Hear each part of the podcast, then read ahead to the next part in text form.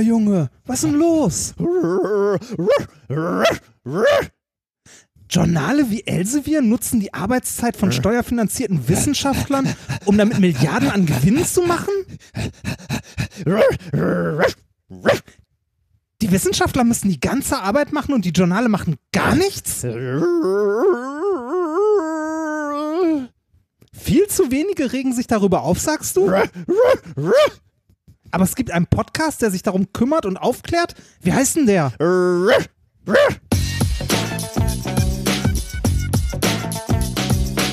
If, if you if you base medicine on, on science, you cure people. If you base the design of planes on science, they fly. Um, if you base the design of rockets on science, they reach the moon. It works, bitches. Methodisch inkorrekt, Folge 125 vom 31.07.2018, direkt aus der heilen Welt der Wissenschaft. Mit mir heute wieder mein treuer Freund Reinhard Remfort. Guter Junge. Und ich bin der Hundeversteher der Wissenschaft Nicolas Wörl. Glück auf, mein junger Padawan. Es Hallo. ist warm hier. Ja. So, also ähm, hier auch, aber die Sonne verschwindet langsam hinter den Bergen. Das ist das Schöne, wir haben hier Berge. Ja, ich, äh, hinter, ja, ich, ich sende ja direkt aus dem Ruhrgebiet und die Sonne hier versinkt langsam hinter den äh. Schloten. Also, ist ja hier alles noch Fabrik, ne? Und, äh, Ja. Aber äh, davon mal abgesehen, äh, ähm, Ruhrpott-Romantik ist ja, wenn man sagt, wir haben die schönsten Sonnenuntergänge, weil, das, äh, weil, weil der Sonnenuntergang so schön rot ist, ne? weil wir hier so viel äh, Staubpartikel in der Luft haben. Das muss man auch einfach mal so sagen. Die, die gute Land, Seite sehen, Genau, ne? das Land der schönsten Sonnenuntergänge. das Ruhrgebiet. ja, mit so einer Zechenkulisse noch. Diesmal ist es übrigens wirklich so, es, es gibt ja dieses Meme, äh, dass Podcaster immer nackt podcasten. Diesmal stimmt's, also quasi. Ja. Ich, hab, äh, äh, ich, ich habe so viel ausgezogen, wie es noch eben die Menschenwürde die, die, gebietet. die, Mo die Moral zulässt. genau. Die christliche Moral, in der wir großgezogen wurden.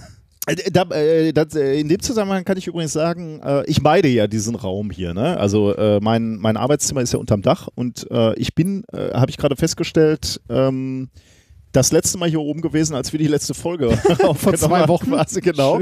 Und ich habe vergessen, ähm, das Fußbad zu entleeren, in dem ich Oh. letzte Mal ja schon äh, meine Füße hatte.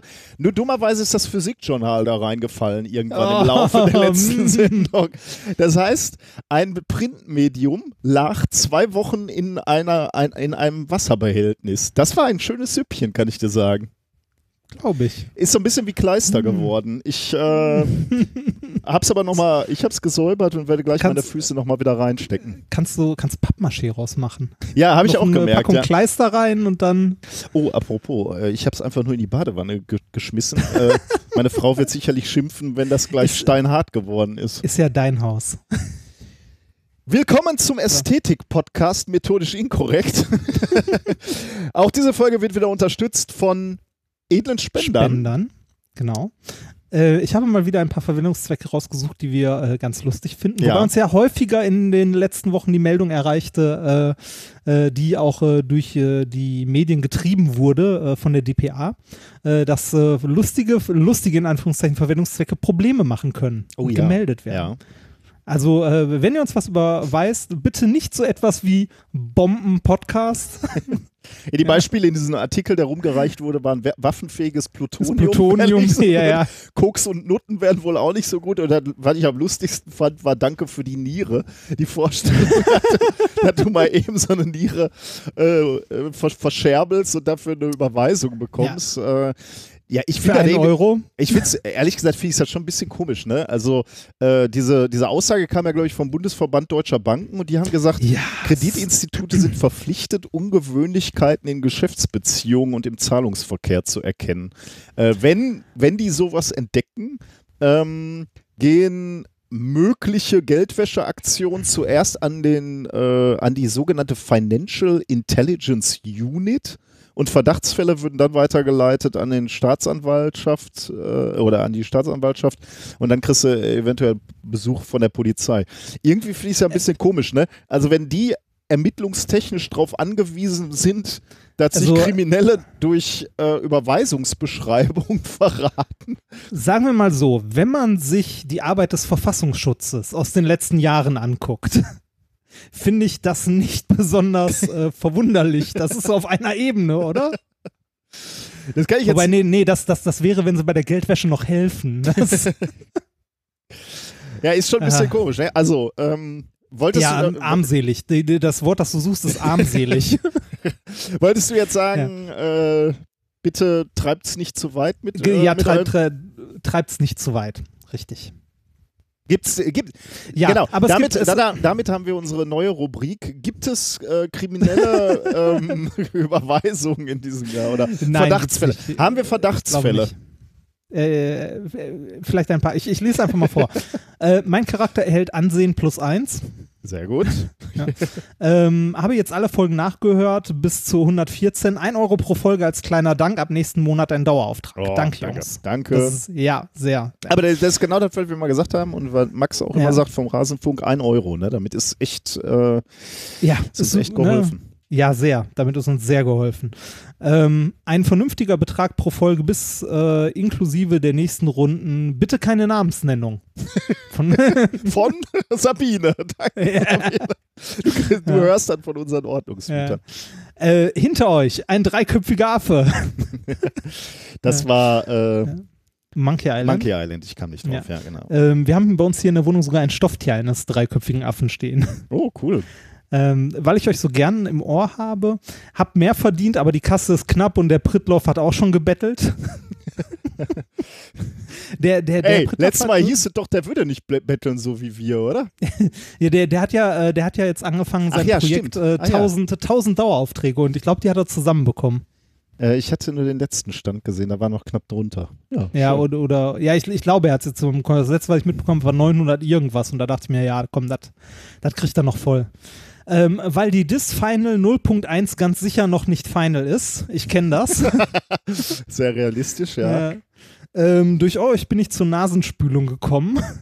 Okay, Äh, Citrizinverbrauch und Erkältung deutlich reduziert. auch das freut mich ja. Ja. Guck. Ja, Laneti, Sonst- sag ich dann nur. Richtig. Und äh, sonst habe ich jedes Mal ein schlechtes Gewissen beim Zuhören. Freue mich schon auf den 24.11.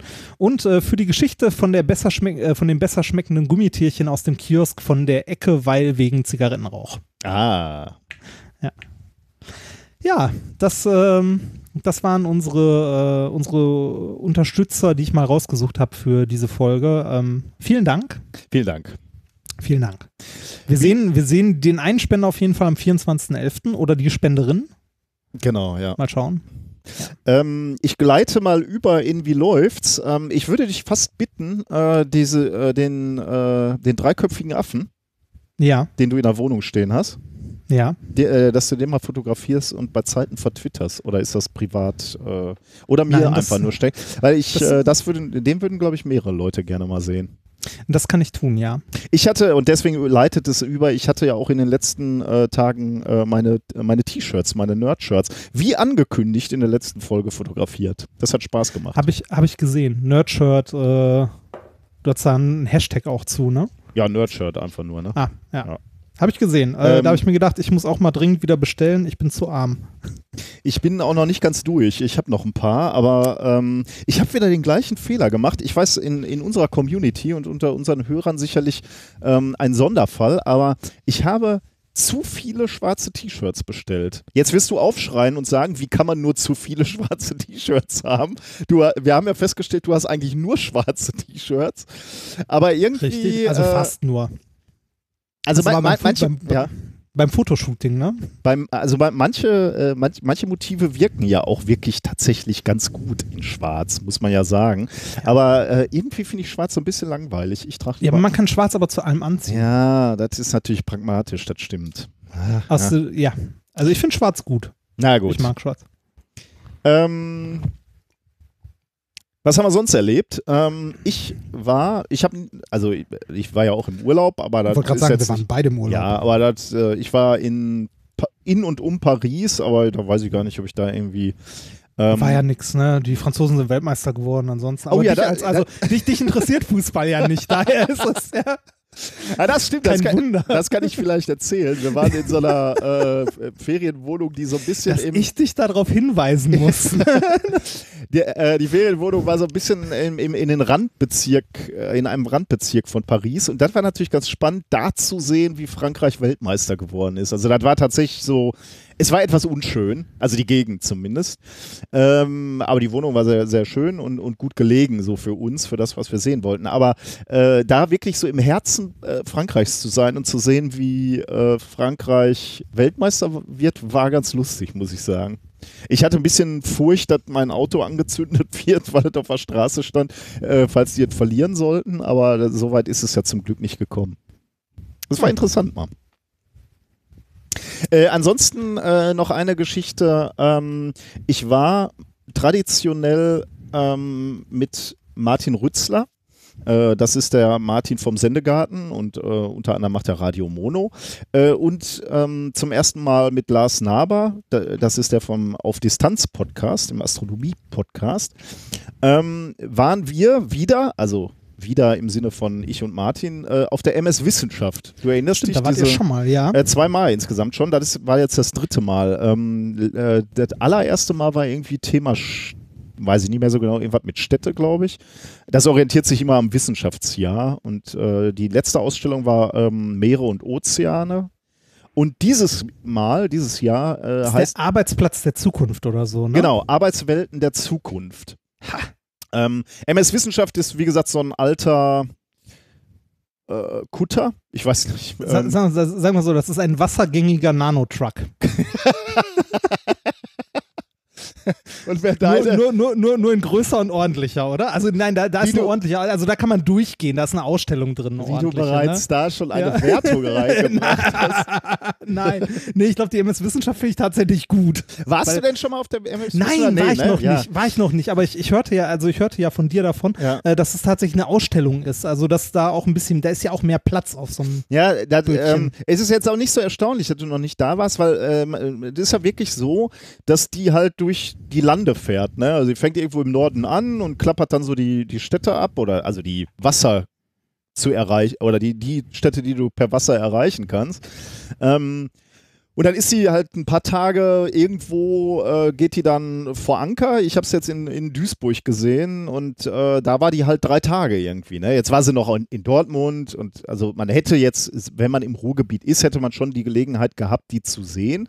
Aber ist jetzt halt nicht so ganz einfach. Ne? Also da musst du schon ziemlich genau hingucken. Das ist jetzt nicht so, dass das eine Ausstellung ist, die irgendwie so drei Monate in deiner Stadt wäre oder so. Deswegen äh, muss man sich die Termine eben ja, wirklich auch mal raussuchen und, und vielleicht dann auch vormerken, wenn man da äh, Interesse dran hat.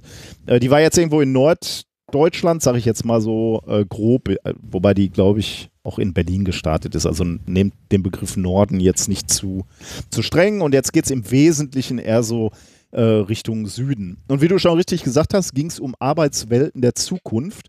Ähm, ich zitiere mal ganz kurz aus dem, aus dem Programm. Maschinen- und Computerprogramme können heute immer mehr Aufgaben übernehmen, die früher von Menschen erledigt wurden. Betrachtet man den rasanten Fortschritt, den Vernetzung, Globalisierung, Digitalisierung allein innerhalb der letzten Jahre gemacht hat, fällt es schwer, sich eine Vorstellung davon zu machen, wie unsere Arbeitswelten in 10, 20 oder gar 50 Jahren aussehen können. Wie verändern neue Technologien Fabrikhallen und Büros? Welche Berufe wird es noch geben? Und so weiter. Ähm, ich äh, fand es wieder ganz interessant, muss ich sagen, zumal du, du hast gerade schon richtigerweise gesagt, da waren schöne Exponate. Die Ausstellung ist auch kostenlos, ne? Also man ist, äh, die ist auch klimatisiert, was bei den Temperaturen jetzt nicht so uninteressant ist. Und die ist, glaube ich, auch für Kinder ganz spannend. Diesmal war ich ohne Kinder da, aber im letzten, ja, oder vor zwei Jahren war ich auch mit Kindern da. Äh, da sind interessante Sachen, die man mal ausprobieren kann. Ähm, heute war so eine, also heuer, hätte ich sagen sollen. Also in diesem Jahr war so eine Augmented Reality Brille da. Weil die Frage ist halt auch, wie, wie, wie ändern sich der Arbeitsplatz der Zukunft, wenn du jetzt vielleicht einen nicht sehr technischen Arbeitsplatz hast, so beispielsweise du packst Pakete irgendwo auf Paletten oder so. Und da war so ein, äh, so ein, so ein Exponat, wo du äh, mit Augmented Reality, also das ist so eine Brille auf, und die, die Brille hat dir gezeigt, wo du das Paket auf die Palette stellen sollst, damit die A vollständig bepackt ist und B auch noch irgendwie sinnvoll bepackt ist. Ne? weißt du, was für eine Brille das war? Nee, weiß ich nicht, habe ich nicht, Ah, okay. äh, mir nicht gemerkt. Ah.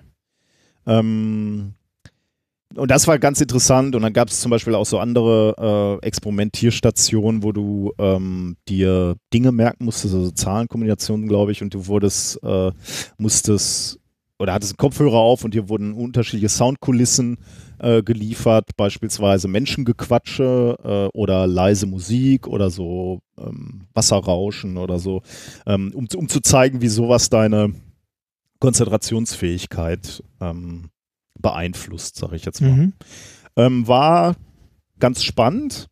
Ähm, wir waren dann nachher ähm, so ein bisschen, also also die Exponate sind gut, ne? Ist, äh, ist wirklich interessant, kann man machen. Ähm, ich, zwei Kritikpunkte hätte ich. Äh, bei manchen Sachen hatte ich das Gefühl, dass, also weil, weil die Ankündigung so war, wie wird der Arbeitsplatz in 50 Jahren aussehen. Äh, bei manchen Sachen hatte ich so das Gefühl, dass ich eher so gesagt hätte, naja, das ist eigentlich jetzt schon Gegenwart. Also, dass eine, eine Fabrikhalle komplett überwacht ist und dass du die Maschinendaten abrufen kannst von deiner Ja. CNC-Fräse, ist wahrscheinlich jetzt nicht überall Standard, klar, aber im Prinzip, dass es möglich ist und sicherlich auch in vielen Bereichen schon genutzt wird, ähm, ja, überrascht mich jetzt nicht so. Ähm, oder da war, war, viel, war auch ein Exponat, wo Optimierungsaufgaben gezeigt wurden. Also sagen wir mal, du hast du verkaufst irgendwelche Stahlträger und dann kr- kriegst du verschiedene Bestellungen rein und dann hast du irgendwelche Stücke an Stahlträgern und musst gucken, wie du optimal die Stücke ähm, verarbeitest, so dass du möglichst wenig Verschnitt hast. Ne? Da hätte ich aber gesagt, Gerade da, gerade da würde man doch sagen, ja, komm hier, das machen doch Computer heutzutage schon.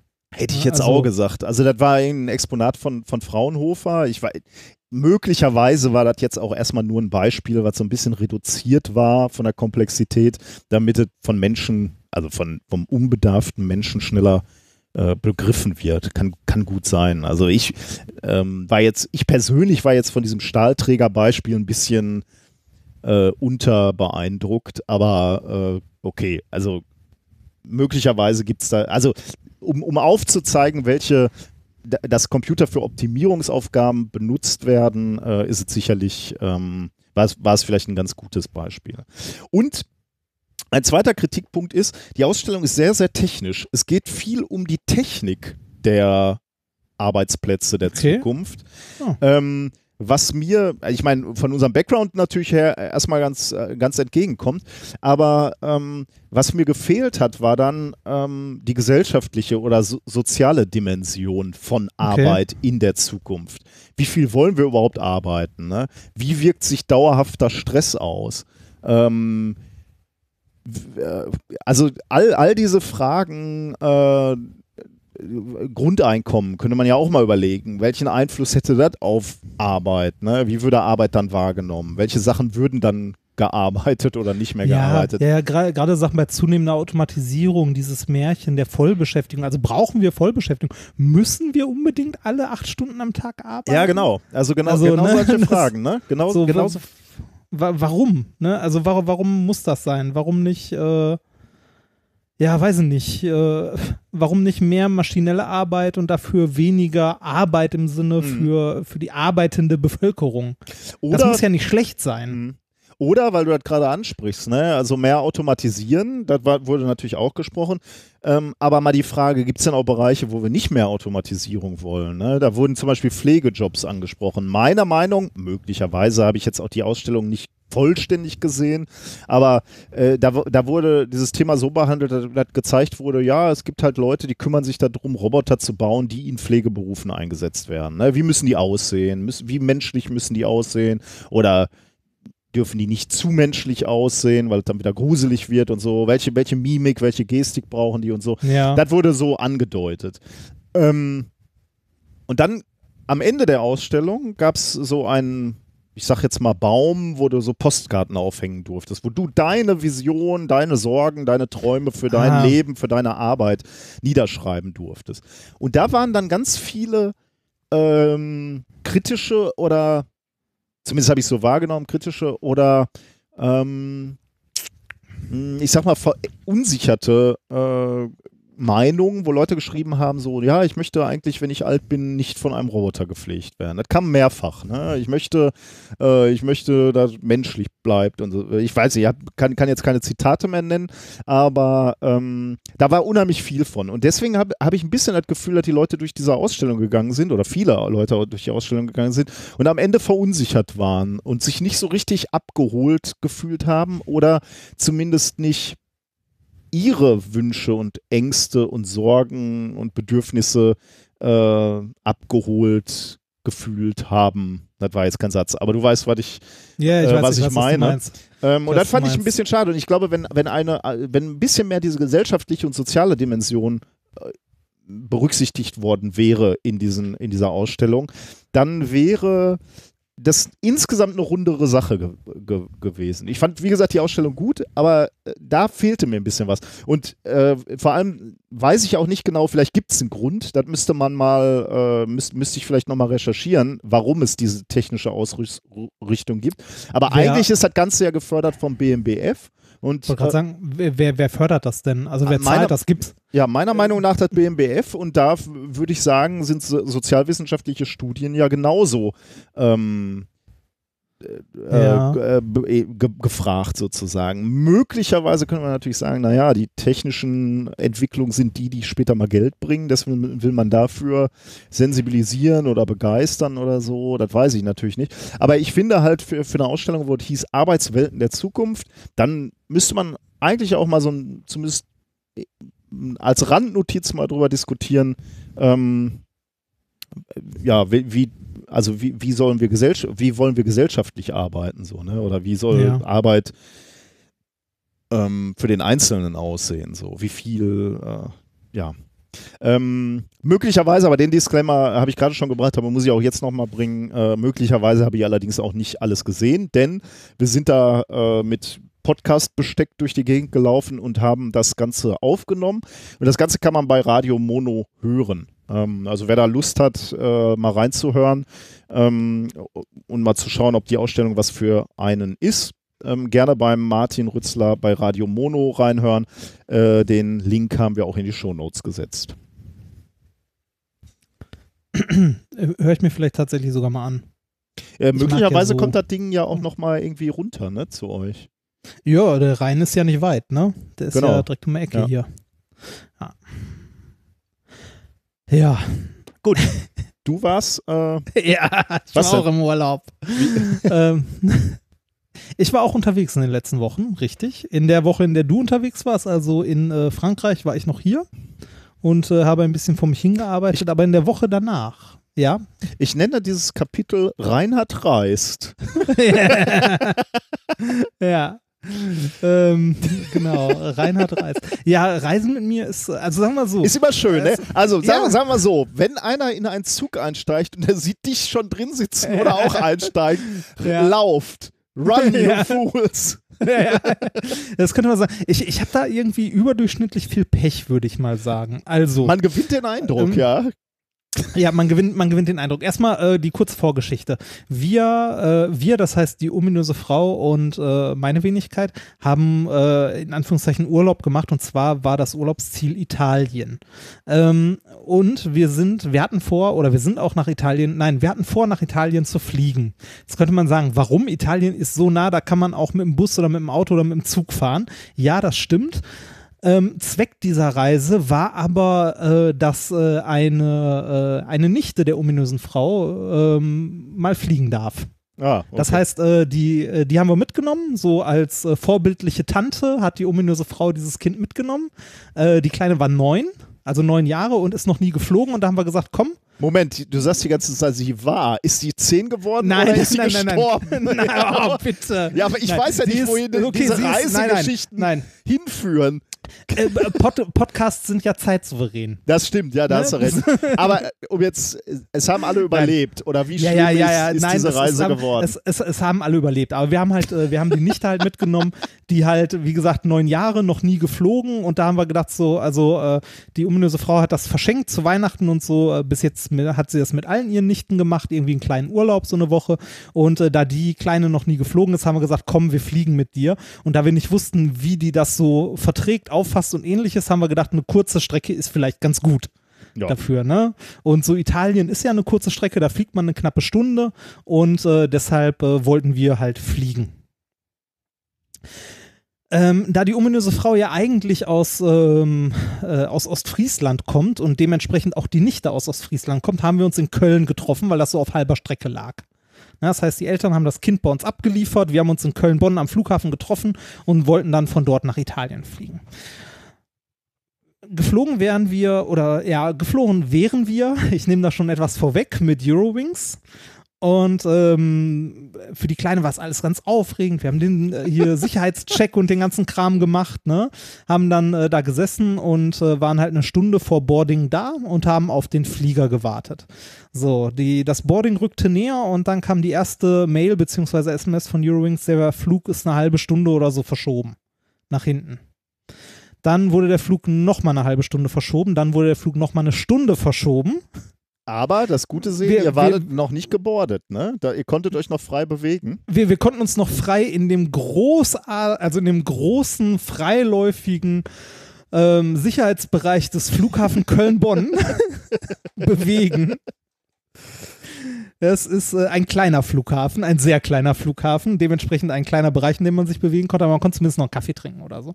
Nach zwei Stunden gab es dann ähm, von Eurowings einen 5-Euro-Gutschein für Verpflegung. Fünf am ja- Flughafen. Dafür Ja. kriegt man ein Bier. Äh, es geht. Dafür, dafür kriegst du einen Kaffee. Nee, doch, was habe ich bekommen? Kaffee und Erdnüsse. Also einen, einen großen Cappuccino und Erdnüsse. Ähm, nach zwei Stunden müssen die dich ja auch verpflegen. Ah, okay, das war, wusste ich Ja. gar nicht. Das, das, das war mir auch nicht bewusst, aber nach zwei Stunden müssen sie dich verpflegen und ähm, das haben sie halt in Form dieses 5-Euro-Gutscheins getan. Und ähm, ja, da wir nicht wussten, was wir damit tun sollten, haben wir irgendwann äh, Haribo, Gummibärchen und so dafür gekauft und uns mit Vorrat für die Reise eingedeckt. Dann äh, rückte das Boarding näher. Wir haben uns schon mal angestellt, weil es nur noch eine Viertelstunde bis zum äh, Boarding war, das dann um knapp drei Stunden verschoben war, insgesamt mittlerweile. Und äh, als es dann aufs Boarding zuging, kam plötzlich der Flug wurde annulliert. Also na, die haben uns erst, die haben uns erst drei Stunden, sogar ein bisschen über drei Stunden warten lassen und dann haben sie den Flug Warum annulliert. denn? Konnten sie das nicht Äh, absehen? nee, oder? das, äh, keine Ahnung, sie haben es auch nicht, äh, es wurde auch nicht gesagt, warum er annulliert wurde, er wurde einfach nur annulliert. Echt ohne Begründung? Krass. Ohne Mhm. Begründung nach über drei Stunden Wartezeit. Gut. Mittlerweile hatten wir, ich glaube, halb zwölf, also nachts. Ne? Die Faszination der jungen Dame war wahrscheinlich für die Flugreise Äh, die, gegen äh, Null. Äh, die war unglaublich tapfer, muss man sagen. Die hat Okay. nicht gemeckert, die hat nicht geweint oder so, sondern die war äh, einfach, die, also ne, Tapfer. die hat es tapfer, tapfer durchgestanden. So, Im ähm, Gegensatz zu dir wahrscheinlich, ne? Du hast geweint, du hast ja, genau, ich habe geweint, auf dem Boden rumgewälzt. Nee, ich fand's, ich fand's echt äh, unter aller Sau. Also äh, vor allem, da, es, es ging dann ja noch weiter, ne? Also dann kam halt, okay, ihr Flug wird annulliert, sondern stehst du da um halb zwölf äh, am Köln-Bonn-Flughafen äh, mit einer Neunjährigen äh, und darfst dich dann, so wie 200 andere Leute, nochmal am, äh, am Schalter anstellen, um zu gucken, was denn jetzt deine Alternativbeförderung und ähnliches ist. ja. Ne, und wie es denn jetzt weitergeht. So, dann haben wir uns da in die Schlange angestellt. Ähm, die Stimmung wurde etwas gereizter unter den Reisenden, sage ich mal. Die waren vorher noch alle sehr, äh, sehr gut dabei. Es waren noch irgendwie, da waren noch ein paar Leute lustig, die irgendwie Bier verteilt haben, die diese Gutscheine direkt in Bier umgesetzt haben. Ähm, es wurde dann nämlich nochmal Gutscheine verteilt von Eurowings und zwar pro Person 20 Euro Oh. ja, äh, während wir da gewartet haben. Und ähm, ja, dann kam die große Auswahl, die wir hatten. Entweder uns ähm, um, ich glaube, halb eins oder so in einen Bus setzen und nach äh, Frankfurt fahren, und, um dann mit einem Ersatzflug äh, von Frankfurt aus ähm, nach Mailand zu fliegen. Um 7 Uhr morgens. Wo wolltet ihr hin? Tag. Nach Mailand? Nach Mailand, ja Okay. Mhm. Ist natürlich nicht wirklich eine Alternative, wenn du ein Kind dabei hast. Also ist ja so schon ätzend. Mhm. Äh, du willst dich ja auch nicht irgendwie nachts noch irgendwie zwei Stunden in äh, Bus setzen, dann vier Stunden am Flughafen nochmal warten, um dann um 7 Uhr morgens den Flieger zu nehmen. Das, äh, weiß ich nicht, äh, da kannst du, ähm, da kannst du den Tag danach auch direkt knicken. Ist nicht ideal, ja. Nee, genau, ist nicht ideal und vor allem nicht, wenn du ein Kind dabei hast. Mhm. Also wenn ein Kind dabei ist, geht es eigentlich gar nicht. Äh, die andere Alternative wäre gewesen, am nächsten Tag fliegen um 12 mit Umsteigen in München. Dann wären wir um 12 losgeflogen und um 7 Uhr in Mailand angekommen. Hm. Und äh, wir hatten für den Abend, äh, wo wir angekommen sind, eigentlich ein Hotelzimmer in Mailand gebucht und wären dann am nächsten Tag weitergefahren zum Gardasee. Das heißt, wir wären an dem Tag, wo wir eigentlich am Gardasee sein wollten, erst in Mailand angekommen. Das hätte sich alles verschoben, Hotels waren gebucht und es war halt alles ein bisschen blöd. Ähm, deshalb haben wir uns dazu entschlossen, ähm, am nächsten Tag mit dem Zug zu fahren, Okay. weil es von der Zeit her die, äh, die angenehmste Variante war. Hatten die euch bis dahin jetzt mal erklärt, warum das Ding ausgefallen Nein, ist? oder das wissen wir bis heute nicht. Ah, okay. Das wissen wir bis heute Sehr nicht. Ähm, wir haben dann da gesessen ähm, und äh, äh, Retter in der Not war mal wieder der Pablo in Köln, äh, der äh, netteste Mensch der Welt, der Bevuta. IT, der uns freundlicherweise eingesammelt hat und äh, in seinem Haus untergebracht hat für die Nacht. Der netteste Mensch der Welt, der Bewuter. Ja, der, der bei der Bevuta arbeitet, so. Finde Listen, auf denen Menschen oben stehen. genau. Nein, der Paulo ist auch so ein sehr netter Mensch. Nee, der hat uns äh, an dem Abend echt gerettet, weil der uns halt, ähm, also ich hatte ihn kurz angerufen, der hat uns eingesammelt am Flughafen und sich dann noch um uns gekümmert. Ähm, also an der Stelle nochmal echt Dankeschön dafür, weil mit der Kleinen wäre das echt sonst übel geworden. Irgendwie noch ein Hotel suchen, da noch hin und weiter, das wäre unschön geworden. War ja so schon anstrengend. Hm. Ähm, wir sind dann am nächsten Tag ähm, mit einem Zug gefahren von Köln. Äh, ich weiß nicht mehr von wo aus. Doch wohl Köln-Deutz sind wir irgendwie mit dem Zug gefahren. Ähm, schön Zugtickets für, ich glaube, 350 Euro haben sie gekostet. Als äh, Ersatzbeförderung quasi. Und äh, sind damit mit dem ICE nach München, in München umgestiegen und dann mit einem, äh, mit einem Intercity bzw. Eurocity ähm, durch die Alpen nach Mailand gefahren. Beziehungsweise nicht nach Mailand, sondern direkt zum Gardasee, also da, wo wir direkt am nächsten Tag auch hin mussten in Hm. unserem Hotel. Ähm, die Zugfahrt war echt nett. Ähm, Gerade so durch die Alpen und Österreich und so ist ja echt schön. Aber ich sag mal so, nach drei Stunden ist das für eine Neunjährige auch durch. und die Zugfahrt waren insgesamt, glaube ich, elf Stunden oder so. Also auch nochmal anstrengend. Aber ein Lob an die Deutsche Bahn, die hat es wenigstens geschafft, uns nach Italien zu bringen. Im Gegensatz zu Eurowings. Was habt ihr denn Ähm, am Gardasee gemacht? Südufer oder Nordufer? Süd ähm, ne? Süd, Ja. am Südufer. Äh, unser, unser Plan war eigentlich in Mailand landen, halt abends, da eine Nacht im Hotel verbringen und am nächsten Tag halt zwei Stunden mit dem Zug zum Gardasee. Da dann irgendwie zwei Tage bleiben und dann weiter. Also Und wir wollten so ein bisschen, gemacht? Oder? genau, wir wollten, wir wollten mit der Kleinen ein bisschen durch Italien. Sie konnte sich vorher aussuchen, wo sie gerne hin wollte. Und was hast du da Und- gemacht am Gardasee? Äh, am Gardasee sind wir Tretboot gefahren. Okay. Ähm, wir waren in einem äh, Zoo am Gardasee, am, äh, in so einem Natur, äh, ich weiß gar nicht mehr, wie das Ding hieß. War auf jeden Fall ein, ein großer Zoo, äh, ein sehr, sehr schön aufbereiteter, sehr zu empfehlen. Ähm, mit äh, einer Menge großer Gehege, einer Menge Ti äh, Tiere, alles sehr schön gemacht, nur am Arsch der Welt. Also ich habe festgestellt, wenn man am Süden vom Gardasee Urlaub machen möchte, sollte man da mit dem Auto unterwegs sein Ja.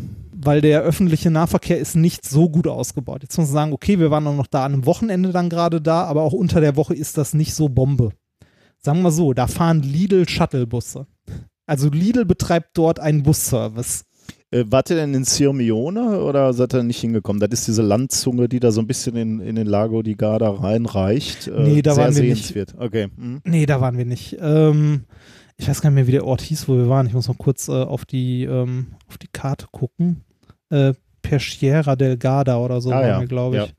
Ja. Ähm, genau, das, das war aber sehr schön. Also äh, ist, ist nett, da kann, man, da kann man eine Menge Zeit verbringen. Wie gesagt, wir haben uns einen Tag den Zoo angeguckt, sind mit der Kleinen dann noch ein bisschen herumgelaufen und äh, das war insgesamt sehr schön und äh, sind dann halt irgendwie ein, äh, einen Tag später ähm, oder zwei Tage später über Verona nach Venedig gefahren, da wo wir eigentlich hin wollten. Also Venedig war eigentlich so ein, äh, eine der Sachen, die auf der, auf der Liste standen, die wir unbedingt machen wollten mit der.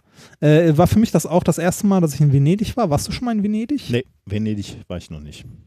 Ähm, ist eine Reise wert, wenn man noch nicht da war. Ist ja quasi im Meer. Man ist ja auf die Idee gekommen, eine Stadt ins Meer zu bauen. Ähm, wobei es nicht ganz stimmt. Äh, Venedig wurde, glaube ich, auf über 100 kleinen Inseln Mhm. erbaut. Und äh, ja, genau. Ähm, Und äh, es ist beeindruckend. Also man, man fährt da ja hauptsächlich mit so äh, Vaporetto heißen die Dinger, also mit so äh, ja, Busschiffen durch Mhm. die Gegend. Ähm, so verschiedene Linien, sowas wie, äh, weiß nicht, in anderen Städten die Metro oder so, sind da halt diese, diese Schiffe, mit denen man durch die Gegend fährt. Ähm, ist schon komisch, weil man, man fährt halt durch so, äh, durch Kanäle und da sind direkt die, also die Häuser direkt am Kanal, da ist halt kein Gehweg oder so Mhm. mehr. An manchen Stellen, das, äh, das wirkt ein bisschen komisch. Ansonsten ist äh, Venedig, glaube ich, eine Stadt, in der niemand mehr wohnt, der nicht äh, irgendwie was mit Tourismus zu tun hat. Also ich glaube, ähm, Venedig ist mittlerweile eine einzige Sehenswürdigkeit. Ja, das gilt ja wahrscheinlich für viele Städte, ne? Also, also ja, gut, für ganze Städte nicht. Ja, und möglicherweise ist es da nochmal krasser, ja. Kannst Ja. Venedig ist, Venedig ist halt auch nicht groß, ne? ja, also von, ja. der, von der Fläche her ist es äh, durchaus überschaubar. Also von einem zum anderen Ende kannst du irgendwie eine halbe Stunde laufen oder so. Das Mhm. ist nicht, nicht so riesig. Ähm, da haben wir uns halt äh, einquartiert, waren noch ein bisschen äh, da unterwegs. Äh, eine Sache, die mich zum, fast zum Weinen gebracht hat in äh, Venedig. Ähm, das ist ja mitten im Wasser, ne? Mitten Mhm. im Meer Mhm. da ist Glasfaser. Überall Glasfaser. Du läufst da durch und an den Wänden hast du überall Verteiler und Leitungen für Glasfaser. Die haben, glaube ich, tatsächlich Fiber to the Home. Auf einer Insel im Meer. Ja, was soll ich Ja, dazu? Ich das ist traurig, oder? Wenn, wenn du daran zerbrichst, darfst du eigentlich Deutschland nicht mehr verlassen. Ne? Das ist ja, wenn Ja, du aus dem Tal der ja, Ahnungslosen ja. kommst, ist es halt, äh, Aber auf einer Insel. Auf einer verdammten Insel. das ist halt so Naja. wie Cargo-Kult. Ne? Egal, wo du hinguckst, überall siehst du ganz merkwürdige Artefakte, die dir nichts sagen. Oder, ja. Ja, ja ähm, Venedig äh, ist auf jeden Fall eine Reise wert. Man muss nicht zu viele Tage ver da verbringen. Ist halt, also wenn man so am Markusplatz ist oder so, ist schon echt überrannt und ist unglaublich voll. Ist aber auch ganz schön. Also kann man sich, kann man sich mal angucken. Äh, was ich ja gelernt habe in Venedig, äh, dass äh, das Stadtwappen ja quasi dieser Markuslöwe, dieser geflügelte Löwe, ähm, kommt daher, dass dort im Markusdom, am Markusplatz, deshalb heißt das auch alles so, die Gebeine äh, vom heiligen Markus, dem Evangelisten, äh, sind, untergebracht sind. Mir als katholisch erzogenem Jungen Hatte ich das ist, schwer ist, ja, ist, ist, ist ja direkt so bewusst so, oh, Wallfahrtsort, krass.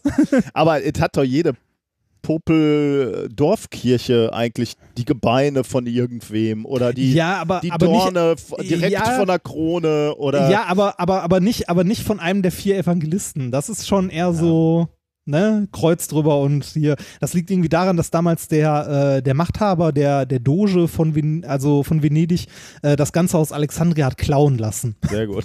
Ja, Das ist super, auch ne? so.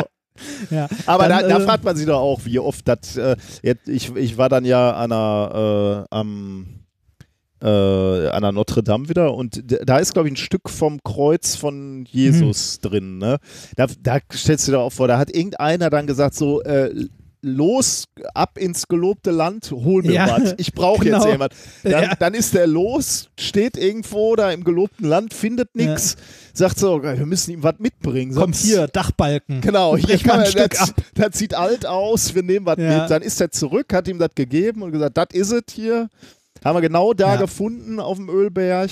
Da haben wir Ja, Und dann Ja, äh, seit, ne- seitdem glauben die das alle. Jede, natürlich. also, ja, mein, das ist da wahrscheinlich genauso. Aber das war früher, hat das ja noch andere Bedeutung gehabt. Ne? Also Ja, ja, das, das, das alles beeindruckend. als die, als die Kirche noch mehr Macht hatte als heute.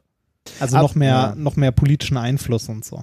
Aber, da, aber dass diese Kirchen äh, so viel Macht hatten, ist auch irgendwie kein Wunder. Ne? Ich habe das jetzt auch wieder in, in, in Paris gedacht, die, die großen, ähm, also beispielsweise Notre Dame. Ne? Wenn Ja, du da wir- als Bauer irgendwie in so eine Stadt kommst, noch nie ein wie, hohes Gebäude hier gesehen der, hast. Der Markusdom doch genauso. Ja, ja, wir, genau, waren, ja. wir waren am Ende unserer Reise, unser Flug ging ja dann von Mailand wieder zurück, der Rückflug. Ne? Ähm, äh, da ist ja der Mailänder Dom. Ist Mhm. ja auch so ein Riesending. Das ist ja auch äh, so, so eine Marmor, so eine Marmorpyramide. Ähm, da denkst du auch so, wow. Also okay. das sagen sogar wir, ne? Und wir kennen Ja. hohe Gebäude und Dinge, die gebaut werden können. Aber wenn du dir dann vorstellst, dass da irgendwann im 16., 17. Jahrhundert einer in so eine Stadt gelaufen kommt und sonst Ja. nur sein Dorf kennt, ähm, der, der, also dass der auf die Knie fällt und sagt, okay, äh, ich tue alles, was, äh, was, was ihr mir sagt, weil äh, offensichtlich habt ihr ganz andere Connections. äh, ist Ja. jetzt nicht irgendwie erstaunlich. Ne? Also, das, Ja. äh, also die, die Kirche hatte das schon drauf, das so ein bisschen pompös darzustellen alles. Ja, das ist schon krass. Ich meine, Kölner Dom ist ja auch nicht, äh, auch nicht ohne und so, ne? Nee. Ja, äh, wir waren in Venedig dann noch auf Murano. Das sind ja noch die, äh, die beiden Inseln, die es da gibt, äh, Murano und Burano. Äh, Murano äh, bekannt durch hier die Glaskunst. Also da ist ja hier Murano-Glas so. Hm. Kennst du vielleicht? Also so Glasbläser, ganz bekannt. Äh, und da haben wir uns eine, eine Vorführung von, von dieser Handwerkskunst angeguckt, wo Leute halt Kronleuchter, Teile von Kronleuchtern geblasen haben aus Glas. Hm. Das war ganz cool. Ähm, da ist natürlich sehr, sehr viel Touristen-Nepp und so bei und äh, wir haben uns vorher ein bisschen im Netz schlau gemacht und haben eine kleine Werkstatt gefunden, ganz im Süden von Murano, die ich auch sehr empfehlen kann. Vielleicht verlinke ich das auch nochmal. Ähm, da zahlst du halt 3 Euro Eintritt sozusagen äh, für die Werkstatt. Kinder zahlen, glaube ich, nichts und ähm, kannst da den Maestros ein bisschen bei der Arbeit zusehen. Dafür entgehst du dem üblichen Verkaufsgespräch am Ende. Hm. Also ist, finde ich, ein fairer Deal. Drei Euro, setz dich hin, bekommst ein bisschen was erklärt, auch auf Englisch, wenn du möchtest und äh, ist, ist ganz nett. Ansonsten generell zu Italien und Venedig ähm, jede Menge gute Pizza, überall und überall guter Kaffee. Ach, ich habe ja die schlechteste Pizza meines Lebens in Neapel gegessen. Aber Ernsthaft? Okay. War, war die so schlimm? Ich fand die schlimm, ja, aber ich. Äh, Also äh, sagen wir so, also alle Pizzen, die ich hatte, waren gut. Wobei, äh, was mich ein bisschen befremdet hat, in jeder Pizzeria gab es die Pizza mit der Variante Pommes. was? Also Pizza mit Pommes drauf. Das gab es in jeder Pizzeria da. Und ich weiß nicht warum. Das muss ich mal meinem Schwiegervater erzählen, Ja. ob das okay wäre, weil ich, äh, mein, ich meine, mein Schwiegervater ist ja Italiener und es gibt Ja. wenig, was komplizierter ist, als mit ihm Pizza essen zu gehen, weil es halt gewisse Regeln gibt, die eingehalten werden müssen, die ich jetzt hier nicht alle runterbete, aber ich kann das auch durchaus verstehen. Wahrscheinlich hat man einen gewissen Nationalstolz Ja, äh, diesbezüglich äh, und da, ja, da, da müssen gewisse äh, Qualitätsstandards gewa gewahrt werden. Ähm, äh, ich, Ich- glaube, Pommes ist da nicht gedeckt.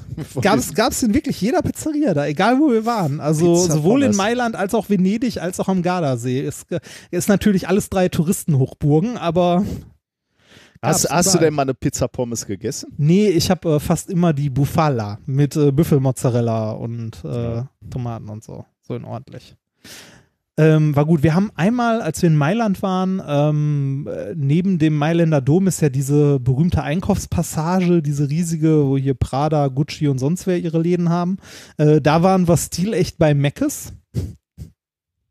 äh, was essen und ähm, äh, was mich ein bisschen überrascht hat, ich habe gedacht, McDonald's, so ein großer internationaler Konzern, wir hatten, wie es mittlerweile bei McDonald's üblich ist, diese Schnellbestellterminals und dann natürlich äh, auf Deutsch gewechselt, weil wir kein Italienisch können. Okay. Die Übersetzung war grottenschlecht. Aber das kriegt man da auch auf Italienisch hin, oder? Ja, natürlich, aber wenn du die Wahl hast, dann kannst du ja auch okay. Englisch nehmen. Ja, Englisch auch. okay. Ähm, dann haben wir, haben wir da, es sind ja auch Bildchen und so bei, ähm, haben halt Deutsch genommen und äh, also nicht, dass ich es gebraucht hätte, aber mich hat es gewundert, dass die Übersetzung so mies war bei so einem großen Konzern.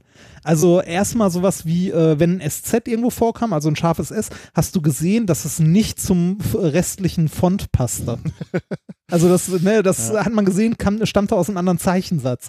Dann war die Übersetzung, äh, wo sonst irgendwie Menü und Burger bei uns steht, stand dann in der deutschen Übersetzung bei denen Menü und Brötchen. Ja, gut. Äh, äh, Groß- und Kleinschreibung komplett kaputt. Also Aber wahrscheinlich ist das wieder so, weil du gesagt sa- sagst, der große Konzern, wie kann er sich das erlauben? Wahrscheinlich äh, überlässt er das alles seinen Franchise-Nehmern. Ne? ja, du hast da wer den, weiß. die Bude, dann stehst du da und stellst fest, okay, jetzt habe ich mir diese teuren Terminals gekauft, stellst aber fest, es spricht gar hier in diesem Touristen, äh, in dieser Touristenstadt spricht überhaupt keiner die Sprache. Jetzt muss ich Ja, irgendwie kann zusehen, sein. Also, wie ich da eine andere Sprache reingehämmert kriege. Ja, ich weiß es nicht, aber äh, also das, mich, mich hat das wirklich gewundert. Aber Ja. Lokalisierung scheint hier und da ein Problem zu sein. Ähm, was mich äh, positiv überrascht hat, war, äh, dass äh, ähm, ja, die, das Dessert oder der Nachtisch, den man beim Kids-Menü wählen konnte. Was hat man hier als Auswahl? Du bist ja häufiger da und kaufst das mal für deinen Sohn oder so. Oder wenn du mal was mitbringst, was. Menü Dessert, äh, Frucht, Ja, oder Fruchtquatsch kann man, also so ein, so ein, äh, genau. äh, so ein Fruchtmus oder ähm, was ist denn das andere? Weiß ich nicht mehr. Also aber so, so sowas in der Art, ne? Das haben die in Italien auch schön, äh, das haben sie ordentlich lokalisiert. Man kann nämlich unter anderem als, äh, als kleines Extra ein kleines Stück Parmesan, ein Parmesan-Snack Das ist geil. dazu bekommen. So ein eingeschweißter kleiner äh, Original-Parmesan. Also das gefällt dir doch bestimmt, die ist oder? super, super gut. So 1,5 mal 1,5 Zentimeter und so 3 Zentimeter hoch, so ein kleiner Block. Ich, fand ich großartig, habe ich mich tierisch drüber gefreut. Noch einen kleinen, Ja. leichten Snack, ne? ja, genau. Noch, noch so, was, so was Leichtes für hinterher. Käse schließt ja den Magen. Ja, Richtig, richtig. Ja, ähm, wir sind auf jeden Fall äh, in Italien selber relativ viel Zug gefahren. An der Stelle noch eine äh, kleine Empfehlung von mir äh, fürs Ausland und zwar die App äh, Trainline. Äh, Trainline ist eine App, die so ein bisschen funktioniert wie die von der Deutschen Bahn, so dieser DB Navigator. Und äh, der funktioniert, äh, also das Ding funktioniert im kompletten EU-Ausland. Also man kann darüber Verbindungen suchen und auch direkt die Tickets kaufen. Und die sind nicht teurer, sondern die äh, schleifen quasi äh, direkt zu den Anbietern durch. Also wir haben da genauso viel bezahlt, wie wir auch direkt beim Anbieter in Italien für die Tickets bezahlt hätten.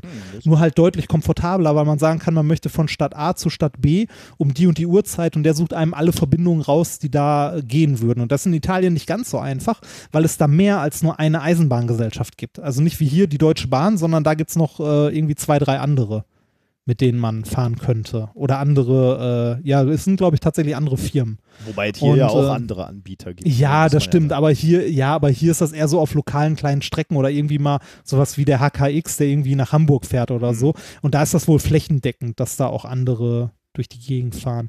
Ähm, auf jeden Fall fand ich sehr schön, dass man das alles über diese eine App buchen konnte ähm, und auch direkt mit PayPal oder Kreditkarte oder was auch immer man wollte bezahlen konnte. Das hat super funktioniert. Also da war ich äh, sehr zufrieden mit. Und ähm, ich weiß gar nicht, was wollte ich noch sagen? Ach ja, die, äh, die Rückfahrt. Oh Gott. Oh Gott. Wir, ähm, wir waren die, die letzten zwei Tage in Mailand in so einem äh, ja, kleinen Hotel, das irgendwie so apartmentmäßig, eigentlich eher so eine Airbnb-mäßig war. Äh, war aber ganz okay und waren da noch im, äh, im Naturkundemuseum sozusagen in Mailand. Äh, das äh, war einerseits nett, weil die ein kleines Stück Mond hatten, das habe ich auch vertwittert. Andererseits äh, war es aber auch, ich, ich sage mal, nicht empfehlenswert. Ich fand das Museum tatsächlich nicht gut. Also ich fand es nicht gut aufbereitet, nicht gut sortiert. Also man, äh, man stolperte so von einem Bereich in den nächsten, ohne dass die irgendwie sinnvoll geordnet waren. Was war das jetzt? Ein Science-Museum? Ja, genau, es war ein Science-Museum. Okay. Ähm, relativ viele Bereiche, wo so Labore zum Mitmachen waren, die aber alle irgendwie nicht besetzt waren, wo man sich wohl vorher anmelden muss oder so. Ähm, viele Sachen einfach ohne Erklärung. Also ähm, es gab so einen kleinen Bereich, eine Ausstellung zum, äh, zum LHC. Äh, die Exponate, die da standen, da war dann irgendwie ein Elektronendetektor oder so, aber da stand dann halt dran Elektronendetektor und mehr nicht. Und das war einfach nur eine Kiste, also ohne dass mal irgendwie noch was genauer erklärt war, noch ein Text dazu oder sonst was. Also äh, selbst ich habe davor gestanden und konnte mit vielen Sachen davon einfach nichts anfangen. Hm, okay. Ähm, das ist so, als ob du bei uns ins Labor gehst, ein La- Teil aus dem Labor rausnimmst, irgendwo hinstellst und dran schreibst Plasmaquelle. Hm. Ne, ist halt so, ja, super. Wofür? Was macht das? Ähm, Also ich habe insgesamt ja das Gefühl, also ich weiß nicht, ob das wirklich ein Trend ist, den man äh, beobachten kann, aber ich, ich hatte irgendwie das Gefühl, dass man das öfter sieht, sieht dass es bei Museen im, Moment eher so den Trend gibt, weniger zu erklären, sondern eher spielerisch äh, äh, entdecken zu lassen. Ne? Was ja bei, bei Experimenten, die man anpacken kann, auch vielleicht Sinn macht. Äh, bei einem Ja. Elektronendetektor äh, sehe ich jetzt auch nicht so richtig den Sinn. Und ich, ich, für mich ist es auch schwierig, ehrlich gesagt, in Kunstmuseen. Grundsätzlich finde ich es ganz gut, wenn man sich, wenn man sich erstmal Bilder anguckt und ein bisschen wirken lässt. Aber am, am Ende habe ich eigentlich auch ganz gerne, wenn ich dann nochmal irgendwie so ein kleines Factsheet kriege, wo dann steht, so, wann wurde das gemalt, was war die Intention, Ja, wenn es ja, denn überhaupt genau. eine gab. Ähm, also ich gehe dann auch immer, ich habe auch einen großen äh, Hunger sozusagen auf Wissen. Wenn, wenn, wenn es wenn ich in einem Museum bin, wo wenig Tafeln sind, wenig Erklärung ist, dann renne ich eigentlich die ganze Zeit mit dem Handy rum und versuche mir die Erklärung selber zu holen. Ja. Das ist dann ja auch irgendwie nicht Sinn der Sache, würde ich sagen. Ja, also wie gesagt, mich hat's nicht so begeistert. Äh, Wir waren da insgesamt auch, ja, super schnell waren wir nicht durch, weil es doch relativ groß ist. Aber ähm, also es hat mich nicht mitgenommen. Da fand ich irgendwie sowas wie das Technikmuseum oder so hier in Berlin deutlich besser gemacht. Mhm. Also mehr Erklärungen, ähm, schöner strukturiert, dass man irgendwie auch eine halbwegs sinnvolle äh, Reihenfolge hat, wenn man da durchgeht. Und ähm, das hatte ich da nicht. Da war ich nicht so begeistert von. Aber kommen wir zu, äh, zu dem eigentlichen Highlight noch, der Rückflug. ähm, wir kamen in äh, Mailand am Flughafen an. wir kamen am Flughafen an, ähm, hatten, also sind durch die Sicherheitskontrollen alles durch, hatten dann unseren, äh, unsere Auflistung der Flüge, die halt abfliegen. Alles hatte schon irgendwie ein Gate, nur unser Flug nicht. Haben dann gewartet und gewartet und gewartet. Dann hat sich unser Flug um eine halbe Stunde verschoben nach hinten. Dann hatten wir aber endlich ein Gate, sind zum Gate gegangen, haben da gewartet. Irgendwann hat dann auch das Boarding angefangen. Und äh, wir haben es zumindest schon bis ins Flugzeug geschafft. Dann haben wir im Flugzeug gesessen und es passierte nichts. Und nichts und nichts und immer noch nichts. Das wurde immer länger und so nach einer knappen Stunde, die wir dann im Flugzeug saßen, äh, hörten wir, äh, wie der Pilot sagte, schönen guten Tag, mein Name ist XY, ich bin Ihr Pilot für heute. Ich habe gedacht, ich sage es Ihnen mal persönlich.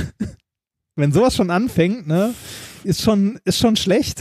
ähm, ich sag's Ihnen mal persönlich, wir haben gerade das Problem, dass äh, das Radar am äh, kompletten Flughafen ausgefallen ist und äh, wie Ihnen vielleicht auch aufgefallen ist, wenn Sie aus dem Fenster geguckt haben, in der letzten Stunde ist hier nichts gelandet und niemand hat abgehoben. Ähm, wir hoffen, dass sich das Problem bald erledigt. Wir werden Sie über weiteres informieren. Mehr Informationen haben wir gerade auch nicht.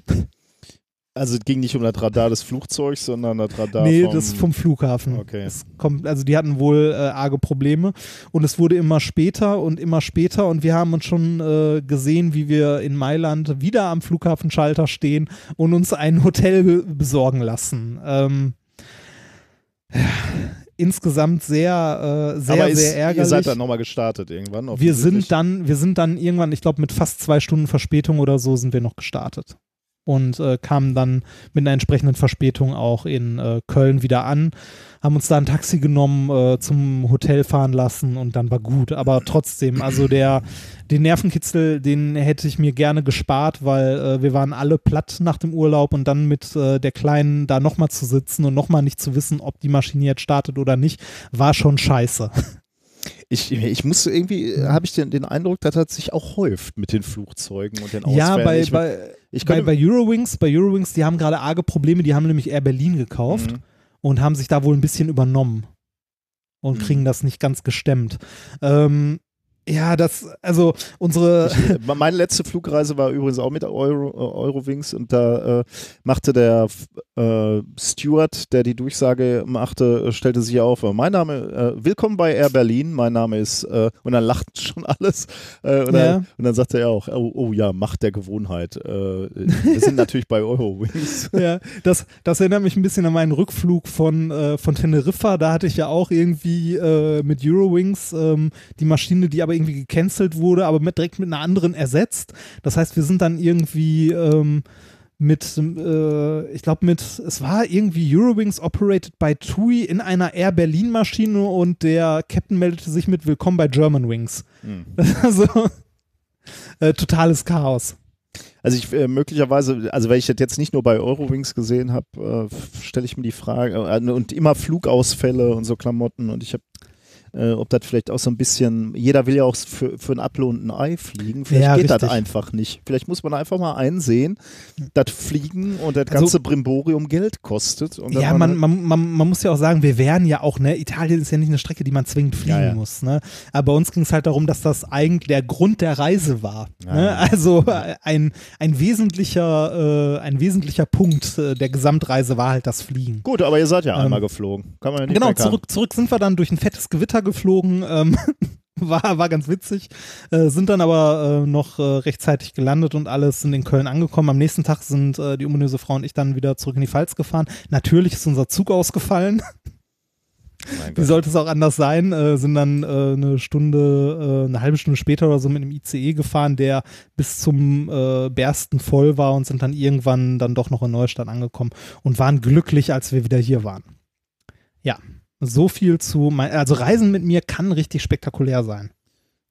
Ja, muss ich aber nicht haben. Ich bin froh, dass unsere äh, Indienreisen glimpflich vonstatten gegangen sind. Ja. Da muss ich jetzt, Ja. äh, Das, dann lasse ich es. Äh, Ja. will, ich, will ich mein Glück, glaube ich, nicht weiter ähm, herausfordern.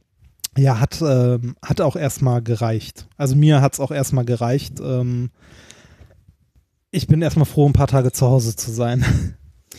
War es das für dein Erlebtes? Äh, ich glaube, äh, ich glaube ja. Ich äh, hoffe einfach mal, ich habe nichts vergessen. Gut, sonst lässt es noch wieder ein, äh, ein, Ja, ja. einflechten. Das, das kriegen wir hin. Ich glaube, es wird sowieso nämlich eine lange Sendung. Ich habe ein bisschen was vorbereitet, ja. Kommen wir zunächst mal zu den Kommentaren der letzten Folge.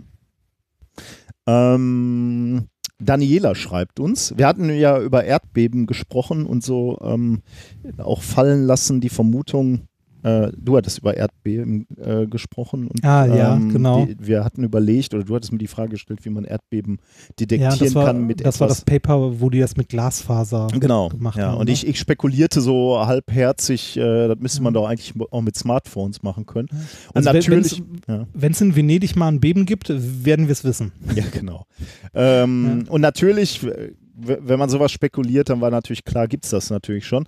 Ähm, Daniela schreibt, es gibt, äh, übrigens haben das auch noch andere nachher geschrieben, ähm, also nicht nur Daniela, sondern auch andere, aber es, ähm, sie schreibt, es gibt Versuche, Handys als Erdbebensensoren zu nutzen. Im Skeptics Guide to the Universe haben sie vor ein oder zwei Jahren darüber geredet.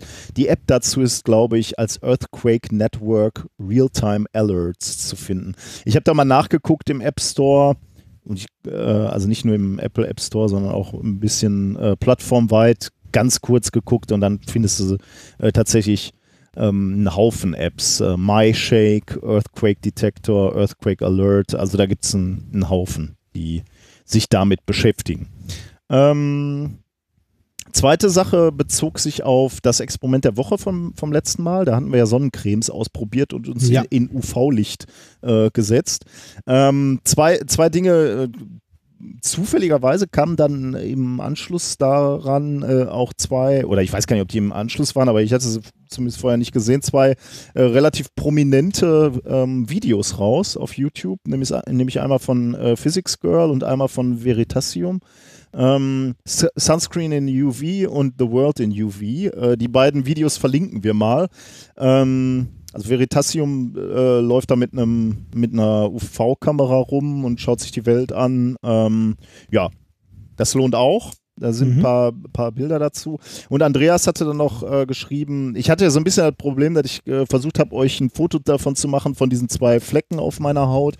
Und der eine war, ähm, also mit dem Auge relativ deutlich zu erkennen, hell, hat hell geleuchtet im UV-Licht und der, der andere war sehr, sehr dunkel, aber ich hatte ein bisschen Probleme ähm, mit der mit der Handykamera das aufzunehmen und er schreibt hier natürlich zurecht und das hätte ich auch in der Sendung sagen können, ähm, bla bla bla, äh, nimmst du jetzt aber deine Handykamera, um ein Foto zu machen, ähm, muss man berücksichtigen, dass, die, äh, dass der Detektor in der Kamera oft im Infrarot empfindlich ist.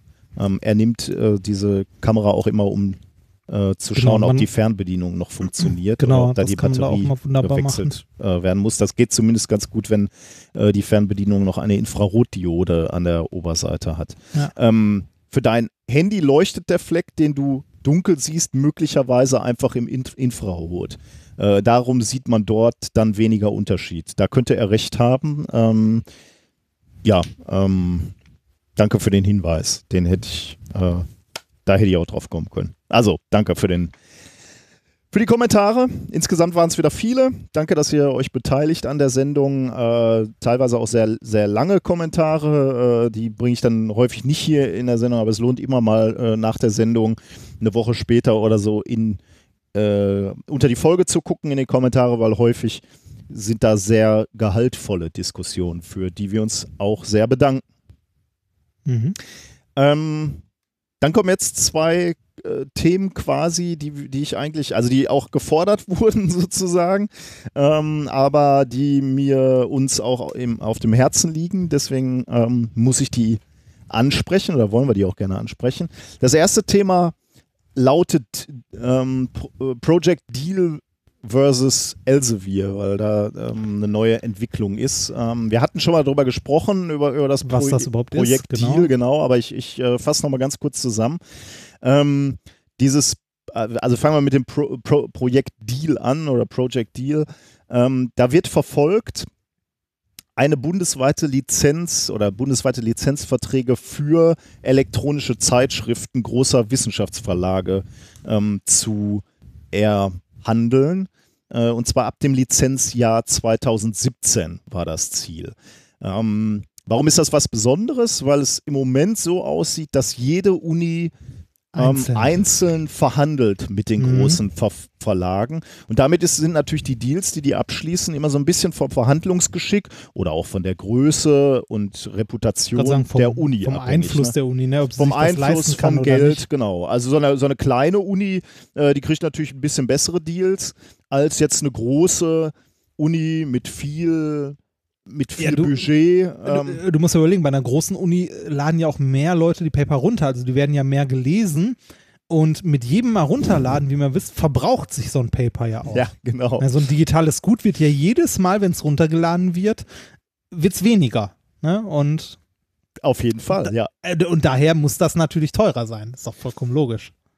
Also genau, also da wo Geld zu holen ist, äh, versuchen sich die, die Verlage eben das Geld auch dann äh, zu holen, äh, wenn es irgendwie äh, möglich ist. Und einer der großen Ziele von Project Deal ähm, und eben ein Ziel dieser Konsortialverträge, die da ge geschlossen werden auf Bundesebene oder geschlossen werden sollen, äh, sind ganz klar äh, oder ist es die Einrichtung finanziell zu entlasten. Also das ist ganz klar ähm, ein, äh, ein Ziel.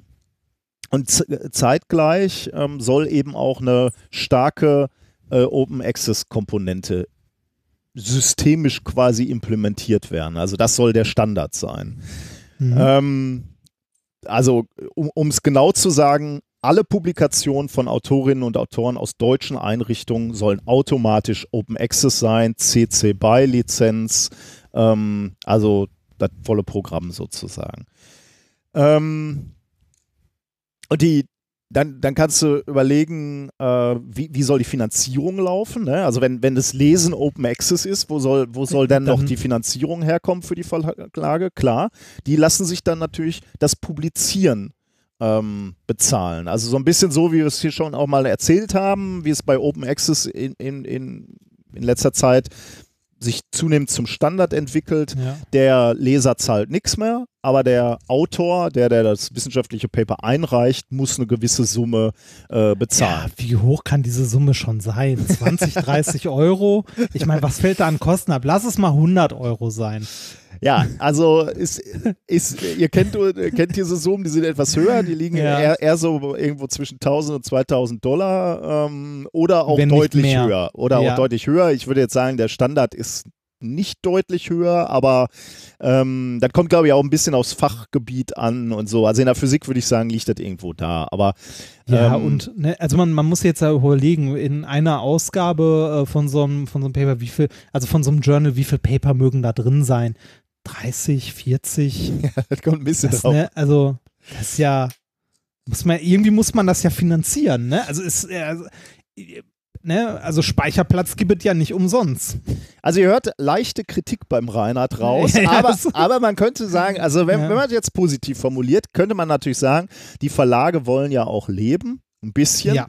Ja, und Ähm, die haben natürlich auch schon Kosten und prinzipiell könnte man sagen, ist so ein Finanzierungsmodell, wo Geld bezahlt wird, um zu publizieren, eigentlich Ganz fast okay. sinnvoller, weil das natürlich auch der Moment ist, wo dem Verlag Kosten entstehen. Ne? Also in dem Moment, wo du einreichst. Denn da muss das äh, Paper in die Hand genommen werden, das muss, äh, muss begutachtet werden. Das macht natürlich nicht der Verlag, aber er muss ich sich kümmern. sagen, Ja, er muss es weiterreichen. Genau, er muss weiterreichen, aber du musst dies organisieren, du musst zusehen, dass die, die Dateien in den richtigen Formaten kommen. Ja, ja, ist alles schon okay, äh, aber Ja. da liegen eher die Kosten als äh, da, wo du vorher dich schon darüber lustig gemacht hast, nämlich ähm, da, es entstehen keine Kosten dadurch, dass das Paper abgerufen wird und gelesen wird. Abgesehen jetzt mal davon, dass du Zukunfts, also du musst in, für die Zukunft natürlich garantieren, dass das Paper abrufbar Ja, du brauchst ist. schon eine gewisse Infrastruktur, aber sowas Genau. kann man sich Ja. halt kaufen, das kostet nicht die Welt, ne? Also, Aber genau Ja. deswegen könnte man sagen, okay, macht schon Sinn, äh, da die Kosten entstehen zu lassen. So, wer, wer ist jetzt, wer steckt jetzt hier unter dem oder hinter diesem Project Deal? Ähm, äh, dahinter oder der Auftraggeber für das Vorhaben ist die Allianz der deutschen Wissenschaftsorganisationen und die wird vertreten durch die Hochschulrektorenkonferenz. Und seit ähm, ich hatte gerade schon gesagt, dieser Deal wurde angeplant für 2017 und äh, das hat leider äh, nicht funktioniert. Also man, man konnte sich nicht einigen und seit Ende 2017 sind einige Institute, einige Unis, einige Hochschulen tatsächlich gekündigt oder vertragslos. Ähm, gekünd also einige haben gekündigt, andere sind einfach die Verträge ausgelaufen. Äh, da redet Ja. man so etwa von 200, glaube ich, in Deutschland und äh, international, glaube ich, 300. Da sind, glaube ich, noch schwedische Unis, äh, die da sich auch dran beteiligen an diesem, mh, wenn du so willst, also Bo Boykott kann man nicht Aufstand. Aufstand, ja, das ist eigentlich ein schönes Wort, ja. Ja. Jetzt muss man sagen, äh, das heißt 200 äh, Institute oder Einrichtungen in Deutschland, heißt das, wir Wissenschaftler haben schon seit, äh, seit Anfang 2018 keinen Zugriff mehr auf die Paper? Nein, weil Elsevier sich so ein bisschen, ja, ein gutes Ze oder ja, sich von seiner guten Seite gezeigt hat und die haben auf Kulanzbasis sozusagen noch ähm, Zugang gewährt. Ähm, und zwar so lange, haben sie gesagt, wir, wir gewähren so lange Zugang zu unseren äh, Produkten, obwohl wir quasi nicht mehr bezahlt haben, so lange wie konstruktive Verhandlungen laufen. Allerdings muss man natürlich sagen, wenn man sich das jetzt so anguckt, die Vorgeschichte und das, was wir jetzt so gesagt haben, kann man sich schon vorstellen, dass Verhandlungen schwierig sind. Ähm, denn Ja. Elsevier kann, oder die großen Verlage, nicht nur Elsevier, sondern die ganzen großen Verlage, können eigentlich nur verlieren. Denn was möchte dieses Projekt Deal? Wir, woll, wir wollen, wir Wissenschaftler oder Project Deal, die uns vertreten, wollen das Leistungsspektrum erhöhen, denn wir wollen Open Access haben für alle unsere, äh, für unsere Wissenschaftler. Und wir wollen de deutlich weniger bezahlen. Also damit lieg, liegen eigentlich unsere Karten schon mal auf dem Tisch. Wir sagen so, äh, eure Abzieherei, euer äh, und, und das habt ihr ja bei uns oft und oft und oft gehört. Ähm, das sind halt riesige Gewinne, die Elsevier erwirtschaftet. Und da kann man sich halt mal fragen, äh, wo kommt dieses Geld her? Die können ja kein Geld drucken.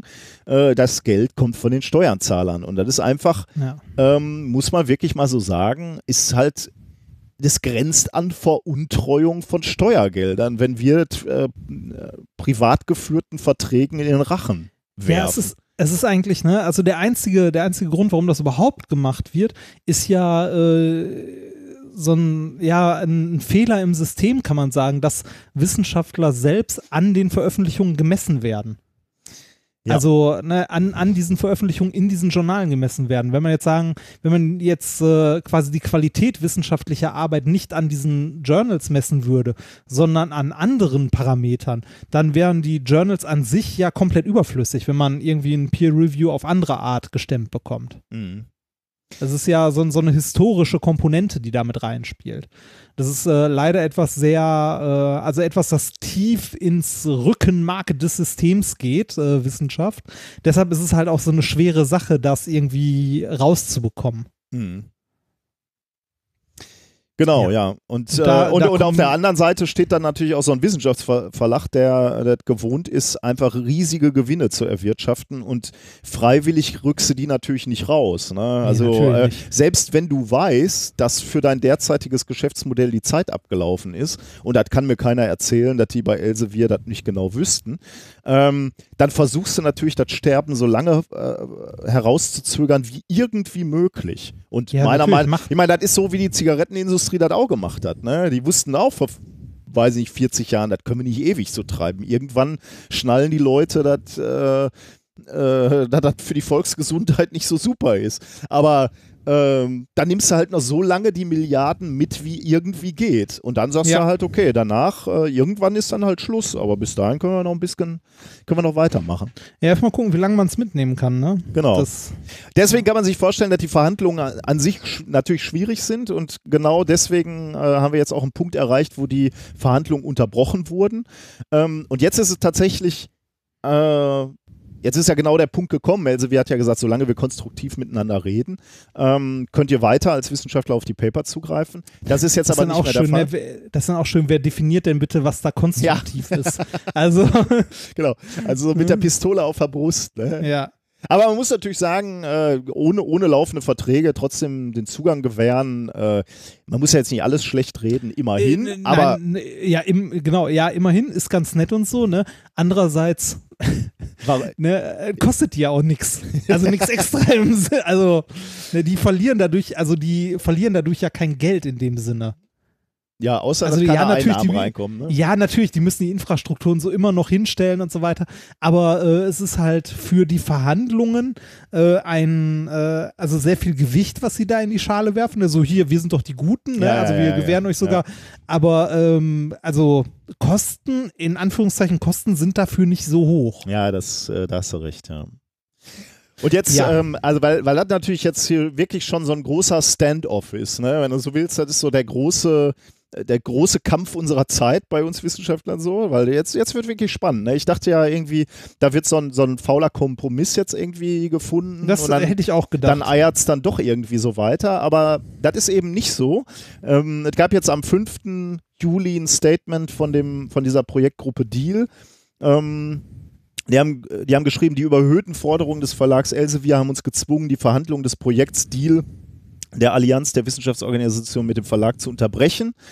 Ähm, ja. Kann man irgendwo sehen, wie, wie hoch die Förderungen waren? Also sind diese Diskussionen oder Verhandlungen öffentlich oder sind die hinter Nee, verschlossener Tür? Glaube ich nicht. Also ich habe mir, ich habe mir versucht, die Unterlagen anzugucken. Die, äh, also Summen liest du dann überhaupt nicht. Okay. Ähm, es geht jetzt hier weiter. Äh, wir wollen ein nachhaltiges Publish-and-Read-Modell, also eine faire Bezahlung für die Publikation und dann eine freie Verfügbarkeit für die Leser.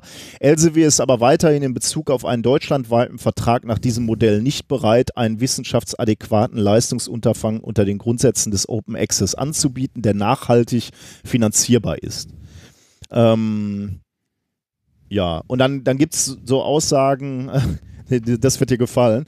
Ähm, das ist jetzt aus einer Pre Presseerklärung. Ich äh, habe das Originalzitat leider nicht gefunden, aber äh, in dieser Presseerklärung heißt es dann, die Deal-Gruppe blickt dennoch gelassen in die Zukunft. Für den Fall, dass Elsevier die Zugänge der Einrichtungen, die sich im vertragslosen Zustand befinden, nun abschaltet, wurden entsprechende Vorkehrungen getroffen. Die Verhandlungsgruppe wird die wissenschaftlichen Einrichtungen ausführlich über den Sachstand informieren. Äh, Was, äh, was habe ich unter äh, Vorkehrung zu verstehen? Weiß ich nicht. All, mal, äh, alles, worauf man Zugriff hat, heruntergeladen? Ja, ich meine, wir wissen ja, wo wir hin müssen, wenn es um. ja, ja, der- also. Das, äh, das Aber ich ja mein, auch auf Twitter, auf ja. Twitter hat ja auch jemand gefragt, du hast ja auch geantwortet, was für einen Einfluss, also was für eine Auswirkung das jetzt auf unsere Forschung hat. Und die ist einfach mal keine. Null, ja. Null. Ja. Gar keine, weil, ne, ähm, also bei mir, mir ging es ja auch schon so. Bei meiner Arbeit war es ja auch so, dass äh, gerade in diesem Bereich äh, Diamantsynthese, wo wir ja viel gearbeitet haben, äh, unsere Uni eh schon ewig keine Lizenz mehr hat. Mhm. Ne, und man jedes scheiß Paper, das Bitte. man bräuchte, ähm, einzeln über die Unibib anfördern müsste und es dann drei, vier Tage später in gedruckter Version bekommt. Ähm, weil, äh, ne, das ja, also so kann man ja nie arbeiten, das ist ja ein Witz. Äh, deshalb, also für uns hat sich da gar nichts geändert. Mhm. Also auch die Vorbereitung dieses Podcasts hat sich für mich überhaupt nicht geändert. Ja, ich, äh, die, den, die Mittel und Wege, die wir so gehen, um äh, unter anderem auf Paper äh, Zugriff zu kriegen, die können natürlich jetzt dieses, diese Dealgruppe nicht äh, empfehlen. Deswegen sprechen Sie von ähm, Notvorsorgungssystemen über Fernleihe, Dokumentenlieferdiensten und Payview-Zugriff. Ähm, Ja. Also sozusagen ähm, zurück in den 80ern. Ja. So. ja, oder halt, oder die Autoren direkt anschreiben, ne, was ja, auch genau, das ist natürlich auch ein bisschen. Und äh, Elsevier hat dann natürlich auch ein Statement rausgegeben. Ne? At Elsevier, we are committed to reaching a national agreement with Project Deal and finding a sustainable solution in support of German research Research and its open access ambitions. Ähm, bla bla bla, wir waren uns alle einig, wir wollen das so äh, auf die Beine stellen.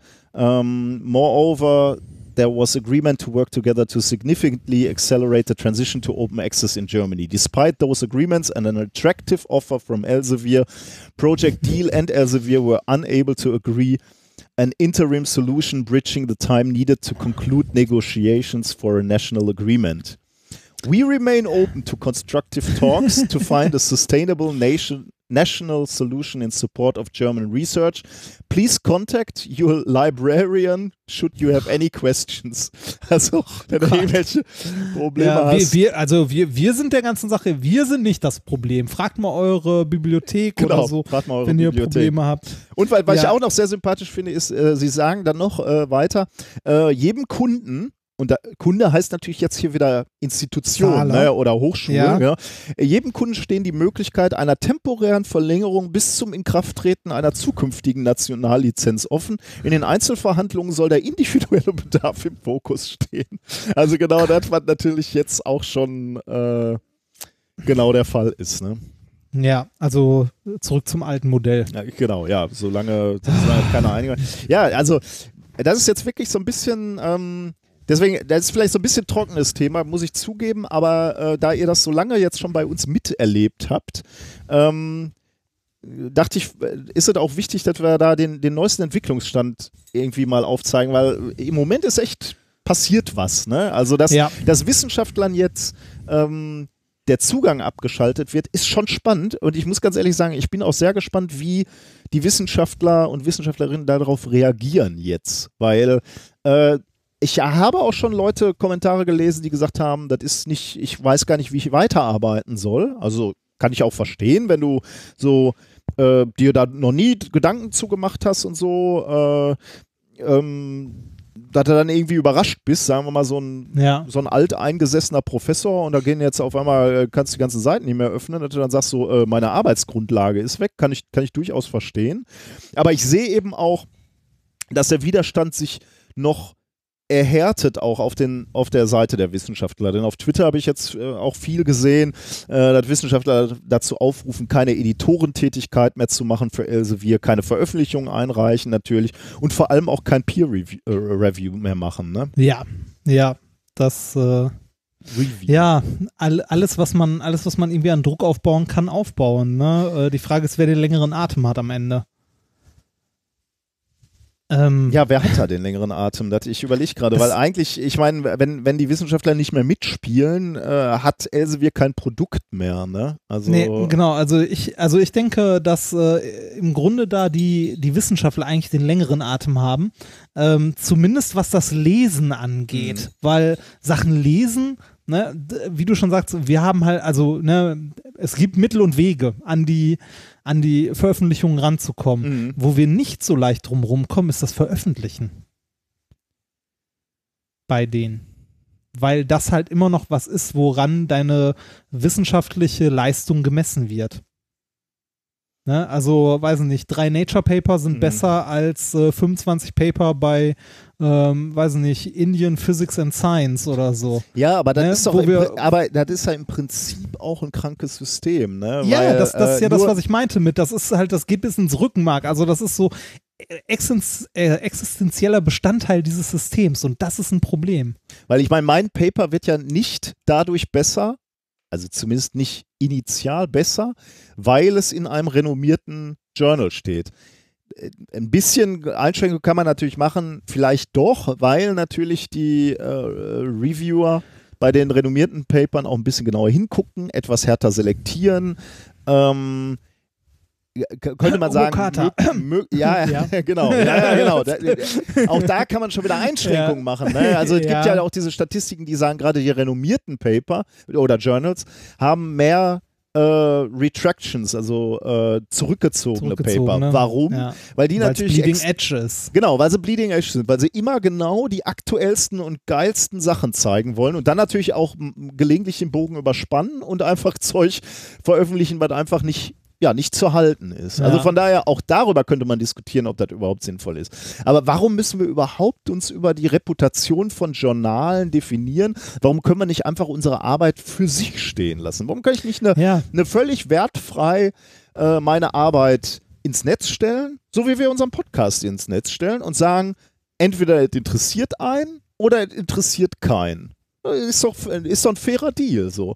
Aber die Wissenschaftler müssen irgendwie da so einen Stempel draufkriegen und sagen, ja, ich habe, und das funktioniert ja, ne? Also wenn, wenn du jetzt Science oder Nature Paper hast und du bewirbst dich irgendwo, dann wirst du eingeladen. Ist ja keine Frage zum Bewerbungsgespräch. Das gucken die Leute Ja. sich an. Also es ist ja nicht so, dass das irgendwie völlig haltlos wäre, aber es macht halt eigentlich keinen Sinn, ne? Also äh, es ist auch ungerecht, ne? Also nur weil du vielleicht gerade ein populäres Thema hast oder vielleicht nur fünf, sechs Autor auf irgendeinem Nature Paper bist.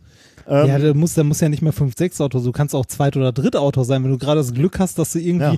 in einer Gruppe gelandet Ja. bist, die irgendwie äh, fünf Nature Paper im Jahr raushaut, weil die halt gerade irgendwie ein Thema machen, Mhm. was da äh, Bleeding Edge ist, dann, ne, dann kannst du selber auch nur Durchschnitt sein oder halt schlechter als andere Leute, die woanders veröffentlichen. Du hast halt Glück. Mhm. Ne? Ja. dabei. Andersrum genauso. Du kannst auch super Forschung machen, aber irgendwie in einer, äh, in einer Gruppe landen oder generell äh, an einer Uni, wo weniger Geld ist oder ein Thema, das gerade nicht so sexy ist. Ähm, dann kriegst du das halt nicht in Nature veröffentlicht, sondern musst halt irgendwo anders veröffentlichen. Und äh, obwohl es Forschung ist, die vielleicht genauso viel wert ist oder du vielleicht sogar ein besserer Wissenschaftler bist Auf an der Stelle, Fall, ja. hast halt Pech gehabt, ne? Das, äh, da gehört halt viel Glück mit dazu. ja. Also, ne, Be- Beispiel, wenn du in irgendeiner Arbeitsgruppe in Harvard bist, ist das eine andere Geschichte, als wenn du in einer Arbeitsgruppe, äh, weiß nicht, an der Uni Bonn oder so bist oder an der Uni Duisburg oder sonst was. Bitte. Du weißt, was ich meine. ne? Jetzt müsste ich ja eigentlich hier mal einen UDE-Jingle Ja. starten, aber Ja. lassen wir mal. ja. Ja, schwierig, Also, aber Äh, Genau, also das, das gesamte System krankt an dieser Stelle. Ne? Also einem nicht nur, äh, also nicht nur, dass wir dafür unglaubliche Summen bezahlen, um unsere eigene Arbeit wiederzulesen und Sachen zu lesen, an denen wir nach der Veröffentlichung auch selbst keine Rechte mehr haben. Das ist ja auch so ein bescheuertes Ding, ne? Das ist komplett unnötig. Warum muss man bei der Veröffentlichung alle Rechte abtreten? Das ist doch behämmert. Also ich, ich weiß gar nicht, wie das in Deutschland genau ist. Eigentlich, ich glaube, so etwas wie Urheberrecht kann man gar nicht abtreten, weil du ja immer noch der Urheber bist. Du kannst Verwertungsrechte abtreten, aber nicht äh, das Urheberrecht an sich, wenn ich mich nicht irre. Bin ich, ist dünnes Eis. ich Ja, halte ja. mich da mal ich, zurück. Ich sag da lieber äh, auch nichts das, zu, weil ja, das, das, das, soll, das soll bitte jemand mal erklären, der Ahnung von, von Recht hat und so einem Kram. Ähm, aber äh, das muss doch nicht sein. Ne? Also warum muss man, warum muss man dem Verlag alle Rechte geben? Hm. Ne? Warum kann ich mir nicht das Recht vorbehalten, dass ich mein eigenes Paper bitte umsonst runterladen möchte? Ja, da ist ja jetzt aber wirklich, äh, wie kommst du denn ja auf so eine Idee? Ne, ist, ist, ist ja schließlich meine Arbeit. Ne? ähm, äh, Finde find ich halt problematisch. Hm. so ein bisschen. Also man, der, es ist ja auch der Punkt, man wird für, also ähm, bei Open Access zahlt man für die Veröffentlichung. Es ist ja nicht so, dass jetzt bei der Variante, wo man das, äh, wo man nicht zu veröffentlichen bezahlt, es ist ja nicht so, dass man pro runtergeladenem Paper irgendwie nochmal 20 Cent bekommt. Das ist ja eine andere Geschichte, als wenn man, also wenn du jetzt ein Buch schreibst oder so, bekommst du ja auch eine Vergütung für verkaufte Bücher. Also da nimmt der Verlag sich zwar auch den Löwenanteil an der Stelle, aber du bekommst zumindest noch einen Anteil, den du äh, pro verkauften Exemplar halt bekommst. Also das heißt, du bekommst etwas aus dieser Wertschöpfung, die da vorgenommen wird, bekommst du etwas ab. Das ist da ja nicht so. Also bei den Verlagen bekommst du ja nichts. Du zahlst ja sogar noch, wenn du deinen eigenen Kram wieder haben willst. Und äh, das, ich glaube, das Hauptproblem, das wir aktuell haben, wo es schwierig wird, die Verlage loszuwerden, ist nicht mal diese Variante des Lesens. Also ist auch eine sehr wichtige, also äh, Project Deal ist eine sehr wichtige Sache, sondern auch die Sache, dass wir an Veröffentlichungen, wenn wir in der Wissenschaft weiterarbeiten, äh, an Veröffentlichungen gemessen werden. Und äh, nicht nur an der Anzahl, äh, sondern auch am, am Grad, wo veröffentlicht wird, aber natürlich auch an der Anzahl und so weiter. Das leitet ja auch direkt zum nächsten Thema Richtig, über. sehr schön gemacht, äh, Ne? junger Padawan. Äh, publish and perish, oh, äh, nicht äh, end, sondern publish Oh, or genau, perish. Äh, Es kann auch End sein. Ne? Ja, das stimmt. äh, Publish Ja. or Perish ist sicherlich ein, ähm, ein Begriff, der jetzt gleich nochmal aufkommt. Ja, genau. Äh, du hast es schon ganz richtig gemacht, ähm, äh, gesagt. Wir äh, müssen auch beim nächsten Thema, was auch sehr, sehr diskutiert wurde auf, auf Twitter und, und in den sozialen Medien und auch in der Presse vor allem. Ich weiß nicht, Und mit diesem du, Thema auch sehr viel zu tun hat. äh, hast du damit, also die- ja, hast, Ja. Hast, hast du das überhaupt verfolgt in, äh, in Äh, deiner ich habe Weise? oder? die, ja, habe ich. Ich habe die Dokus gesehen. Okay. Die dazu erschienen sind. Zwei Stück, glaube ich, im ersten. Äh, einmal äh, die Quarks-Doku Mhm. habe ich gesehen und auch die äh, vom der ARD, die sind aktuell noch äh, die Lügenmacher. Mhm. Hast du, glaube ich, auch in die Ja. Shownotes geschrieben. Ähm, sind beide aktuell noch in der Mediathek. Kann man Mhm. sich angucken. Verlinken wir auch. Ähm, ich habe von Mai den Beitrag auf YouTube tatsächlich auch gesehen. Ja, also Ähm, du greifst schon ein bisschen vor. Äh, ja, ja, ja, also äh, kurz, kurz gesagt, ja, ich habe die Dinger gesehen und ich habe äh, mit der ganzen Diskussion äh, angefangen beim Hashtag äh, hier und da die gleichen Probleme damit, die viele Wissenschaftler damit haben, die sich dazu in letzter Zeit geäußert haben. Äh, angefangen beim Hashtag Fake Science. Ja, lass uns, lass uns un- aber jetzt wirklich, äh, wir müssen ja erstmal sagen, worum es geht, oder? Also, Ja, äh, dann- bevor dann- du jetzt ja. mitten reinsteigst, äh, würde ich sagen, lass, lass uns erstmal, äh, ist ja durchaus denkbar, dass Leute nicht mitgekriegt haben, äh, Okay, ja. äh, worum es, Es geht, es geht um Folgendes. Eine Gruppe der Öffentlich-Rechtlichen, ich glaube, ähm, NDR war dabei, ARD, ein paar Zeitungen waren noch mit dabei, ich glaube, die Süddeutsche oder so. Weißt du es genau? Ähm, Wer die Gruppe ja, war, ich gucke die. gerade, ähm, die NDR, WDR, Süddeutsche Zeitung, aber auch Ja. äh, internationale Medienpartner. Genau. Ähm, auf jeden Fall sind da äh, eine Reihe Journalisten hingegangen und haben herausgefunden, äh, dass es ähm, äh, sogenannte, äh, wie heißen die, Predatory Journals gibt. Predatory Journals und Predatory Conferences. Also Predatory Conferences? würde man ja irgendwie so Raubtierjournale und Genau. Raubtierkonferenzen nennen, ja. Und damit ist nicht Elsevier gemeint, was ich schon komisch finde. Ähm, also äh, das ist äh, sogenannte, äh, ja, das sind sowas wie Fake-Zeitschriften. Also dass es äh, Zeitschriften gibt und Konferenzen, die ähm, sich als wissenschaftliche Verlage oder Zeitschriften darstellen, auch sagen, sie hätten ein Peer-Review, wo man aber gegen Geld alles veröffentlichen kann. Im Wesentlichen. Also äh, man kann den größten Scheiß da veröffentlichen. Das haben die im Rahmen dieser äh, Recherche auch gemacht. Die haben halt Quatschpaper zusammengeschrieben, die dort eingereicht bei diesen Verlagen und die äh, wurden dort veröffentlicht. Ja. Also Studien, ähm, die äh, gegen Geld quasi veröffentlicht werden. Mhm. Und äh, das, äh, was da wohl herausgekommen ist bei dieser Studie, dass äh, ungefähr 5000 deutsche Wissenschaftler auch von renommierten Instituten und Universitäten in solchen Journals veröffentlicht haben. Mhm.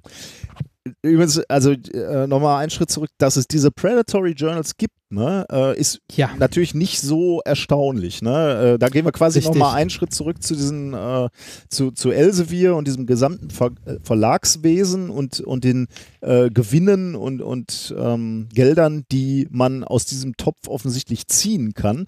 Also wir reden hier von einem riesigen Kuchen. Ne? Wenn, wenn man sich Elsevier anguckt, Elsevier hat ähm, zuletzt einen Umsatz von 2,3 Milliarden Pfund ausgewiesen und der Gewinn, nur der Gewinn, betrug 853 Millionen Pfund.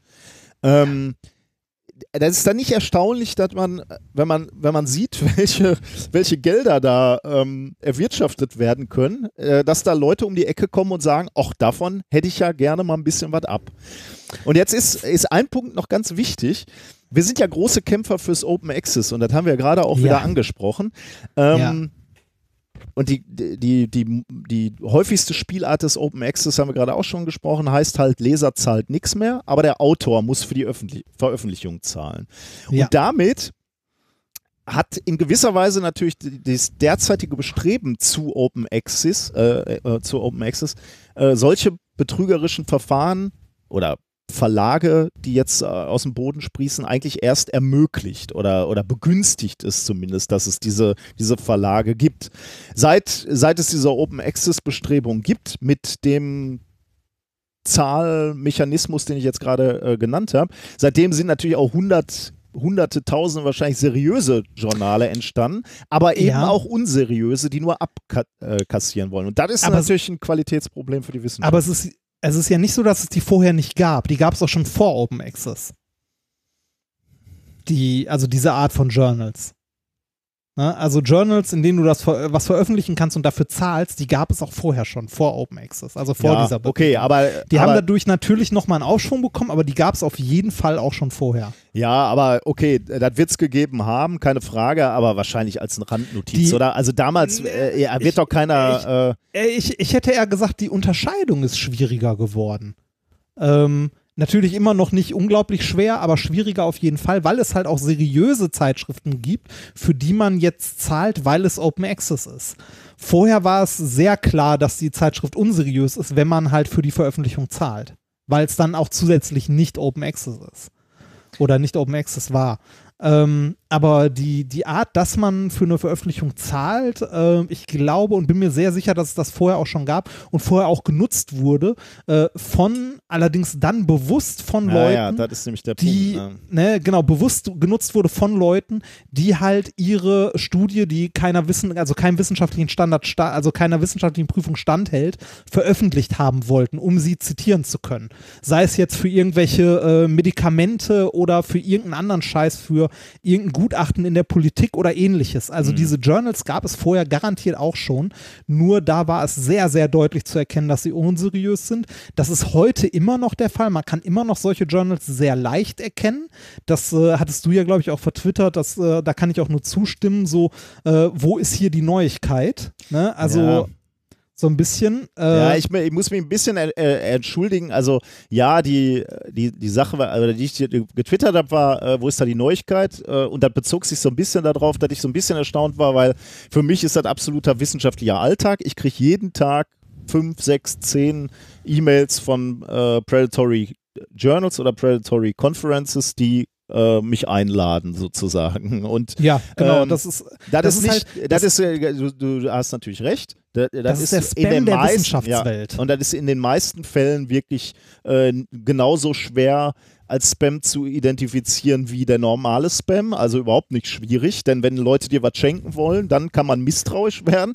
Die Ja. wollen dir natürlich nichts schenken, aber sie schreiben dich an und sagen dir dann, Dear respected Sir, uh, we admire your work, we have read your article, bla bla bla, uh, we would like to invite you to the conference. Äh, Dann, also früher, vor 10, 15 Jahren, hieß halt Invitation to a Conference, hieß, die zahlen dir den Fluch, äh, du brauchst nichts zu bezahlen, dass du da hinkommst.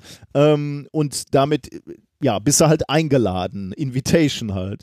Heutzutage heißt Invitation meistens gar nichts. Manchmal, dass du die eh schon viel zu teure Konferenzgebühr irgendwie um 100 Dollar oder 200 Dollar billiger kriegst.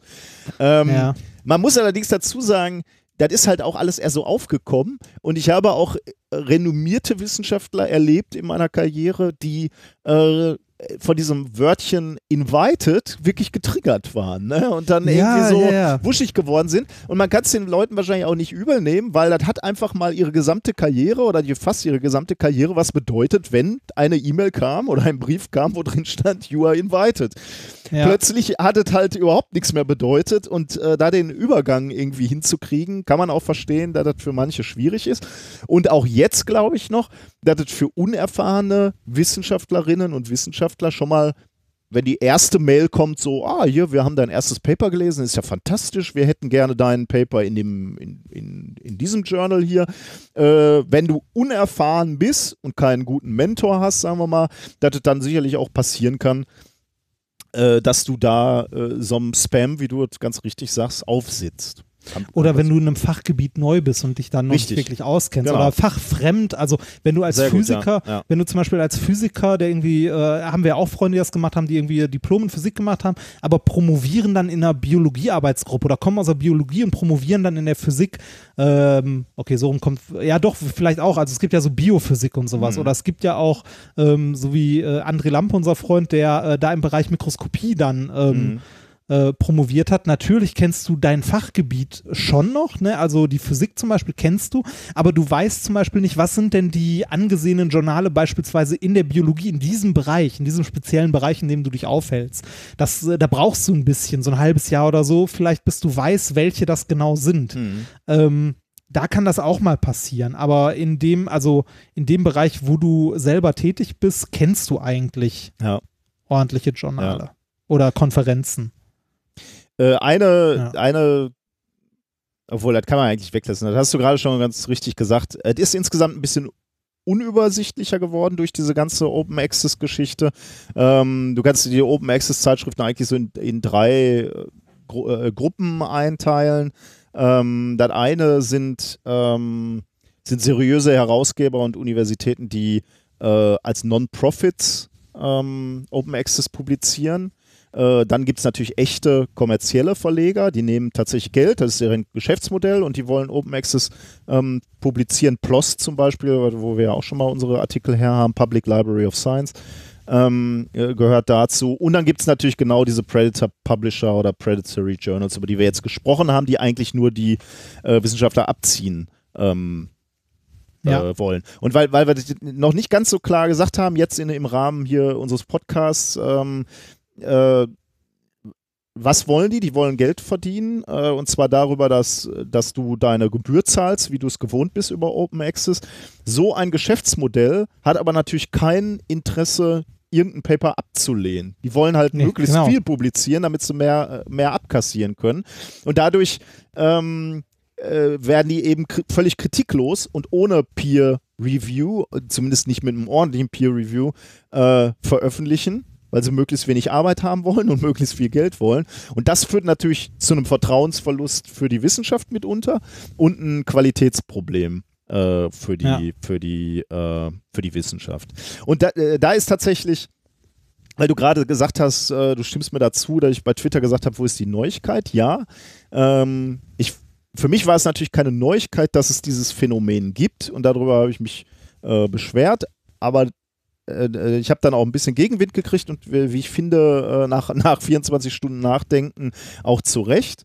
Ähm, es ist natürlich insofern schon eine, eine, Meldung, weil natürlich Leute außerhalb des Wissenschaftsbetriebs dafür eben keinen Blick haben. Deswegen macht es Sinn, dass es der, Publik der, der Öffentlichkeit mal ähm, ja. gezeigt wird. Und es geht hier ja um Steuergelder wieder. Ne? Also von daher haben wir natürlich ja, schon in stimmt. gewisser Weise ein Rechtfertigungs eine Rechtfertigungspflicht sozusagen, was machen wir mit unserem Geld und wenn wir damit äh, Scheiß machen, oder mit eurem Geld vielmehr, wenn wir damit Scheiß machen, müssen wir das eben auch rechtfertigen. Und ja. das kam in dieser allerersten Dokumentation, die du gerade schon angesprochen hast, Fake Science, ne, die übrigens den, den Untertitel Die Lügenmacher hat. Das finde ich ja auch schon ja. wieder unmöglich. Also äh, der Titel ist schon sehr, sehr reißerisch und äh, Lügenmacher sehe ich, ich ein Problem. Auch, ja. Ich habe ein Problem mit der gesamten Berichterstattung. Also mhm. wie die Berichterstattung abgelaufen ist, habe ich tatsächlich ein äh, Problem mit. Und die finde ja. ich auch echt nicht gut. Lass, ähm, lass, lass uns die Art und ne? Weise, wie, wie darüber gesprochen hat, also Fake Science und Lügen machen, lass uns da am Ende drüber sprechen. Ja? Also lass, lass uns mal eben äh, nochmal äh, die Dokumentation angucken, weil äh, weil da äh, eine Sache auch noch drin war, also die die, die ich auch ganz interessant fand, muss ich sagen, äh, und, und wo sie auch recht haben. Also ich hatte ja gerade schon gesagt, Veruntreuung von Steuergeldern ist natürlich schon mal, ähm, wenn du halt zu irgendeiner äh, Predatory-Konferenz nach New York fliegst, einfach, also wissentlich, mal angenommen, du würdest wissentlich machen. Und das wurde so ein bisschen da dargestellt, äh, dass der Wissenschaftler da wissentlich hingefahren ist. Also er wusste, dass das mhm. eine Fake-Veranstaltung ist. Dann veruntreut er natürlich Steuergelder und das ist eigentlich nicht, äh, ist nicht, ähm, zu dulden. Ähm, aber der andere Punkt, den ich auch noch sagen wollte, wo, wo ich zu schnell geschossen hatte, als ich gesagt habe, ja, wo, wo ist da die Neuigkeit und warum ist das berichtenswürdig, äh, ist natürlich, dass du auch noch weiteren gesellschaftlichen Schaden anrichtest durch diese äh, gefakten Studien oder diese, diese Studien, die irgendwo nicht peer-reviewed veröffentlicht werden. Äh, weil dann natürlich, und das wurde in, diesem, äh, in dieser Dokumentation halt gezeigt, weil es dazu führen kann, dass irgendwelche Firmen beispielsweise ein, ein Paper raushauen und dann eben auf dieses Paper, was halt wissentlich nicht wissenschaftlich geprüft wurde, ähm, sie beziehen sich dann auf dieses Paper und sagen, hier unser Produkt ist wissenschaftlich bestätigt, äh, dass es Haarausfall vorbeugt oder so. Und das ist dann noch im, im günstigsten Fall Haarausfall. Ja. Im schlimmsten, äh, dann ist es auch Betrug mitunter. Aber Im schlimmsten Fall sind es Krebsmedikamente. Krebs oder äh, Genau, Krebsmedikamente. Äh, Philip Morris hat ja mal äh, Studien zur Unschädlichkeit von E-Zigaretten gebracht oder von wahrscheinlich auch von normalen Zigaretten. Ich weiß nicht, hier müsste man halt ein bisschen weiter zurückgucken. Reaktorhersteller äh, bringen, äh, bringen Paper raus äh, zur Reaktorsicherheit und so. Also da, da kommt natürlich dann auf einmal wirklich ein, eine Dimension rein, wenn dann Wissen, äh, wenn, wenn dann Politiker sich diese Paper sozusagen nehmen, ne, okay, Politiker sollten Berater haben, die ihnen sagen, dass die nichts zählen, hier diese, diese, Ja. äh, diese Artikel aus den äh, besagten Journalen, aber ähm, da, dann entsteht natürlich ein, ein, erstmal ein sehr persönlicher Schaden, also wenn, wenn die von dir besagten Studien zu Krebsmedikamenten ernst genommen werden. Oder eben auch ein gesellschaftliches Problem, wenn eben Politiker ihre Entscheidung daran ausrichten. Ne? Ja. Und, da, und damit endet der Bericht, äh, also diese erste Dokumentation mit dem, äh, mit dem Satz irgendwie, wem kann man also noch glauben? Ähm, das finde ich halt auch ein bisschen eichreißerisch. Äh, du hattest zweite, ähm, äh, zweite Dokumentation, wir verlinken übrigens alle, äh, also Ja. falls ihr die nochmal angucken wollt. Ja, Zweite, zweite äh, Dokumentation war Quarks. Ähm, heißt das eigentlich nur noch Quarks und nicht mehr Quarks und Co. Oder? Ja, es heißt nur noch Quarks, Okay. glaube ich. Ähm, da hieß der Artikel Betrug statt Spitzenforschung, wenn Wissenschaftler schummeln. Schaffle schummeln. Ähm, Finde ich auch problematisch, da kommen wir natürlich gleich drauf. Äh, wobei in diesem Fall wurde tatsächlich geschummelt. Der, jo der Journalist hatte irgendwie selber so eine Studie durchgeführt über Sch äh, Chiasamen ne, äh, ja, als genau. Superfood. Ja, Und er hat ja wirklich unsauber gearbeitet. Also er hat Datenpunkte unter Tisch fallen lassen. Er, er ja, äh, also er, ne, er hat halt das gemacht, was, äh, was man plakativ am besten machen konnte, halt beschissen bis zum geht nicht mehr. ne? kleine, kleine Gruppe von irgendwie zwölf Leuten, dann mal geguckt, okay, wen befrage ich denn bei der zweiten Runde? Ja, ja. Und wer hat denn das, wer denn, wer hat beim ersten Mal am schlechtesten abgeschnitten? Äh, da ist natürlich das Verbesserungspotenzial in der zweiten Runde am höchsten. Ja. Also es ging, glaube ich, darum, so ein, ähm, äh, so ein Modellflugzeug aufzubauen. Ja, das war wirklich irre, ja. Ja. Also, aber dazu muss man sagen, also wer so eine Studie macht, also wenn die so, so Experimente durchführt, der betrügt ja sowieso schon, ne? Also der, Ja. ähm, der, ähm, der macht sich ja Also- strafbar. Also, Ja, ja, äh, also wollte gerade sagen, also die, die Experimente, die sie da gemacht haben, die hätten sie auch direkt lassen können. Ne, Also einfach mal so quasi, hinschreiben. Ja, ja. Ja. Ähm, und in dieser Doku war dann auch die Frage, okay, wie, wie, wie, also da ging es dann auch noch um Predatory Journals und Predatory äh, Conferences natürlich und da war auch, äh, endete man auch mit der Frage so, äh, kann sich das System noch wieder selbst regulieren, äh, was, was können die Wissenschaftler tun und so. Ja. Ähm, und das dritte, was du angesprochen hast von Mai, äh, dem YouTube-Channel My- MyLab, ähm, da ähm, ging es auch nochmal um den ganzen Themenkomplex und sie hatte am Ende auch nochmal sehr schön fünf Dinge aufgezählt, was sie meint, was man jetzt machen müsste ähm, in, in dieser ganzen Diskussion oder was man äh, tun sollte. Ähm, ich habe jetzt die drei ersten Punkte waren meiner Meinung nach die wichtigsten, wobei ich auch sagen mu- muss, einige Sachen sind davon auch schon in der Mache oder sind, sind auch schon, die gibt es eigentlich auch schon, äh, aber sie hat natürlich recht, darauf hinzuweisen, beziehungsweise die müssen vielleicht noch viel konsequenter durchgezogen werden. Eine ähm, ist etwas, was wir gerade schon angesprochen haben, Aufklärung der Wissenschaftlerinnen und Wissenschaftler, denn gerade junge Wissenschaftler müssen sich halt auch erstmal orientieren. Ne? Du hast es gerade schon sehr schön gesagt, es fällt auch halt nicht so ganz einfach, den Spam von dem Nicht-Spam zu unterscheiden. Gerade wenn man, äh, also du hast ein super Beispiel gebracht, wenn du, wenn du neu in ein Fachgebiet kommst. Ich meine, woher sollst du dann wissen, wer die Koryphäen sind? Wer sind, Ja. wo sind die großen, wirklich wichtigen Jour Journale? Ne? Ähm, das heißt, da muss irgendwie Aufklärung stattfinden. Das gibt es in gewisser Weise auch schon. Also ähm, es gibt so Factsheets, die rausgebracht worden sind vom Science Media Center. Ähm, daraus werde ich gleich auch noch mal was äh, rausholen. Ähm, hast, hast du einge eingeatmet, weil du was sagen wolltest? Nee, Oder, nein, also, ich habe nur so geatmet. der zweite Punkt waren Whitelist bezieh- beziehungsweise Blacklist für äh, Journale, ähm, die von Unis oder Bibliotheken oder Wissenschaftlern erstellt werden, äh, wo halt eingetragen werden, was sind die seriösen oder was sind die Hm. nicht seriösen. Äh, die, die nicht seriösen ist wahrscheinlich ein bisschen schwieriger, weil halt permanent irgendwo neue ähm, äh, Journale auftauchen. Es gab auch mal tatsächlich eins, ich erinnere mich, vor einigen Jahren hatte ich die, äh, die Liste auch mal zur Hand genommen, aber die scheint nicht mehr aktualisiert zu werden seit 2017. Äh, da gab es eine schwarze Liste von Pseudo-Zeitschriften, äh, die hat ein Bu Bibliotheksforscher, Jeffrey Beal von der Universität äh, in Colorado ähm, erstellt quasi. Und da waren am Ende 1000 Verleger und Zeitschriften drauf, die als potentially predatory eingestuft wurden, also möglicherweise äh, Raub, Raubverleger. Aber die wird, wie gesagt, nicht mehr aktualisiert. Vermutlich ist das auch eine, eine Heidenarbeit. Wahrscheinlich sollte man da eher über eine Whitelist nachdenken, also wo, wo du dich quasi erstmal qualifizieren musst, damit du da drauf Mhm. kommst. Ähm, und was Mai gesagt hat, und das, das hast du jetzt auch bei beiden Themen eigentlich angesprochen, deswegen äh, ist es hier nochmal äh, wichtig zu erwähnen, ist, dass dieses Publish or Perish ähm, System einfach weg ist. Ne? Dieses äh, Veröffentlichen um jeden Preis, weil das natürlich dazu führt, dass du im Zweifelsfall sagst, wenn du irgendwas gemacht hast, was jetzt vielleicht nicht so spannend ist oder so, äh, dass du sagst, ach komm, dann zahle ich da mein Geld, dann steht es auf meiner Publikationsliste und gut ist.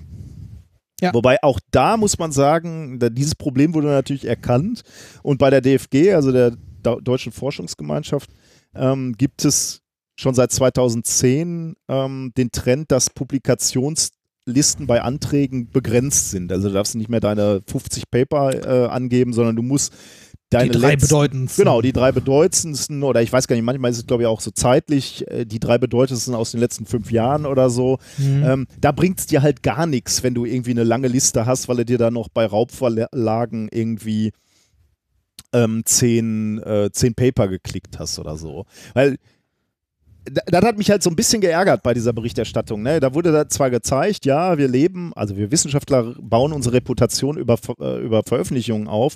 Ähm, es ist jetzt aber nicht so, dass Wissenschaftler so doof wären, dass wenn, wenn jemand äh, sich bei dir bewirbt oder du einen Antrag stellst und du hast eine riesenlange äh, Liste an Publikationen, dass die Leute sich nicht die Journale angucken würden und nicht erkennen würden, dass das zum großen Teil äh, Schrottjournale sind und die werden Ja. nicht gezählt sozusagen.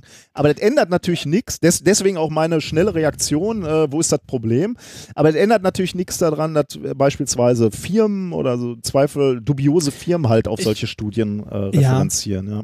Ich, ich glaube, das ist auch der, das Haupt- äh, oder der Hauptdaseinsgrund für diese Predatory Journals und zwar genau diese Geschichten, dass ähm, falsche Gut, also das für falsche Gutachten genutzt wird, für Firmen genutzt wird.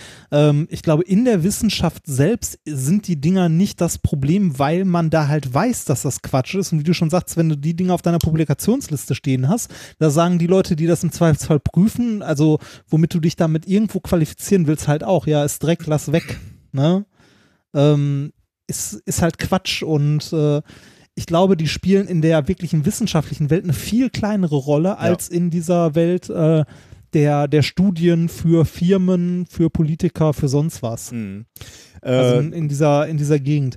Ähm, aber jetzt so langsam auf den Punkt kommen, deshalb, das ist einer der Gründe, warum ich die gesamte Berichterstattung drumherum, also äh, gerade auch die, äh, die journalistische Aufbearbeitung äh, an der Stelle echt problematisch finde, weil diese komplette Themenkom also dieser Themenkomplex, ne, äh, Publish or Perish, also dass Wissenschaftler an ihren äh, wissenschaftlichen Veröffentlichungen gemessen werden, dass es halt, ähm, äh, dass es ein Riesenproblem mit den Verlagen gibt, dass äh, Verlage die Wissenschaftler quasi seit Jahrzehnten ausbeuten und so weiter. Ne? Dieser Teil ist komplett unter den Tisch gefallen bei der, äh, bei der Berichterstattung. Das kam nicht vor. Das spielte da überhaupt keine Rolle. Also das, ähm, weiß ich nicht, das, äh, dass zum Beispiel Wissenschaftler fürs Peer Review nicht bezahlt werden. Wenn man sich ähm, von der von der ARD äh, war es, glaube ich, äh, zu dieser äh, ähm, äh, zu dieser Doku, die haben so ein, so ein kleines Gift gebastelt, das sie auch vertwittert haben, ähm, wo sie gesagt haben, äh, also um darzustellen, was der Unterschied zwischen seriösen und nicht seriösen Verlagen ist, ne? dass die seriösen Verlage das ja prüfen, die Studien, und die nicht, also und die unseriösen Verlage das nicht prüfen. Ähm, dass äh, die in Anführungszeichen seriösen Verlage ähm, das auch einfach nur an Wissenschaftler weitergeben, ohne die dafür zu bezahlen oder ähnliches, wurde nirgendwo erwähnt. Also die, die seriösen, also es, sagen wir so, ähm, ich finde, die in Anführungszeichen seriösen Verlage sind bei dieser Berichterstattung viel zu gut weggekommen. Also auf das Problem, das wir mit in Anführungszeichen seriösen Verlagen in der Wissenschaft haben, wurde halt überhaupt nicht eingegangen. Auf das Gesamtproblem dieser, dieses Publizierens in der Wissenschaft wurde nicht eingegangen. Bei der Berichterstattung, sondern es wurde, wie du auch schon gesagt hast, relativ reißerisch mit so Titeln wie Die Lügenmacher oder äh, halt Fake Science. Dieser Begriff Fake Science alleine ist, finde ich, unglaublich problematisch.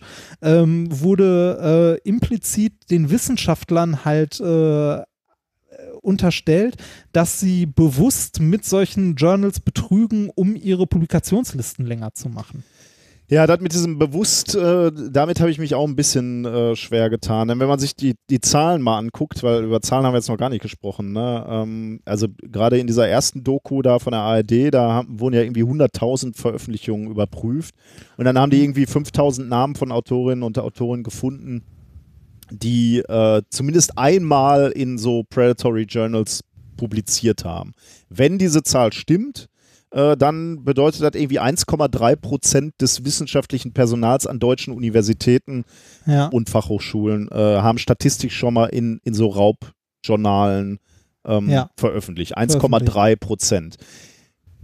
Veröffentlicht, ne? Das heißt jetzt noch nicht wissentlich veröffentlicht, ne? Weil äh, wir haben jetzt gerade schon, schon gesagt, ähm, die Geschäftspraktiken von diesen Journalen äh, sind eben so ausgelegt, dass sie betrügen wollen. Ne? Also die, ähm, was wir noch gar nicht gesagt haben, die, äh, die Journale, die Titel der Journale ähneln meistens äh, äh, bekannten Journalen. Ne? Die sind Ja. also rein vom Titel klingen die eigentlich alle, alle vernünftig. Die haben ordentliche Webseiten. Ähm, die haben, die geben sich ja auch Impact-Faktoren und so. Ne? Die betrügen ja eh. Also von daher können sie es auch kom komplett durchziehen. Das ist Ja. Betrug. Ähm, aber es ist auch menschlich irgendwie darauf reinzufallen. Also, wenn man jetzt sagt, so äh, 1,3 Prozent des P Personals klingt viel, aber wissentlich wird, werden es sicherlich deutlich weniger sein.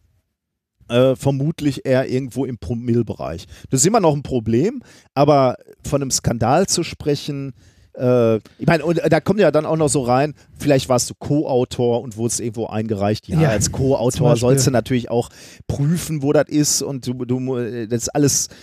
Aber es, es ist halt nicht schwarz und weiß, sondern ist so ein bisschen grau auch dabei. Ne? Ähm, Und, äh, und auch das ist natürlich noch gar nicht gesagt, ne? Die Sachen, die dort publiziert sind, sind ja nicht zwingend falsch. Ne? Das Nee, geht genau, mir halt auf den ja Geist. Die Lügenmacher, ne, sagt halt, oder Fake Science, äh, sagt, äh, suggeriert halt, dass das auf jeden Fall alles falsch ist. Das muss aber nicht so sein. Ne?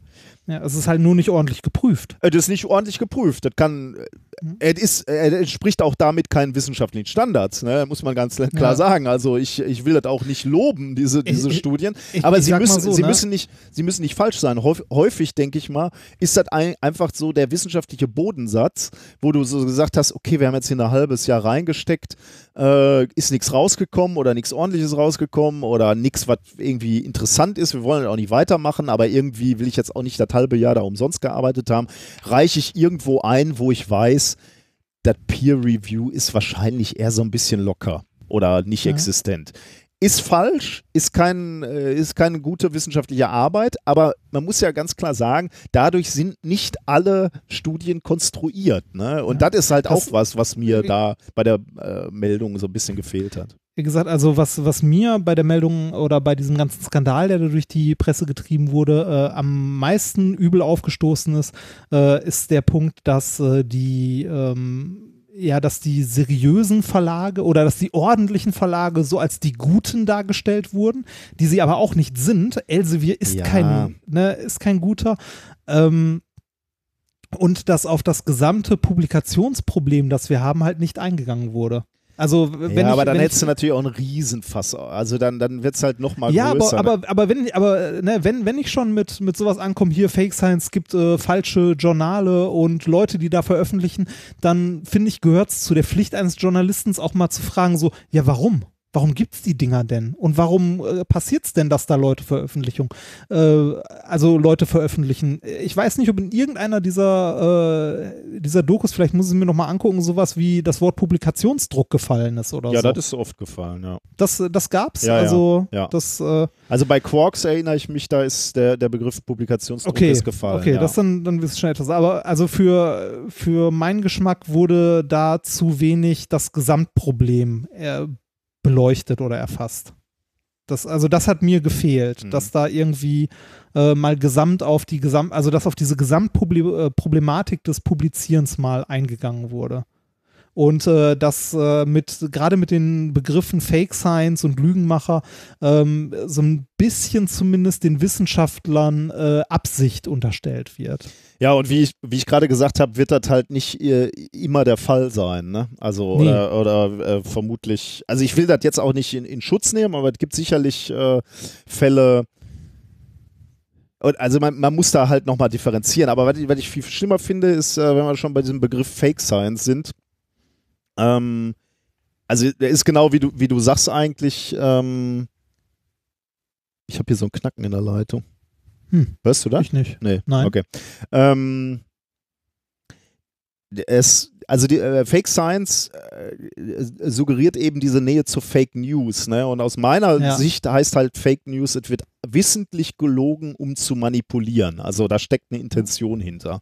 Und das, Das, ist das, mag, das mag vorkommen bei, bei Wissenschaftlern den, manchmal. Äh, Ja, auch äh, gerade bei diesen äh, Predator Journals, wenn da äh, Studien drin sind, die halt irgendwie zeigen sollen, dass äh, das, weiß ich nicht, Katalysator XY im Auto äh, besser funktioniert oder das Medikament äh, Z irgendwie ganz, ganz tolle Wirkungen hat, wenn das irgendwie von einer Firma, die das Zeug halt vertreibt, in Auftrag gegeben wurde, kann es sein, dass da, oder ist es höchstwahrscheinlich, dass da bewusst äh, betrogen und belogen wurde. Aber äh, für den normalen wissenschaftlichen Betrieb ist das eher nicht der Fall. Würde ich auch sagen, ja. Hätte ich genauso Ja. gesagt. Ka- äh, also ich, ich wür- würde auch sagen, kein Wissenschaftler erfindet Daten. Ja, ja, es gibt schon Ausnahmen, keine Frage, aber in der Regel nicht. Deswegen finde ich da den Begriff wirklich äh, ganz, ganz schlecht gewählt. Es wird nämlich der Eindruck erweckt, dass Wissenschaftler, dass man Wissenschaftlern eben nicht mehr trauen kann und dass sie breit versuchen würden zu äh, manipulieren. Und aus meiner Sicht wird das der Situation nicht gerecht.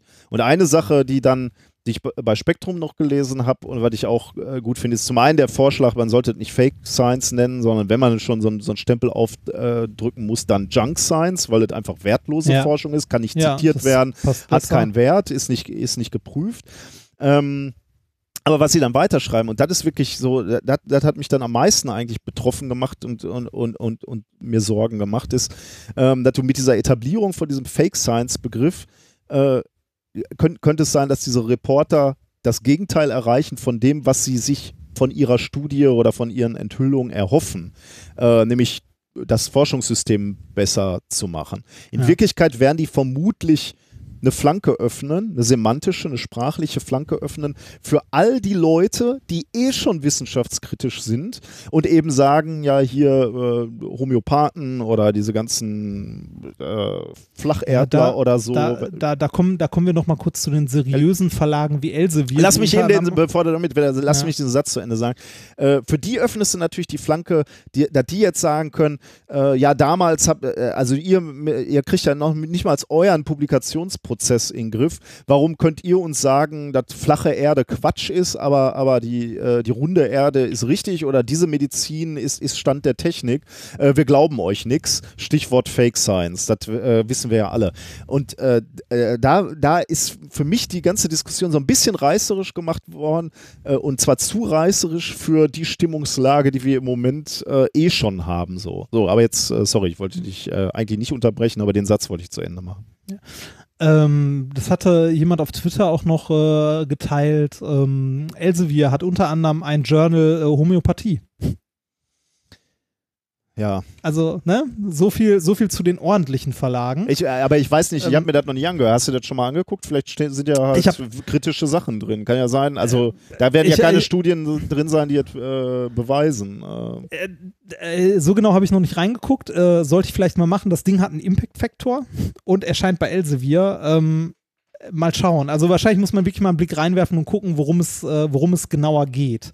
Also ich hätte jetzt persönlich auch kein Problem dafür, äh, damit, wenn Elsevier ein Journal hä- hätte, was sich mit äh, chinesischer? Medizin, ja gut, flache Erde finde ich schon ein bisschen archalbern, aber äh, also na, na gut, irgendwo musst du diese ganzen, wenn es, ich wundere mich, dass es so viele Studien gibt zu, äh, zu äh, Homöopathie. Aber ja, müsste man sich mal angucken. Wenn das halt ein Journal ist, wo ständig steht, wirkt nicht, wirkt nicht, wirkt nicht, kann ich da, kann ich da erstmal nichts gegen, gegen sagen. Aber tatsächlich, dass es so einen, so einen großen Markt gibt, dass es ein Journal gibt, äh, muss ich ja jetzt echt mal suchen. Das kann ich ja gar nicht. Äh ja, äh, es gibt auch im Verlag Elsevier diverse äh, hier Leitfaden Homöopathie und ähnliches. Also ich da dachte, ist es auch, da ist es auch grau. Homöopathie, ja. Ja. Muss ich mal gerade. Äh, Ähm, ja. Gut, das, Impact-Faktor ja. ist jetzt nicht so hoch, aber Nö, das nicht. Ähm, ja, ist jetzt für unsere Zuhörer vielleicht auch nicht ganz so Ja, ja, interessant. ähm, können wir uns ein andermal angucken. Aber äh, äh, das ist halt was, was ich, äh, wie gesagt, was ich ein bisschen problematisch fand bei dem ganzen Geschichte auch, dass äh, ja, dass, dass diese Unterscheidung in böse und gute Verlage, ähm, ich glaube, da gibt es mehr Graustufen bei. ja, ich. Ähm, Ja, ist ein schwieriges Thema. ich, äh, also das, das Problem, was ich da, ich kann das nachvollziehen, dass du das so siehst. Äh, das Problem, was ich damit ein bisschen habe, ist, äh, uns wird sozusagen der Ball äh, zugespielt und ihr, uns wird gesagt, ihr Wissenschaftler, ihr erzeugt Lügen oder ihr publiziert einfach irgendeinen Quatsch und was macht ihr überhaupt mit unseren Steuergeldern? Dann kann, äh, dann äh, kann meine Reaktion nicht sein, ich spiele den Ball gleich weiter und sage, aber Elsevier ist halt auch doof, sondern ich, äh, und deswegen habe ich diesen Aspekt wirklich ausgeklammert und ich habe für mich halt gesagt so, äh, okay, ich äh, will mir das Phänomen, was uns hier vorgeworfen wird, Ja. mir mal angucken und eben Ja. nicht den Ball weiterspielen, obwohl ich natürlich verstehe, Ich, dass- ich will dass ja der nicht den Ball Komplex- einfach nur, Nee, nee, ich der- will den der- Ball ja nicht nur einfach weiterspielen, sondern sagen, das ist halt etwas, äh, das, woran das gesamte System krankt. Das ist halt ein Symptom von einem gesamten System, das halt an der Stelle Probleme hat. Mhm. Dass man irgendwie versuchen muss, also zu lösen. Oder irgendwie versuchen muss, irgendwie äh, das in den Griff zu kriegen, weil so wie das, so wie das da kommuniziert wurde, oder so wie das generell jetzt äh, kommuniziert äh, oder wie es aufgegriffen wurde, schadet es am meisten genau dieser Open Access Bewegung, weil damit jetzt also damit halt äh, kommuniziert wird, ja, für Publikationen zahlen ist schon mal scheiße. Ähm, das wird nicht funktionieren. Lass uns lieber das System mit den guten Verlagen nehmen, die das Ganze äh, Ja, ja, das kontrollieren verstehe und damit schon. ihr Geld verdienen. Das verstehe Ähm, ich schon. Die, ja, die da als, als wachende, als ihre wachende Hand drüber halten. ja, ja, also das als Qualitätskontrolle. Und das- das, das finde ich problematisch.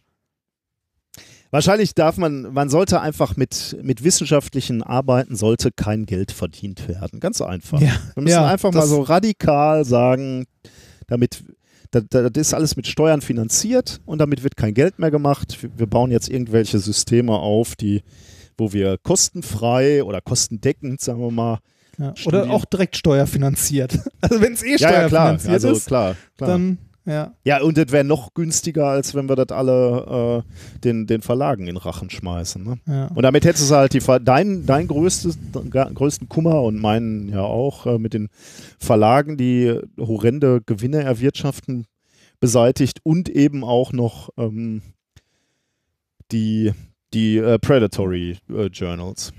Weil ich glaube, gerade gerade in der politischen Diskussion, die da jetzt drumherum aufkommt, äh, aufgekommen ist oder auch noch in Zukunft aufkommen wird, ähm, wird das äh, ein Problem nicht, aber es wirft ein unglaublich schlechtes Licht auf diese gesamte Open Access Bewegung.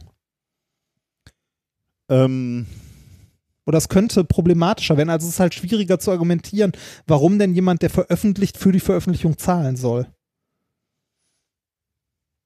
Ja, also äh, zumindest in diesen Dokumentationen äh, äh, wurde das nicht so negativ dargestellt, muss ich sagen. Also Mhm. zumindest dieser Aspekt jetzt. Äh, aber okay, ja, ich sehe natürlich dein, dein Argument, das ist durchaus möglich, ja. Naja. Und äh, das ist überhaupt keine Frage, ne? da gebe ich dir natürlich völlig recht, dass Elsevier das jetzt nutzen wird oder, oder die, äh, die großen Verlage, dass die sagen, sie, sie sind die großen Gatekeeper, die auf Qualität Ja. achten und das habt ihr jetzt davon, dass ihr ähm, euch Oder ein Open Access Quatsch macht. Genau, äh, das ist keine Frage. Also, dass, dass Ja. er denen hilft, ähm, keine Frage. Deswegen haben wir beides heute so ein bisschen angesprochen. Also sowohl Proje Pro Project Deal versus Elsevier als diese Hashtag äh, Fake Science Geschichte. Ja, ähm, lang ist es geworden, aber ich glaube, das war mal Ja. wichtig. Äh, das lag uns auf dem Herzen quasi. Wurden wir ja auch viel zu gefragt. Genau, ja, euch, euch auch, genauso, ja. Okay, ähm, dann, ich traue mich gar nicht zu sagen, kommen wir zu den Themen der, der heutigen Folge. Ähm, in äh, Thema, äh, Thema Nummer eins, was ich rausgesucht habe, heißt Duisburg im All. Mhm. Äh, Thema Nummer zwei heißt The Answer, my friend. Thema Nummer drei heißt Transplanetares Wasserimperium. Da geht es wieder um uns, junger Um Geld. Um Geld. Es geht um Geld. Natürlich. Und Zukunft. Äh, und Thema Nummer vier, alles für die Tonne. Da ist das, ist das Geld schon wieder dahin. Ähm, Wir haben noch ein Experiment der Woche und du hast uns ein schönes Shiner-Gadget rausgesucht. Also Genau. alles, was ihr von uns schon kennt und schätzt. Ansonsten noch schreckliche Musik. Äh, Von mir handverlesen. uh, so gut wie das letzte Mal. Habe ich, glaube ich, wirklich handverlesen. Der eine ist ziemlich geil, muss ich sagen. Der, Mhm. der zweite, ah, den habe ich auch Äh, ziem, rausgesucht. ziemlich geil gemessen an was. Stimmt, das kommt ja immer auf den Nullpunkt an. Ja. Ne? Oder die Skala. Äh, also äh, äh, im Vergleich zum Rausschmeißer-Song von letztem Mal. Nein, das ist wirklich ziemlich geil. Okay. Sollen wir, äh, können wir loslegen, oder? ja, bitte. Thema Nummer eins, Duisburg im All. Da geht es um ein Thema, ähm, was so ein bisschen durch die Presse, also zumindest durch unsere Uni-Presse gegangen ist, weil es ähm, ist etwas, was tatsächlich an unserer Uni initiiert wurde und ähm, durchgeführt wird. Ähm, ich hatte nämlich die Gelegenheit, mit zwei Doktoranden ähm, aus einer benachbarten Arbeitsgruppe zu sprechen. Ähm, und die haben etwas Interessantes gemacht, äh, was sie euch jetzt gleich in einem Interview selbst erklären. Ähm, sie haben nämlich ein Experiment auf die ISS geschickt. Das Experiment Arise. Bisschen beneidenswert. Ist schon ein bisschen, die ja ein bisschen. ist ein bisschen geil, ne? Und äh, ja. wenn, wenn, ähm, also, äh, es ist ja auch so ein bisschen, dass die das Experiment halt auch selbst gebaut haben. Ne? Die haben jetzt nicht irgend- irgendein äh, kommerzielles Gerät genommen und äh, da einfach hochgeschickt, sondern sie haben das selber erdacht und, und hochgeschickt. Das ist, glaube ich, schon irgendwie äh, relativ spannend. Ähm, wir würden euch dieses äh, Interview mal äh, vorspielen. Ähm, ja, damit ihr da mal im Bilde seid, was da für spannende Sachen Möchtest- gemacht werden, ja. Willst du vorher ganz kurz erklären, worum es geht oder was das für eine Arbeitsgruppe ist, aus der die beiden kommen? Oder? Äh, Im Prinzip wird das ja alles in dem Interview Ja. erklärt. Ähm, Ja. Es ist die AG, Okay. aber ja. Ähm, Dann, dann, dann reden genau, sonst machen wir, machen, genau, wir, äh, wir spielen mal dieses Interview ein und äh, danach äh, können wir offene Fragen nochmal diskutieren. Du äh, hast dir das ja auch angehört und hast vielleicht noch Anmerkungen, so hoffe ich. Okay, Ja. also wir, was? Äh, Ja, bestimmt. Okay, wir sprechen uns nach dem Interview. Okay, wir sind in meinem Büro an der Universität Duisburg-Essen und ich habe zwei Gäste bei mir, nämlich Tobias Steinpilz und Gregor Musiolik. Ähm, Museolik, ja. okay, schon den ersten Fehler gemacht. Danke für die Korrektur. Ich hätte euch überlassen sollen, äh, euch selber vorzustellen. Aber macht das doch vielleicht mal. Ähm, vielleicht noch, noch bevor wir zu allgemein oder zu speziell ins Thema gehen, wofür ich euch eingeladen habe. Ähm, was macht ihr hier an der Uni? In welcher Arbeitsgruppe seid ihr und was, womit beschäftigt ihr euch so allgemein? Äh, ja, damit man die Stimme vielleicht zuordnet kann. Ich bin Gregor. ähm, wir sind beide Doktoranden äh, bei dem Herrn Wurm in der AG. Und ähm, wir beschäftigen uns dann hauptsächlich mit Planetenentstehung. Äh, das ist eine ganz große Sparte, die wir da äh, untersuchen. Ihr seid so ein bisschen der ein Sonderfall an dieser Uni, ne? Also ganz Ja, viele Leute machen. Materialcharakterisierung Ja. und, und Materialsynthese. Ihr, ihr seid so ein bisschen von, äh, von der Seite eingestiegen, Professor Wurm, mit, mit dieser Planetensynthese. Äh, genau, richtig. Der hat Planetenentstehung untersucht. Und wir sind insofern auch ein Sonderfall, ähm, weil wir tatsächlich auch in der Astro-Community eine relativ kleine Gruppe sind, weil die meisten Leute dann irgendwelche Simulationen anstellen und dann im Rechner schauen, was da rauskommt und wir machen tatsächlich Experimente. Das liegt Und, mir ja ähm, nah. Das finde ich ja immer schon sympathisch. Prima, ja. Ähm, und äh, jetzt im Speziellen seid ihr hier, weil ihr etwas äh, ganz Faszinierendes gemacht habt. Ihr habt nämlich ein sehr spezielles Projekt auf die Beine gestellt. Ja, äh, ich bin erstmal Tobias, um die Stimme zuzuordnen. Und ähm, wir haben im Rahmen des Überfliegerprogramms von der DLR die Ausschreibung gewonnen und äh, konnten deswegen eine kleine Experimentkiste auf die ISS schicken und äh, können aktuell da Experimente durchführen, die hoffentlich den Horizont erweitern können im Brauchst nicht Rahmen so der methodisch korrekt sein. ja, im Rahmen der Planetenentstehung gibt es einige Erklärungslücken und ähm, wir haben eine Idee, wie man eine davon vielleicht etwas verkleinern kann. Und ähm, dafür haben wir ein Experiment designt, was aktuell da oben läuft. Du hattest gerade schon gesagt, äh, das war irgendwie eine Ausschreibung vom DLR. Äh, Wie muss ich mir sowas vorstellen? Also das DLR sagt, äh, ja, wir haben noch ein bisschen Platz bei der nächsten Mission. Wir fragen mal rum, wer eine Idee für so ein Experiment hat. Also was genau in den Köpfen im DLR vorgegangen ist, wissen wir nicht so genau. Aber ähm, ich denke, das ist einerseits, hey, wir möchten auch mal was für unsere Schülerinnen, Schüler, Studenten und so äh, machen, was die in kurzer Zeit fertigbringen können. Und ähm, ja, Publicity ist immer gut. Und äh, jetzt gab es ja diese neue Gerst-Mission, Horizons. Und äh, in dem Rahmen, glaube ich, wurde das dann angestoßen vom Herrn Weppler hauptsächlich. Und äh, ja, der hat sich darum gekümmert, dass dann so eine so ein Wettbewerb ins Leben gerufen Habt ihr wurde. eine Ahnung, wie viele Leute sich da beworben haben? Gab es 28 oder wie viele waren das? echt, du hast eine Zahl parat? Ich glaube so ungefähr 28, knapp unter 30 äh, Bewerbungen waren zum Einsendeschluss in korrekter Form abgegeben worden. Und wie, ähm, da hätte ich jetzt mich auch anmelden können. Wenn ich eine gute Idee gehabt hätte, hätte ich einen Antrag stellen können quasi. Ich glaube schon. Also, das internationale Studentensprech.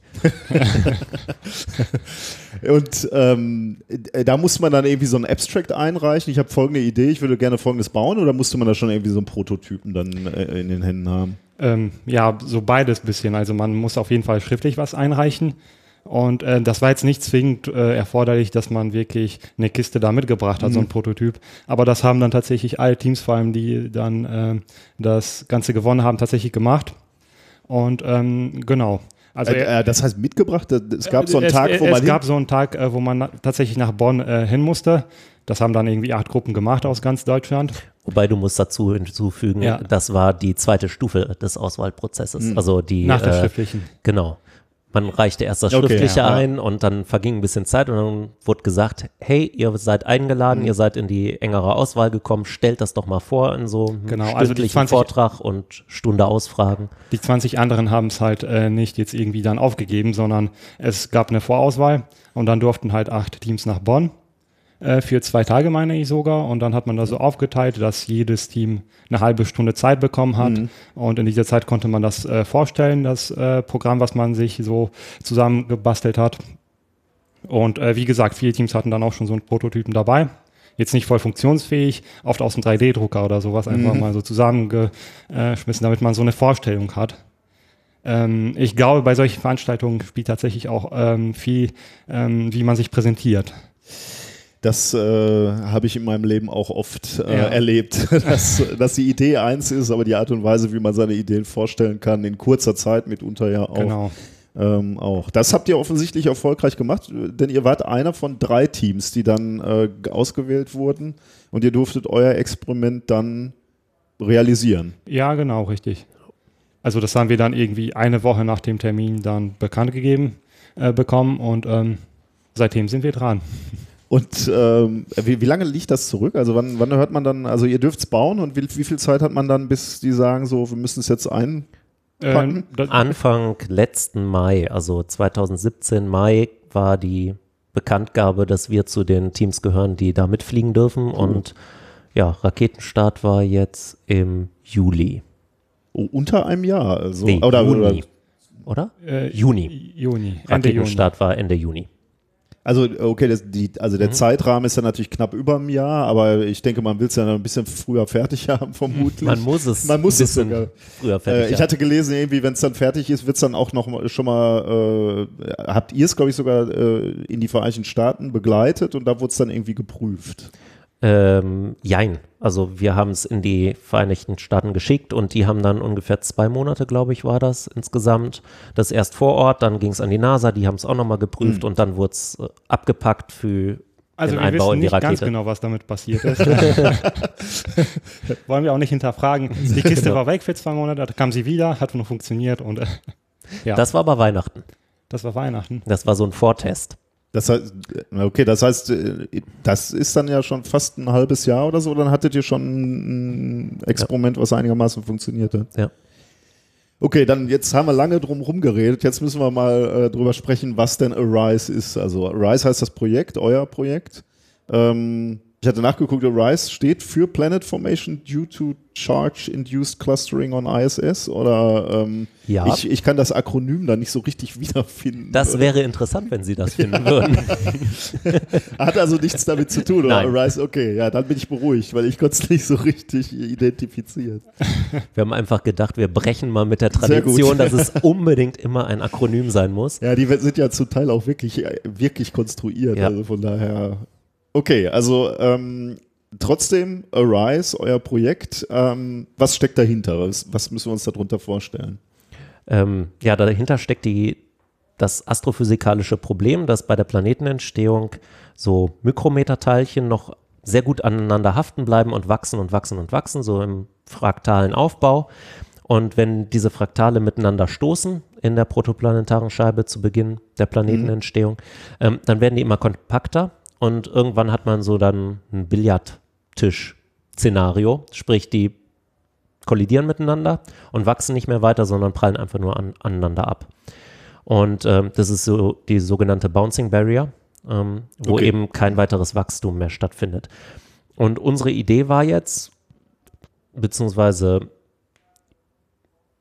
es gab ein Experiment am Fallturm in Bremen, bei dem etwas nicht geklappt hat. Wie immer.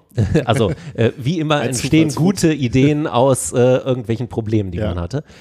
Und ähm, da wollten wir, oder ein Kollege von uns, ähm, so kleine Glaskugeln als Tracer-Partikel für einen Gasstrom verwenden.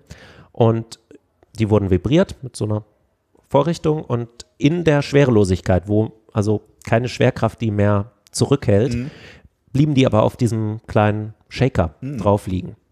Und da kam dann die Idee her, Moment, das könnte Elektrostatik sein. Und ähm, ab dem Punkt haben wir in mehrere Richtungen gedacht und haben halt festgestellt, dass sich sehr ähnliche Teilchen, also aus gleichem Material in der gleichen Größenklasse, elektrostatisch aufladen, wenn sie miteinander kollidieren.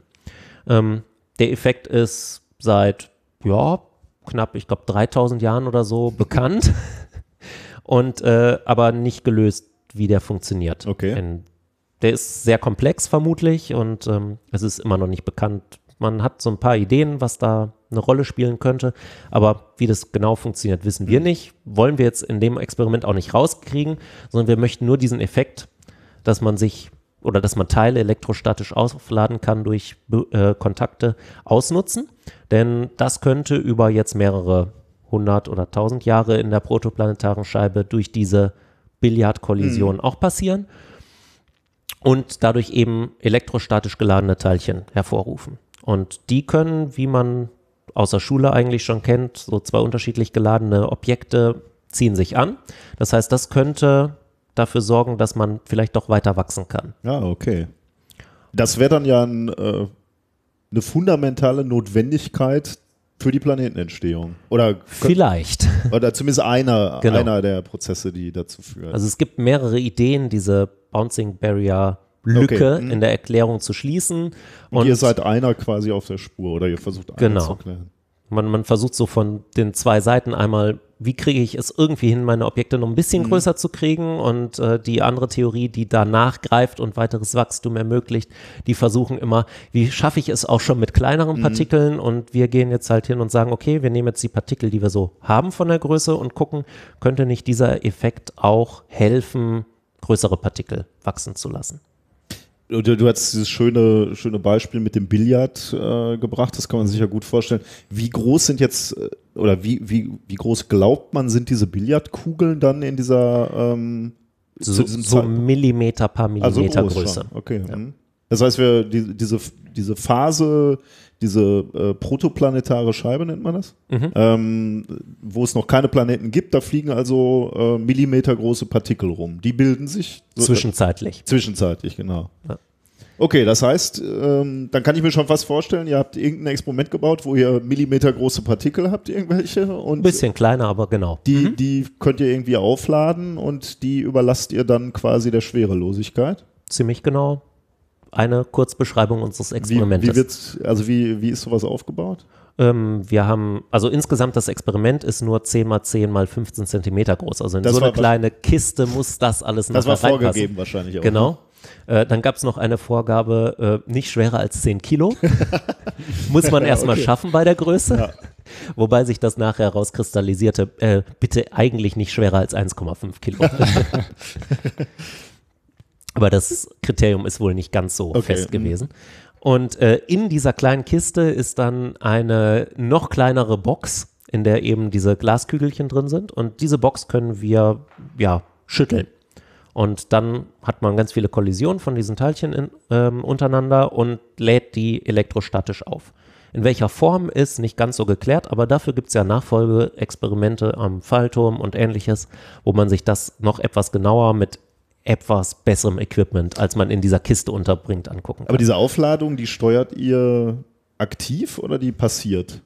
Also, ähm, die passiert bei den Kollisionen untereinander, aber wir versuchen sie aktiv zu anzuregen. okay, du, durchs Schütteln oder? Genau. Genau, wir bestimmen die Zeit, die das Ganze schüttelt und die Frequenz. Und wir können das Volumen auch einstellen. Das heißt, wir haben so einen kleinen Deckel da drin, der verfährt. Und ähm, damit können wir effektiv so die mittlere Stoßanzahl irgendwie festlegen. Da- Das heißt, ihr macht, führt da auch nicht ein Experiment durch, sondern äh, mehrere. Äh, mehrere. Wir sind jetzt schon, glaube ich, bei Experiment 180 nach einer Woche. Oh, Das heißt so täglich äh, 20 bis 30 Exper Experimente im Schnitt. Ähm, ja, ist ja auch schade sonst um die Zeit, ne?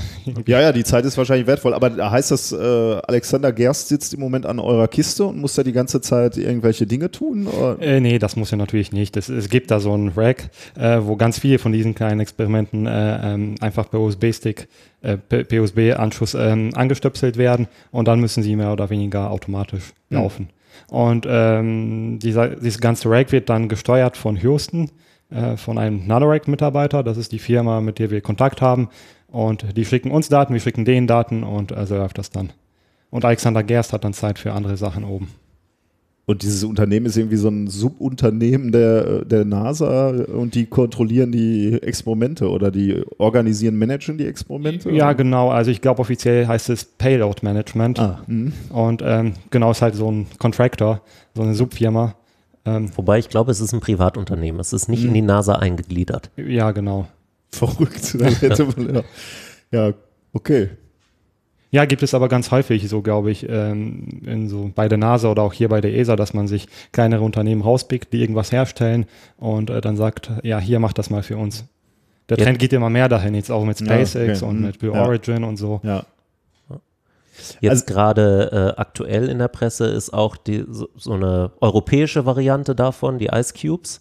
Das war gerade in der DLR-Presse auch, dass die ihre Plattform hochgeschafft haben. Mhm. Ich glaube sogar mit unserem Raketenstart die ersten Experimente und jetzt gerade angeschaltet haben und die sind auch begeistert, dass alles funktioniert. Zumindest das, was sie nach außen hin kommunizieren. Ihr ja wahrscheinlich auch, ne? Das heißt, dann kam irgendwann der Tag, wo ihr wusstet, äh, da ist, steht dann auf dem Missionsplan, äh, eure Kiste wird eingestöpselt. Äh, wie lange dauert es dann, bis ihr hört, also steht man da irgendwie im direkten Kontakt mit NASA oder äh, Ja. also Das- ich, ihr habt war, hier äh, ein paar Büros weiter, habt ihr einen direkten Kontakt zu NASA und könnt jederzeit gucken, was euer Experiment macht? Äh, Jein. Also äh, das war letzten Montag, wir haben jetzt Mittwoch, also vor anderthalb Wochen ziemlich genau, war um exakt diese Uhrzeit, 16.20 Uhr, eine äh, Skype-Konferenz mit Houston, dann, also mit den Nanotech, Rechne, Nanorex.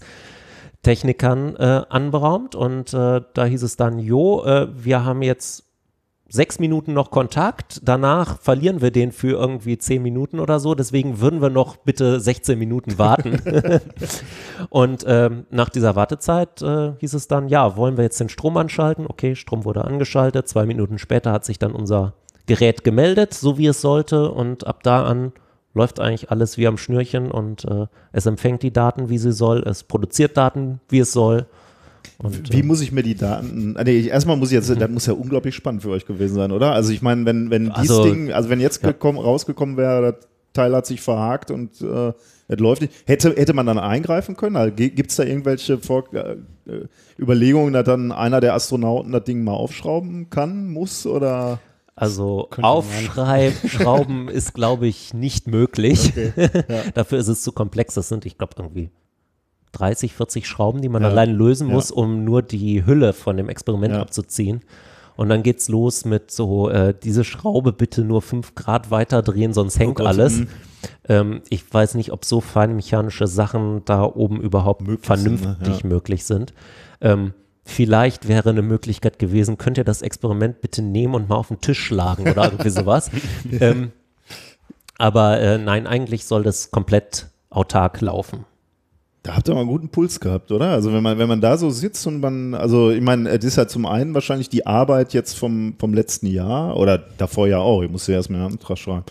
Und äh, vermutlich gibt es auch Doktoranden, also ihr, die äh, darauf ihre Arbeit basieren wollen, oder? Also, ja, ähm, also auf jeden Fall zwei Leute, der Felix und ich. Äh, bei uns passt das super in mhm. unsere, äh, in unser Thema rein und äh, ich glaube auch die anderen drei werden da äh, das mit aufnehmen und irgendwie einen roten Faden finden, um da Sachen davon verwenden zu können. Aber ihr Arbeit. rechnet schon damit, also man, man könnte jetzt, ist für mich jetzt schwer nachzuvollziehen, wie viele Daten da rausfallen. Ne? Also ich kann mir jetzt vorstellen, okay, wir sehen irgendeine Abhängigkeit, je stärker die geladen werden, desto größer sind die Cluster, die ihr dann nachher seht oder so.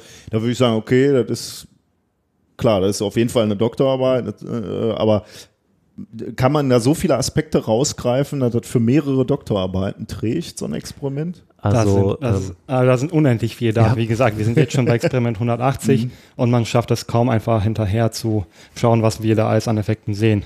Und äh, da gibt es wirklich unterschiedliche coole Sachen, was wir bisher so. Also man sieht auf jeden Fall so Cluster, die sich bilden, komische äh, Bewegungen von Teilchen. Ähm, Umstrukturierung. Umstrukturierung. Ja, da ist ihr sagt jetzt, ähm, ohne natürlich ins Detail zu gehen, weil also noch zu neu ist, ihr sagt ja. jetzt schon nach einer Woche, wir haben neue Dinge gelernt. Wir, wir haben neue Dinge gelernt, auf jeden Fall. Und das ist doch schon mal positiv. Also wir haben jetzt einen neuen Postdoc bei uns in der AG und äh, der macht so, so granulare Medien mhm. und äh, der war auch zwischenzeitlich sehr happy, weil man da vielleicht auch allein für das Thema ah, okay. Sachen rausziehen mhm. kann, die es sich lohnen anzugucken. Das ist, glaube ich, bei dem bei den Daten das größte Problem, mhm. die Infos daraus zu ziehen. Weil unsere Daten bestehen eigentlich hauptsächlich nur aus Bildmaterial. Entweder in Form von Film oder von, von wirklich Snapshots. Und ähm, die müssen erstmal ausgewertet, ausgewertet werden, vermutlich von Hand, weil ein Programm, zumindest eins, was wir schreiben können, nicht in der Lage ist, das automatisiert zu tun. Aber wie, ähm, da werden ist da eine Kamera drin oder wird von mehreren Positionen dann diese Cluster aufgenommen? Nee, es ist eine Kamera drin, mhm. begrenzter Platz, Ach begrenzter ja, Ge Strom, begrenztes Gewicht. Da ist tatsächlich einfach nur eine Raspberry Pi Kamera drin. Die sind gar, mittlerweile gar nicht mal so schlecht. Also 8 Megapixel kann die im Standbild liefern. Und ähm, gut, wir bekommen 2D-Daten, im Prinzip also eine Projektion auf den äh, die CCD-Ebene. Allerdings durch die äh, Verzeichnung bzw. Perspektive kann man noch ein bisschen äh, eine Z-Komponente mm, okay. Mhm. herausrechnen, wenn man das analysieren möchte. Wie ist denn, also weil du jetzt gerade sagst, so Raspberry Pi Kamera, äh, muss man sich nicht irgendwie Gedanken machen, ob so, so technische Geräte dann auch die Belastung des Staats überstehen können und, und der, der Schwerelosigkeit? Ich meine, ich kann doch nicht bei bei so einem Kamerahersteller anrufen und sagen so, äh, wir wollten das mal in die Umlaufbahn schicken, äh, hält eure Kamera das aus? Oder? nee, normalerweise kann man sich ja im Voraus anschauen, was so an G-Daten und äh, Vibrationen anfällt bei so einem Start. Mhm. Und ähm, okay, es gibt jetzt kein Dokument, was sagt, die äh, Raspberry Pi Kamera, Kamera überlebt das, Mhm. aber davon gibt man dann aus. Da sind elektronische Bauteile meistens nicht das Problem, eher die mechanischen tatsächlich. Da hatten wir auch äh, ein bisschen Angst. Ähm, ja, und ähm, ja, das war auch in einer bestimmten Lage äh, positioniert beim Start, ähm, auch fest verklemmt und sowas, dass da äh, jetzt nichts abbricht. Das wäre mehr oder weniger der Super-GAU für uns. Ähm, ja, und äh, dann sucht man sich seine Komponenten aus, fragt einmal ganz lieb nach, ob die okay sind. Und ähm, manche ja, manche nicht. Das, das, komischerweise haben wir tatsächlich keinen Katalog an Anforderungen bekommen, ähm, was das Ganze erfüllen soll, muss, welche Materialien zulässig sind. Vermutlich sind da auch viele rüstungsrelevante Daten bei. Ah, okay. Und ähm, deshalb kriegen wir da gar keinen Einblick. Aber ja, Das heißt, ihr habt die Sachen zusammengestellt, dann irgendwie eine Liste hingeschickt und die haben dann gesagt ja oder nein. genau, richtig. Gab es irgendwas, was ihr nicht mitnehmen durftet? Oder also ja, die Liste wurde auch äh, zum Ende hin immer länger. Äh, Also so, solche Sachen wie zum Beispiel Elektrolytkondensatoren sind problematisch. Da, da kommt man ja jetzt erstmal nicht so warum? drauf. Also Wegen dem Elekt Elektrolyt. Wenn die irgendwie explodieren Ah, okay. oder so, Mhm. dann kommt ja, kann eine Flüssigkeit austreten und die könnte dann ja wiederum aus diesem Reck rauskommen und Okay. könnte dann da rumschweben und dann für die Astronauten irgendwie problematisch sein. Mhm. Und deswegen kam dann irgendwann die Anforderung, äh, bitte keine Elektrolytkondensatoren verwenden. Und eure Kiste, die ihr da hochgeschickt habt, muss die irgendwie dicht sein oder gab es da keine? Ja. Also die, die wird, das wird auch gefordert, dass keine Flüssigkeiten da rauslaufen können. Also wir haben keine Flüssigkeiten drin, deswegen Mhm. brauchen wir kein Flüssigkeitsconfinement äh, einzuhalten, aber wir haben diese Partikel und wir müssen mindestens zwei Lagen haben, wo diese Partikel nicht durchkommen Ah. können. Also eine darf kaputt gehen, Mhm, und bevor dann- irgendwer ja, davon was ja, mitkriegt. Okay. Ähm, die einzelnen Experimente, also ihr fangt dann irgendwie diese Kügelchen auch wieder ein und dann startet ein neues Experiment. Ne? Genau. Wie, wie lange dauert ein Experiment oder ist das unterschiedlich? Weil, äh, Das ist immer unterschiedlich. Normalerweise so eine Stunde bis anderthalb. Ähm, und äh, ja, wir verringern meistens also so, so typischerweise das Volumen, schütteln die Kügelchen dann auf, die laden sich ähm, auf, dann vergrößern wir das Volumen wieder und betrachten das Ganze. Und ähm, das dauert so ungefähr dann 20, 30 Minuten in der Regel. Natürlich variieren wir immer da auch die Schütteldauer und sowas, ne, um da ein bisschen Variation reinzubekommen in die Parameter. Äh, und dann müssen wir laden. Wir haben ja auch Akkus in dem Experiment. Das äh, eine große Problem ist nämlich, dass man tatsächlich nur einen USB-Stecker hat. Das heißt, da kommt auch nicht so viel Strom, um jetzt ein ähm, Motor oder eine Voice Coil, mit dem wir rütteln, äh, zu befeuern. Und deshalb haben wir da so einen Puffer, so einen kleinen Akku und der muss dann laden. Für eine halbe Stunde, für eine Stunde, kommt drauf an, was wir dann damit gemacht haben. aber das passiert auch alles automatisch. Ne? Das Also passiert da- alles automatisch, genau. Und ähm, die äh, insgesamt diese Messkampagne läuft jetzt ein, einen Monat, ne? Habt ihr ungefähr gesagt? Ja, ziemlich genau.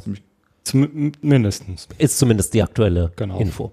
Und wenn euer Experiment jetzt länger laufen würde, dann könnt, also wa warum wird es überhaupt ausgeschaltet? Äh, wird der Platz dann wieder gem- gebraucht für die nächsten Experimente? Vermutlich. Okay. So genau wissen wir es nicht, aber ähm, die, die verdienen damit Geld. Das heißt, Achso, okay.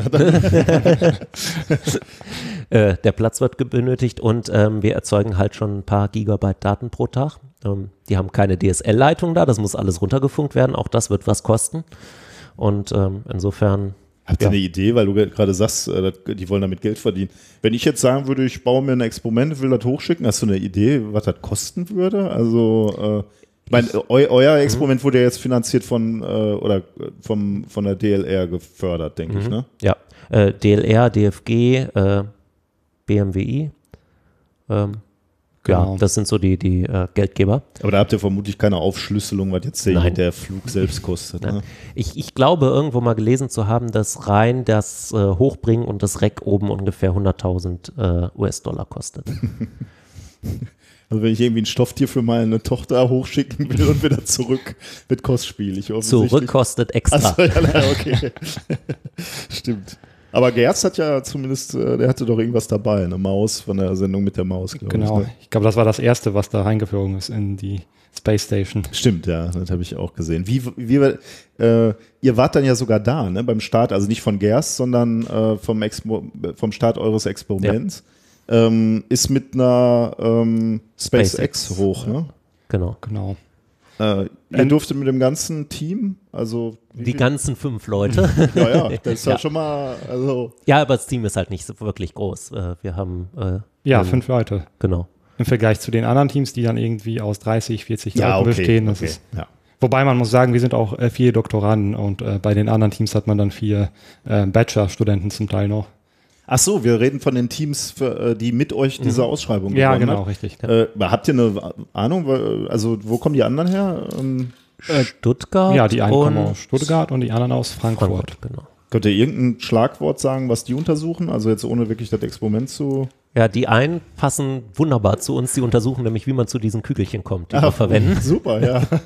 Äh, man kennt, äh, in Meteoriten kennt man so Chondren, so ja, glaskugelartige Einschlüsse. Und äh, wie die entstehen, ist absolut ungeklärt. Nur, dass sie entstehen, ist geklärt. Wenn man Und, sie gesehen ähm, hat, also wenn man sie beobachtet Genau. hat. Ja. Hm. Und äh, ja, das Experiment wird Das sind die Frankfurter. irgendwann in diesem Jahr fliegen. Und äh, die äh, Stuttgarter, die machen ein, äh, wie heißt es? Eine Ingenieurstechnisches Problem. Äh, eine bauteillose Pumpe, also bewegliche Hm. bauteillose Pumpe, wird probiert mit Ferrofluiden und Magneten. Da, das heißt, ihr wart in Cape Canaveral, da wo die ganzen großen äh, Missionen gestartet wurden. Genau. Und Ja. ihr durftet einen Raketenstart sehen. Wie ist sowas denn? War das euer erster oder habt ihr sowas Ja. schon mal gesehen? Nee, zum ersten Mal. Wie weit äh, weg steht man von so einer Rakete, wenn die startet? Wir waren circa so 11, 12 Kilometer entfernt. Das ist schon relativ viel, oder? Ja, Oder es geht. Also äh, Ich glaube es tatsächlich, dass man gesetzlich nicht näher als fünf Kilometer dran ja, kann. okay. sowas. Das heißt, noch ein bisschen näher dran ginge schon, aber nicht viel. Man möchte auch nicht näher sein, falls die Rakete dann doch explodiert. Wobei ich glaube, die, die Erfolgsquote ist im Moment ganz gut bei SpaceX, oder? Ja. Also ähm, ich habe da mal Statistiken gesehen. Die, ähm, da, wo wart ihr nervöser? Bei dem Moment, wo euer Experiment angeschaltet wurde oder bei diesem, bei diesem Start? Also äh, habt ihr da Sorgen gehabt, dass das Ganze nochmal die Luft fliegt? Ich kann, glaube ich, nur für mich sprechen, aber ich glaube, das Anschalten war, war ich Spannend, ne? nervöser. Ja, es ist schon beides. Also ich finde es vergleichbar tatsächlich. Klar, bei dem Start äh, fokussiert man sich auch so ein bisschen auf den Start selbst, weil das äh, relativ äh, gewaltig ist, wie die äh, Rakete da abgeht. Es wird hell wie am Tag und ähm, dann scheppert es auch, also die Überschall. 30 Sekunden später. Ja, genau, richtig. Hell wie am Tag, weil der, der Start in der Nacht war? Äh, es Und- war am frühen Morgen um 5.41 Uhr war das. Noch vor Sonnenaufgang. Es wurde gerade so leicht Mhm. blau. Es war ne, Genau. auf jeden Fall eine sehr schöne Atmosphäre. Wir haben auch, glaube ich, ein paar Bilder gepostet oder so. Oder wollten wir? Müssen wir? Tatsächlich, ihr müsst, äh, wahrscheinlich müsst ihr irgendwie dokumentieren, auch so ein bisschen Öffentlichkeitsarbeit machen oder? Wir tun es und bis jetzt hat keiner gesagt, es reicht nicht. Ich hatte gesehen, ihr habt sogar einen Twitter-Account, ne? Ja. Ähm, ISS-Arise. Ähm, den verlinke ich auch in den Show Notes und äh, seit gestern folge ich euch dort auch. ähm, Das haben wir wahrgenommen. Echt? Ja, wunderbar. Dann bin ich mal gespannt, ob ihr auch nochmal wahrnehmt, wenn, äh, wenn das hier ähm, gesendet wird, weil ähm, unsere Hörer eigentlich da auch ganz gerne äh, solchen echten Projekten folgen. Ähm, wann rechnen wir denn jetzt mit den ersten, also ihr habt gesagt, ihr habt schon was gelernt, klar, aber wann würde jetzt so die ersten Publikationen, äh, fangt ihr schon an zu schreiben? Wahrscheinlich nicht, ne? Ihr müsst jetzt erstmal auswerten, aber Wir sind äh, aktuell mit den fünf Leuten eigentlich ausgelastet, nur die Daten runterzuladen, zu katalogisieren und neue Experimente für den nächsten Tag zu schreiben. Achso, das wollte ich auch noch äh, fragen. Das heißt, ihr, äh, diese, diese ganzen, der ganze Monat ist jetzt nicht durchgeplant, sondern ihr ähm, überlegt täglich, ähm, Ja. welche Experimente als nächstes gemacht werden. So, so quasi in so einem Zweitagesrhythmus, weil man eben auf seine Experimente, bevor man sie in den Händen hält, ungefähr zwei Tage warten muss. Das heißt, ich analysiere jetzt, was äh, vorgestern Mhm. passiert ist und ähm, Aber das heißt, lerne dann da draus und Ja. äh, finde neue Parameter und äh, ja, dann kann aber gibt es dann jetzt, gibt's denn Wochenenden jetzt noch? Also ihr, ihr habt natürlich jetzt immer, also ihr müsst dann ja auch schon, also sagen wir mal so, Freitag früh Feierabend machen und dann erst Montag mal wieder überlegen, was man als nächstes macht, geht ja wohl dann jetzt im Moment nicht. Ne? Ja, Äh, der Freitag ist dann besonders schön. Da muss man Experimente für drei Tage schreiben. Stimmt, ja. Und äh, es wäre auch gar nicht möglich, weil die Leute aus USA auch äh, gerne Wochenende machen. und dann kriegt man tatsächlich erst Montagabend wieder die Möglichkeit, Daten runterzuladen und neue drauf zu spielen. Ja, spannend. Ähm, das ist schon das spannendste äh, Experiment, was ihr bisher gemacht habt, wahrscheinlich. Ne? Also ist das schon irgendwie besonders. Es ist Schauen. auf jeden Fall eins der besonderen. Sehr gut. Und äh, spannend ist es definitiv auch, ob die jetzt spannender sind als irgendwie Parabelflüge oder ähm, Fallturmversuche. Na, es ist spektakulärer wahrscheinlich. Ja, zumindest für die Öffentlichkeit Mhm. spektakulärer. Von den anderen Sachen bekommt man ja als Öffentlichkeit relativ wenig mit. Das ist sowieso so eine Frage. Ich äh, frage ich mich immer, warum die anderen ähm, Bereiche der Physik jetzt oft nicht so eine Aufmerksamkeit Mhm. haben wie Astrophysik oder so Raumfahrt. Achso, das darauf bezog ich, da, äh, bezog, faszinierte irgendwie die bezog Leute. ich das jetzt gerade gar nicht. Nicht? Ich meinte jetzt rein für die, äh, also wenn ich mir angucke, wie viel Öffentlichkeitsarbeit auf äh, Raumfahrt entfällt und wie viel dann auf ja, Fallturmversuche Mhm. oder äh, Parabelflüge entfällt, was ja auch im Prinzip äh, Schwerelosigkeitsforschung im, im Grundlagenbereich Bereich ist, sei es jetzt Biologie, aber auch Physik oder Chemie, äh, dann, dann kriegt die Raumfahrt definitiv den äh, Löwenanteil. Mhm. Ja, schon.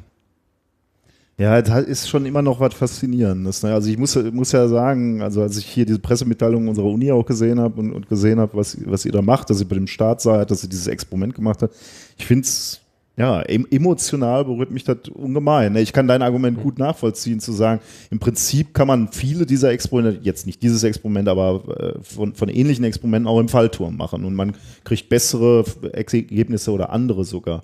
Ähm, aber irgendwie emotional berührt einen natürlich dann nochmal ganz anders, dass ein Experiment hochgeschossen wird ne? und, und in die Umlaufbahn, in so ein Labor geschickt wird, was für viele halt unerreichbar ist. Ja, ich denke, das macht es. Das ist halt so, so von den Alltagserfahrungen im wahrsten Sinne des Wortes komplett abgehoben, ist. ne? ja.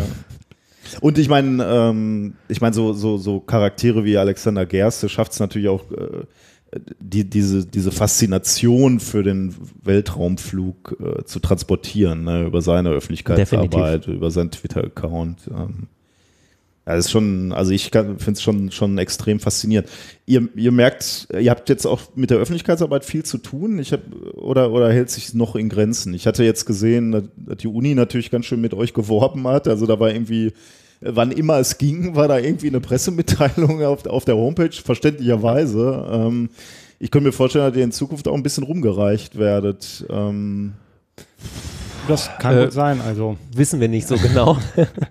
Auf jeden Fall, ähm, du hattest ja auch schon mal so einen Parabelflug-Ausschreibung gewonnen. Ich glaube, damals musstet ihr so ein bisschen drum betteln, äh, dass Öffentlichkeitsarbeit stattfindet, wenn wir ich wurden das zumindest richtig gebeten, weil man Ja. immer die Leute hatte, die verantwortlich sind für so Education Mhm. so und die sehen das gerne, wenn man irgendwo in der Zeitung steht. Aber das war hier dann tatsächlich äh, deutlich krasser, weil wir dann von Anfang an schon direkt so Anfragen bekommen haben, bei irgendwelchen Lokalzeit-Ausgaben dann irgendwie so einen kleinen Beitrag Mhm. ähm, zu geben und ähm, ja, also schon auf jeden Fall. aber es macht euch noch Spaß dazu. Äh, man kriegt es zeitlich unter und macht es natürlich dann auch gerne. Ähm, ja, Klar, es ist immer schön, mal ein bisschen was von dem, was man macht, anderen zu erzählen. So, wenn die sich dafür interessieren. Also ich glaube, also gerade ähm, eure Arbeitsgruppe und die Sachen, die ihr tut, sind, glaube ich, auch ganz faszinierend für äh, junge Leute, die hier an die Uni kommen. Ich habe, äh, man sieht das ja bei diesen Öffentlichkeitsveranstaltungen, ne? wenn ihr, ihr macht ja auch, äh, das kommt ja noch dazu, dass ihr auch noch tolle äh, tolle Vorträge haltet ähm, aus eurer Arbeitsgruppe und da sehe ich immer natürlich eine groß, große Aufmerksamkeit erzeugt für die äh, für die jungen Leute und Kinder.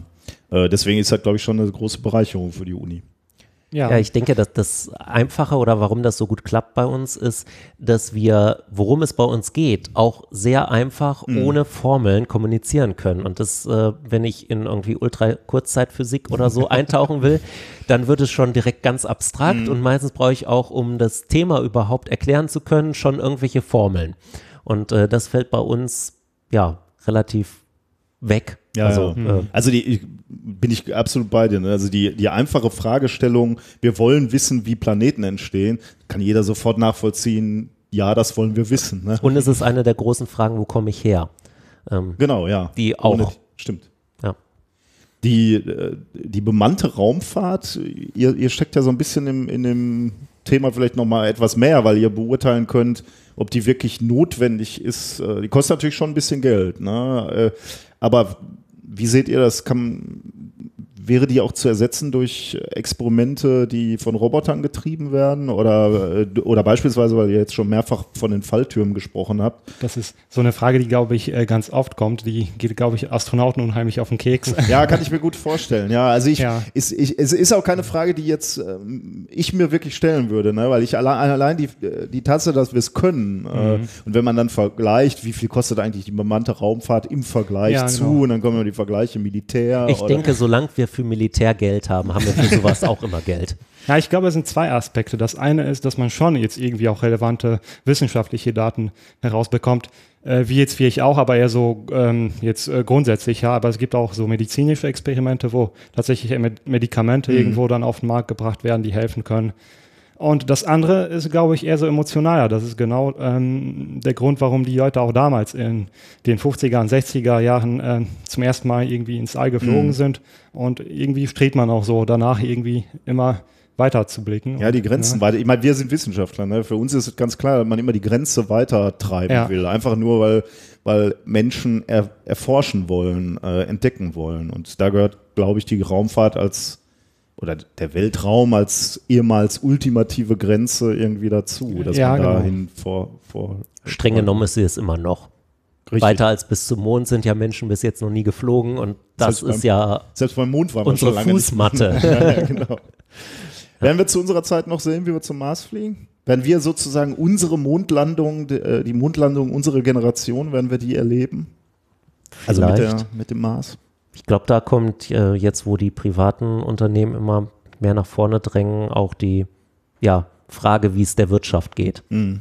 Also wenn da irgendwelche Märkte crashen oder so, ich glaube, das würde einen dann extrem nach hinten werfen. Das stimmt, ja.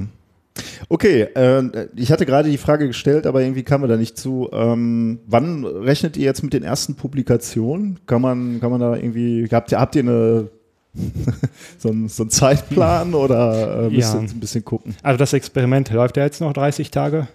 Ähm, und danach kommt diese ungewisse Zeit, äh, in der man Dinge auswertet. Das kann ja unterschiedlich lange äh, dauern, je nachdem, welche Effekte wir sehen.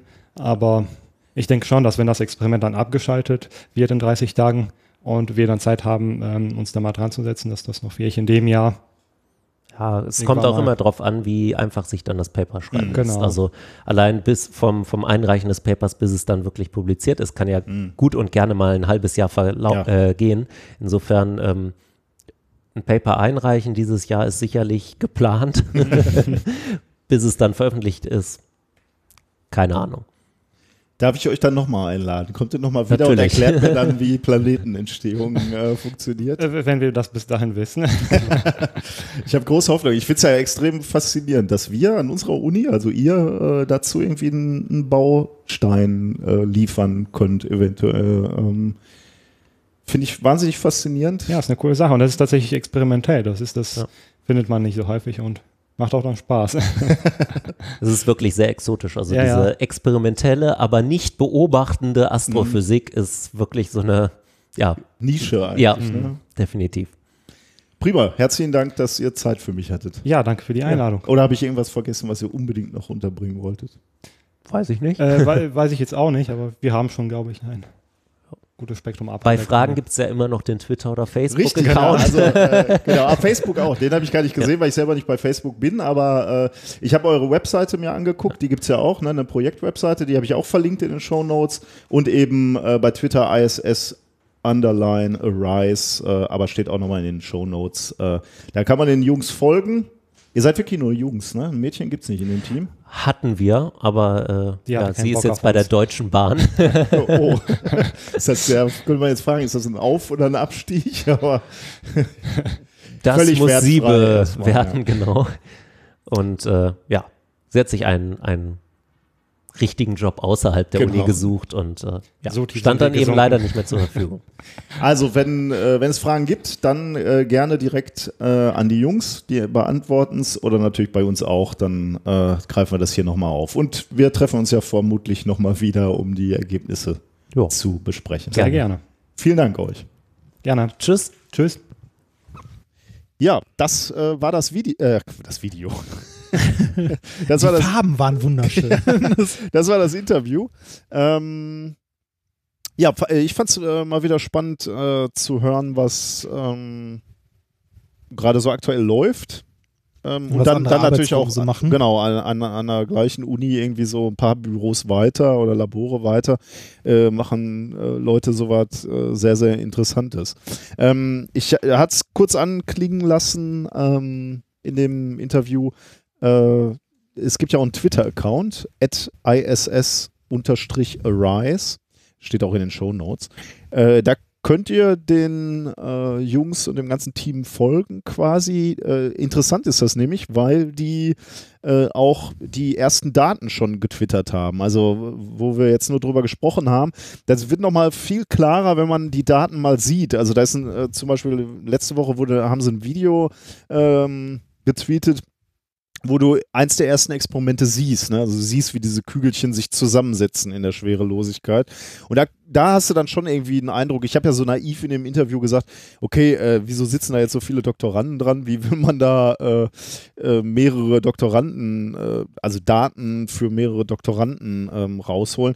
Aber das ist, ist dann, wird dann irgendwie schon klarer mit einem Experiment oder einem Video, was man sieht, weil du siehst, wie unterschiedlich die Strukturen sind. Und ich glaube, das ist nicht so einfach, das alles auszuwerten. Und man begreift, dass die da noch einige Monate äh, dran arbeiten werden. Ähm, also, allein dafür würde ich sagen, folgt äh, dem Twitter-Account ISS Arise und dann ähm, äh, haben die Jungs ja auch angeboten, falls Fragen sind, gerne über Twitter fragen oder natürlich auch äh, über uns. Und ähm, wir werden sicherlich auch einen Programmpunkt auf der Wissensnacht Ruhe haben, wo man da vielleicht auch nochmal was erfahren kann oder einen Vortrag hören kann zu der äh, ganzen Geschichte am 28.09. Da lohnt es ja sowieso, äh, nach Duisburg zu kommen, weil wir beide auch vertreten sein werden. Ja, richtig. Das könnte, kann man da ja auch nochmal äh, ansprechen. Da kann man auch Ich werde die, die lange Reise gen Duisburg antreten. Genau, und wir, du wirst sogar in, in äh, deinem Labor stehen, denke ich mal, oder wenn, wenn du nicht zu viel zu tun hast, aber zumindest, Ja, ich könnte mir bestimmt. vorstellen, dass unsere Hörer halt Lust haben, auch nochmal die heiligen Hallen zu sehen, also die alten Büros, weiß ich jetzt nicht, wir kommen ja nicht mehr rein quasi. Da kommen wir nicht könnte- da, da sind ja, da sind jetzt auch andere Leute drin. Ja, genau. Aber da wir sind können- andere Leute in unseren Büros. Aber wir können vielleicht Ja. trotzdem mal den Gang zeigen und vielleicht steht ja auch die Tür offen. Ähm, und die Labore sind aber noch da, da kann man mal reingehen. Also von daher ähm, glaube ich, ist es auch für uns eine Reise zurück zu den Anfängen von Methodisch Inkorrekt und äh, bei der Gelegenheit, äh, ja, habt ihr gehört, gibt es auch andere spannende ähm, Arbeitsgruppen an der Uni, äh, Ja. mit denen man dann in Kontakt treten kann. Da, darf ich noch mal kurz fragen, Ja, wie klar. genau jetzt dieses Experiment aussah, weil das habe ich nicht so ganz, äh, Bei nicht so dem- ganz verstanden. Ja, bei dem, äh, bei dem, äh, bei dem Video siehst du da eigentlich ganz gut, die haben eben so, so Kugeln, ne, Glaskugeln sozusagen, sag ich jetzt mal, äh, einge eingesperrt quasi, die lassen sie dann frei. Also die werden aufgeladen dadurch, dass sie geschüttelt werden. äh, Ähm, du sagst gerade bei den Videos haben wir die. nee, äh, also noch nicht, äh, da siehst du bei dem Twitter-Account, kannst du ähm, ah, okay. Ich habe Ja. die jetzt nicht, nicht in den Shownotes extra verlinkt, also einfach auf den Okay. Twitter-Account und dann Ja. äh, einer der letzten äh, Ah, Tweets, ja. da siehst du das dann. Ja. Also die, die, die Perlen werden dann oder die Kügelchen werden dann eben aufgeladen, elektrisch aufgeladen, dadurch, dass sie geschüttelt werden vorher, dadurch, dass sie Mhm. stoßen, gibt es Aufladungseffekte. Und ähm, dann werden sie halt der Schwerelosigkeit, ähm, also dann, dann, dann, dann werden sie aus ihrem Gefängnis sozusagen befreit, fliegen dann frei in dieser Kiste rum und äh, je nachdem, wie ihre Ladung ist, setzen sie sich dann zusammen. Und genau das untersuchen ähm, die äh, Jungs. Also eigentlich ein relativ anschauliches Experiment, finde ich, äh, und, und leicht nachzuvollziehen, was da gemacht wird. Ähm, aber trotzdem mit so viel ähm, Bedeutung eben, um, äh, um, um zu verstehen, wie sich Planeten bilden. Also ich bin absolut fasziniert davon, irgendwie, von, von, dieser, von dieser Studie. Mhm. Interessant, auf jeden Fall. Also äh, ich finde es schön, dass es auch äh, im Bereich Astronomie äh, experimentelle Gruppen gibt. Das finde ich auch so faszinierend. Also, ne? ja. also äh, das mal wirklich so in, in, in, in die Hände nehmen zu können oder, oder so. Ja, Experimente, wie du sagst. Ne? Die meisten Objekte sind ja da draußen etwas weiter weg oder in dem Fall halt sogar zeitlich auch weg. Ne? Ich meine, diese, die, diese Fragestellung, wie ist unser Sonnensystem entstanden, das ist ja nun mal das, das wurde nicht beobachtet und das können wir nicht beobachten. Natürlich gibt es da draußen andere Sonnensysteme, die gerade im Entstehen sind. Also theoretisch kann man, beobachtet man natürlich andere Sonnensysteme gerade bei der Entstehung. Aber die sind da wiederum weit weg. und da Experimente zu, zu machen, um zu verstehen, wie sind da die einzelnen Schritte, Mhm. ähm, die da zu, ineinander greifen müssen, damit Planeten entstehen sind, finde ich, äh, können, finde ich halt wahnsinnig faszinierend. Ja, schönes Ding. Äh, du, du hast damit, äh, du hast dich ja mit den beiden Doktoranden da unterhalten, die quasi zu dem Thema, äh, Thema gerade promovieren. Äh, damit äh, hast du etwas gemacht, was ich auch schon ewig mal machen wollte. Ich hatte mir schon vor Ewigkeit mal vorgenommen, mit Leuten zu reden, die gerade promovieren. Weil ich Hm. glaube, dass es kaum jemanden gibt, der äh, näher äh, oder der mehr in einem einzelnen Thema drin ist, als Leute, die das gerade machen oder mit, mit mehr Enthusiasmus dabei ist als äh, Leute, die gerade irgendwie äh, mitten in ihrer Promotion stecken. Und auch mal zu berichten, was Promovieren eigentlich bedeutet. Mhm. Also das, ich glaube, das kann auch sehr, sehr unterschiedlich aussehen. Auf jeden Fall, also, ja, glaube ich auch. ähm, äh, von super vielen Rahmenbedingungen abhängig, wie wir vorhin schon gesagt haben, je nachdem, was für eine Gruppe man landet, gut ausgestattet, weniger gut, viele Mitarbeiter, weniger Mitarbeiter, ähm, ob es ein prestigeträchtiges Thema ist, ob es eher was Theo, also ne, ob es äh, was Theoretisches ist, was Praktisches. Ich glaube, dass das, äh, also das, das war so eins meiner, äh, meiner Podcast-Traumprojekte, sich mal mit Doktoranden aus verschiedensten Fachrichtungen zu unterhalten und die einfach mal äh, zu interviewen kommen und zu mit lassen. einfachen, genau, und mit einfachen Worten die erklären zu lassen, was zur Hölle sie da eigentlich gerade machen. Ich glaube, das wäre ein sehr, sehr schönes Projekt, wenn ich irgendwann mal ganz viel Zeit habe. Äh, Mhm. Ja, ist, das- ist glaube ich, würde, glaube ich, viele Leute, Leute das interessieren. Übliche. Ja, ich, ich glaube, dass das unglaublich, also unglaublich viel Potenzial hat, ähm, mit Leuten zu reden, die gerade in ihrer Promotion sich mit einem Thema beschäftigen. Weil viele Leute, also viele ähm, von denen, die in ihrer Promotion noch an einem Thema arbeiten, haben ja, wenn sie die Uni verlassen, also wenn sie nicht in der Forschung bleiben, mit diesem Thema häufig danach nichts mehr am Hut. Oder nicht mehr viel. Ja, ich würde auch sagen, das ist eher die Regel, ne? Dass du dann Ja, ja, genau, das ist eher- eher die Regel. abschließt Ja. und dann nichts mehr damit zu tun hast oder wenig. Ja. Also. Ja, also mit, weniger, auch ja. mit dem Themengebiet. Und deshalb fände ich es, glaube ich, interessant, äh, mit Leuten zu reden, die gerade mitten in ihrer Promotion stecken. Mhm. Fände ich schön. Aber äh, vielleicht irgendwann mal. Gut, kommen wir zu Thema Nummer zwei. Was hast du uns Ja. Schönes mitgebracht? Äh, Thema Nummer zwei, The Answer, my friend. Is blown in the wind. Hat es was Richtig. mit Wind zu tun? Ein bisschen, ja. Ja, okay. ähm, äh, es geht genauer gesagt um Evolution. Oder besser um natürliche Selektion. hm. Ähm, wenn wir uns äh, die, die Idee von Evolution angucken, also das Konkurrenzprodukt zum Kreationismus, Das gleichberechtigte Konkurrenz. Konkurrenzprodukt zum Kreationismus. Ja. Also ich weiß nicht, ob ich das Konkurrenzprodukt nennen würde, aber okay. Hm? Ja. Wie, wie, wie, Das- wie würde man denn die diese Ratio- beiden Theorien, wie, wie würde die man die unter einem zusammenfassen? was das, äh, ja, Glaubensgrundsätze? Nein, das ist, Komm, Hm. lass, lass es einfach. Ja. Wer, wer, ja, okay, äh, also Evo Evolution, ähm, äh, wenn man sich das grob anguckt, ist das ja, ist so die Grundannahme ja irgendwie die, dass ähm, äh, ja, dass sich Lebewesen an ihre Umgebung anpassen und diejenigen, die besser an ihre Umgebung oder an die Lebensumstände angepasst sind, sich auf lange Sicht durchsetzen. Mhm. Ne? Also äh, d- äh, sei es durch zu, also ne, sei es zufällige Mutationen, die irgendwie entstehen, die einen Vorteil bringen bei der Paarung, beim Essen, bei sonst was, äh, dass die sich auf lange Sicht immer weiter vererben, weil diese ähm, ja diese Wesen dann einen gewissen Vorteil den anderen gegenüber haben. Ja. Ähm, Im Allgemeinen ist das in unseren Modellen, wenn wir uns Evolution vorstellen oder natürliche Selektion, ja eigentlich eher ein langwieriger, also ein längerer Prozess, was langwieriges, was über Jahrzehnte, Jahrhunderte äh, sich fortsetzt. Mhm. Ne? Also ein stetiger äh, Prozess, der ähm, schwierig direkt zu beobachten ist, sondern eher über, über lange Zeiträume. Ähm, ich glaube, Darwin hat das ja mit, äh, mit äh, Finken auf einer Insel oder so, also mit der Schnabelform von Vögeln sich angeguckt.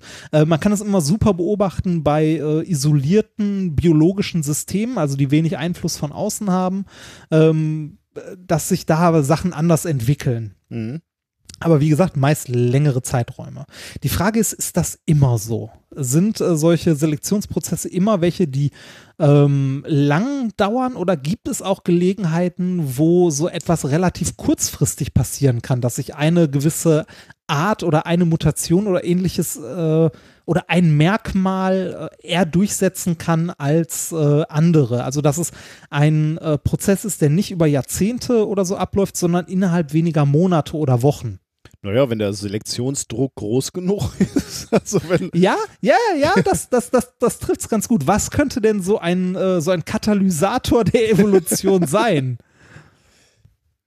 naja, ich weiß, wenn jetzt alle blonden Menschen aus, auf einmal aussterben würden, äh, warum auch immer. Ja, aber das ist der Punkt. Warum auch immer. Also, äh, Okay, und du fragst nach dem Grund, warum. Genau. Äh, Gibt, gibt also ähm, erstmal die Möglichkeit, gibt es sowas, dass, äh, dass es unter gewissen Bedingungen einen Evolutionsdruck, sagen wir mal, gibt oder dass es eine schnellere, äh, also dass es äh, Events gibt, die äh, so eine Entwicklung äh, schneller machen oder halt dazu führen, dass sich eine gewisse Art durchsetzt. also Die Ka sich nur Katastrophen aufgrund- natürlich, ne? Richtig, Katastrophen. Richtig. Ich liebe Katastrophen. Genau, Also- äh, können, können Ja. Katastrophen oder so singuläre Events als Katalysator für sowas äh, halt ähm, wirken oder nicht. Mhm. Äh, das haben Forscher äh, jetzt untersucht, so sagen wir so, äh, der Zufall hat, äh, hat viel Ah, geholfen okay. dabei. Experimentell Also- untersucht sozusagen. Ja, experimentell Ah, okay. untersucht, genau. Und da, dabei hat der Zufall natürlich, weil so Naturkatastrophen Will kann man, man halt nicht. schlecht planen. Oder will man auch nicht Ähm, gezielt auslösen, wahrscheinlich. Ja, genau. Aber äh, die haben tatsächlich äh, sich mal Evolution im Rahmen einer Naturkatastrophe angeguckt, ob Naturkatastrophen Einfluss auf evolutionäre Entwicklung haben kann. Mhm. Also singuläre Events. Äh, das Ganze haben sie veröffentlicht mit dem wunderschönen äh, Paper, also mit dem wunderschönen Titel äh, Hurricane Induced Selection on the Morphology of Island Wizard, äh, Lizards. Oh Gott. Ist schön, ne? Äh, erschienen ist das Ganze in Nature am äh, 25.07., eingereicht wurde es am 16.01., also ein gutes halbes Jahr abgehangen. Äh, Forscher aus den USA und Frankreich. Was genau haben die sich angeguckt? Ähm, Im Grunde sagt es der Titel des Papers schon. Äh, Die Forscher haben untersucht, ob ein Hurricane sich auf die Morphologie, damit ist die äußere Gestalt, also die Erscheinungsform von Echsen, also so Länge der Finger, äh, ne, sind die blau oder grün oder ähnliches, ähm, ob sich äh, so ein singuläres Wetterevent ähm, auf die Morphologie einer Echsenart auf einer Insel auswirken kann.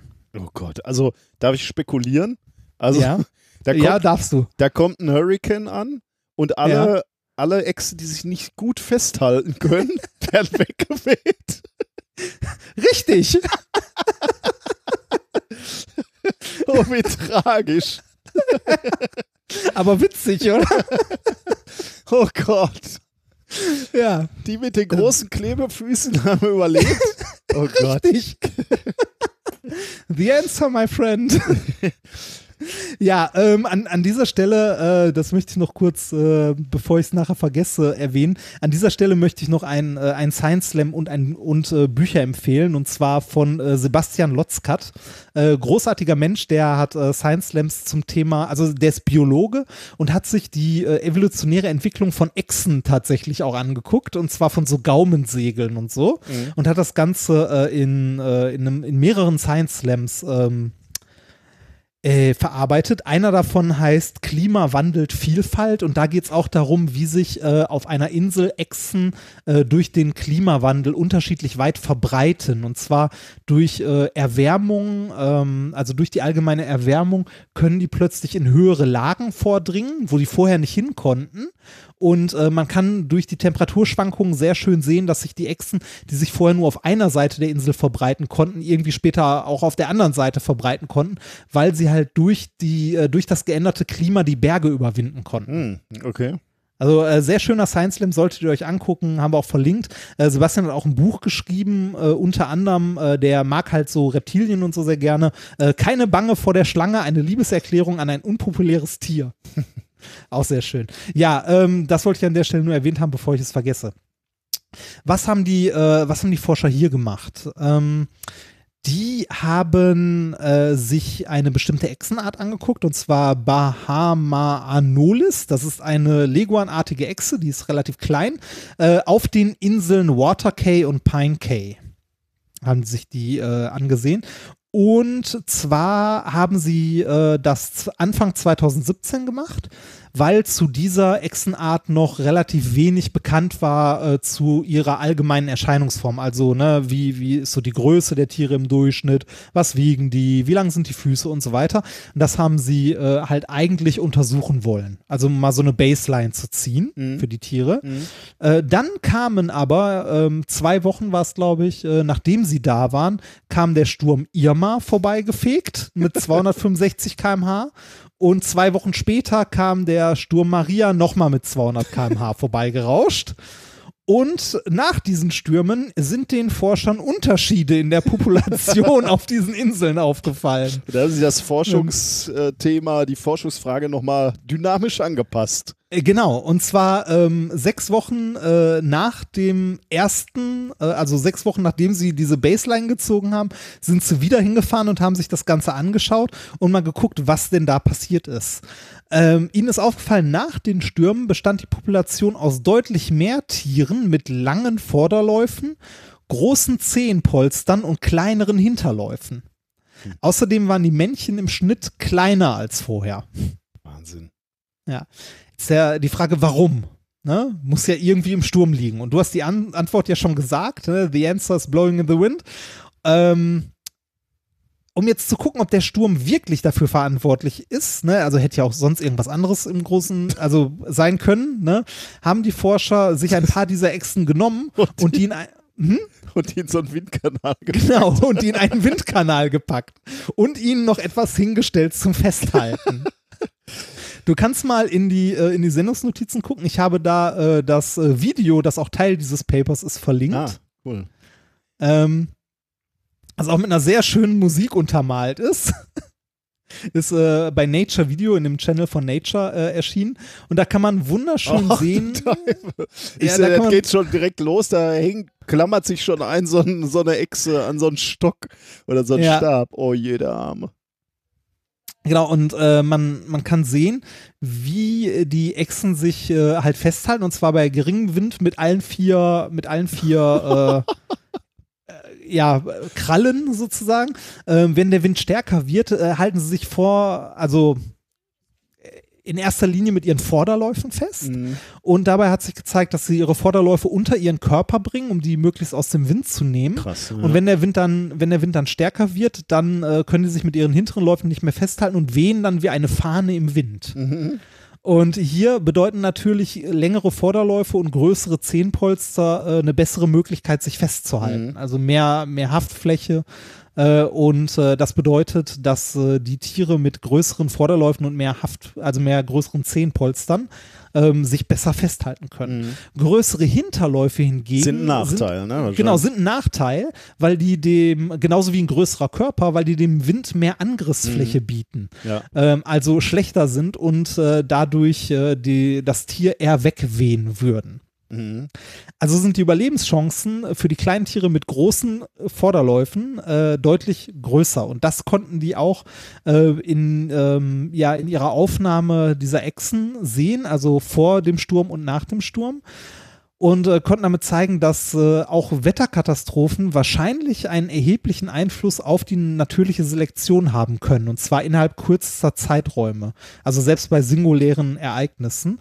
Und da solche Ereignisse mit dem Klimawandel in Zukunft wahrscheinlicher werden, also sogar eher vorkommen, als es bisher der Fall war, ähm, muss man solche Events mit in solche Modelle hineinrechnen, wenn man anfängt, halt evolutionäre äh, Modelle durchzurechnen oder versucht, sowas zu simulieren. Da, muss Die natürlich, da muss natürlich kurz Trump zu Wort kommen. I'm not a big believer in man-made climate change. Das ist ja alles noch nicht, noch lange nicht bestätigt. Ich sehe aber gerade hier in Das diesem ist Video. eine, eine Erfindung der Chinesen. Genau.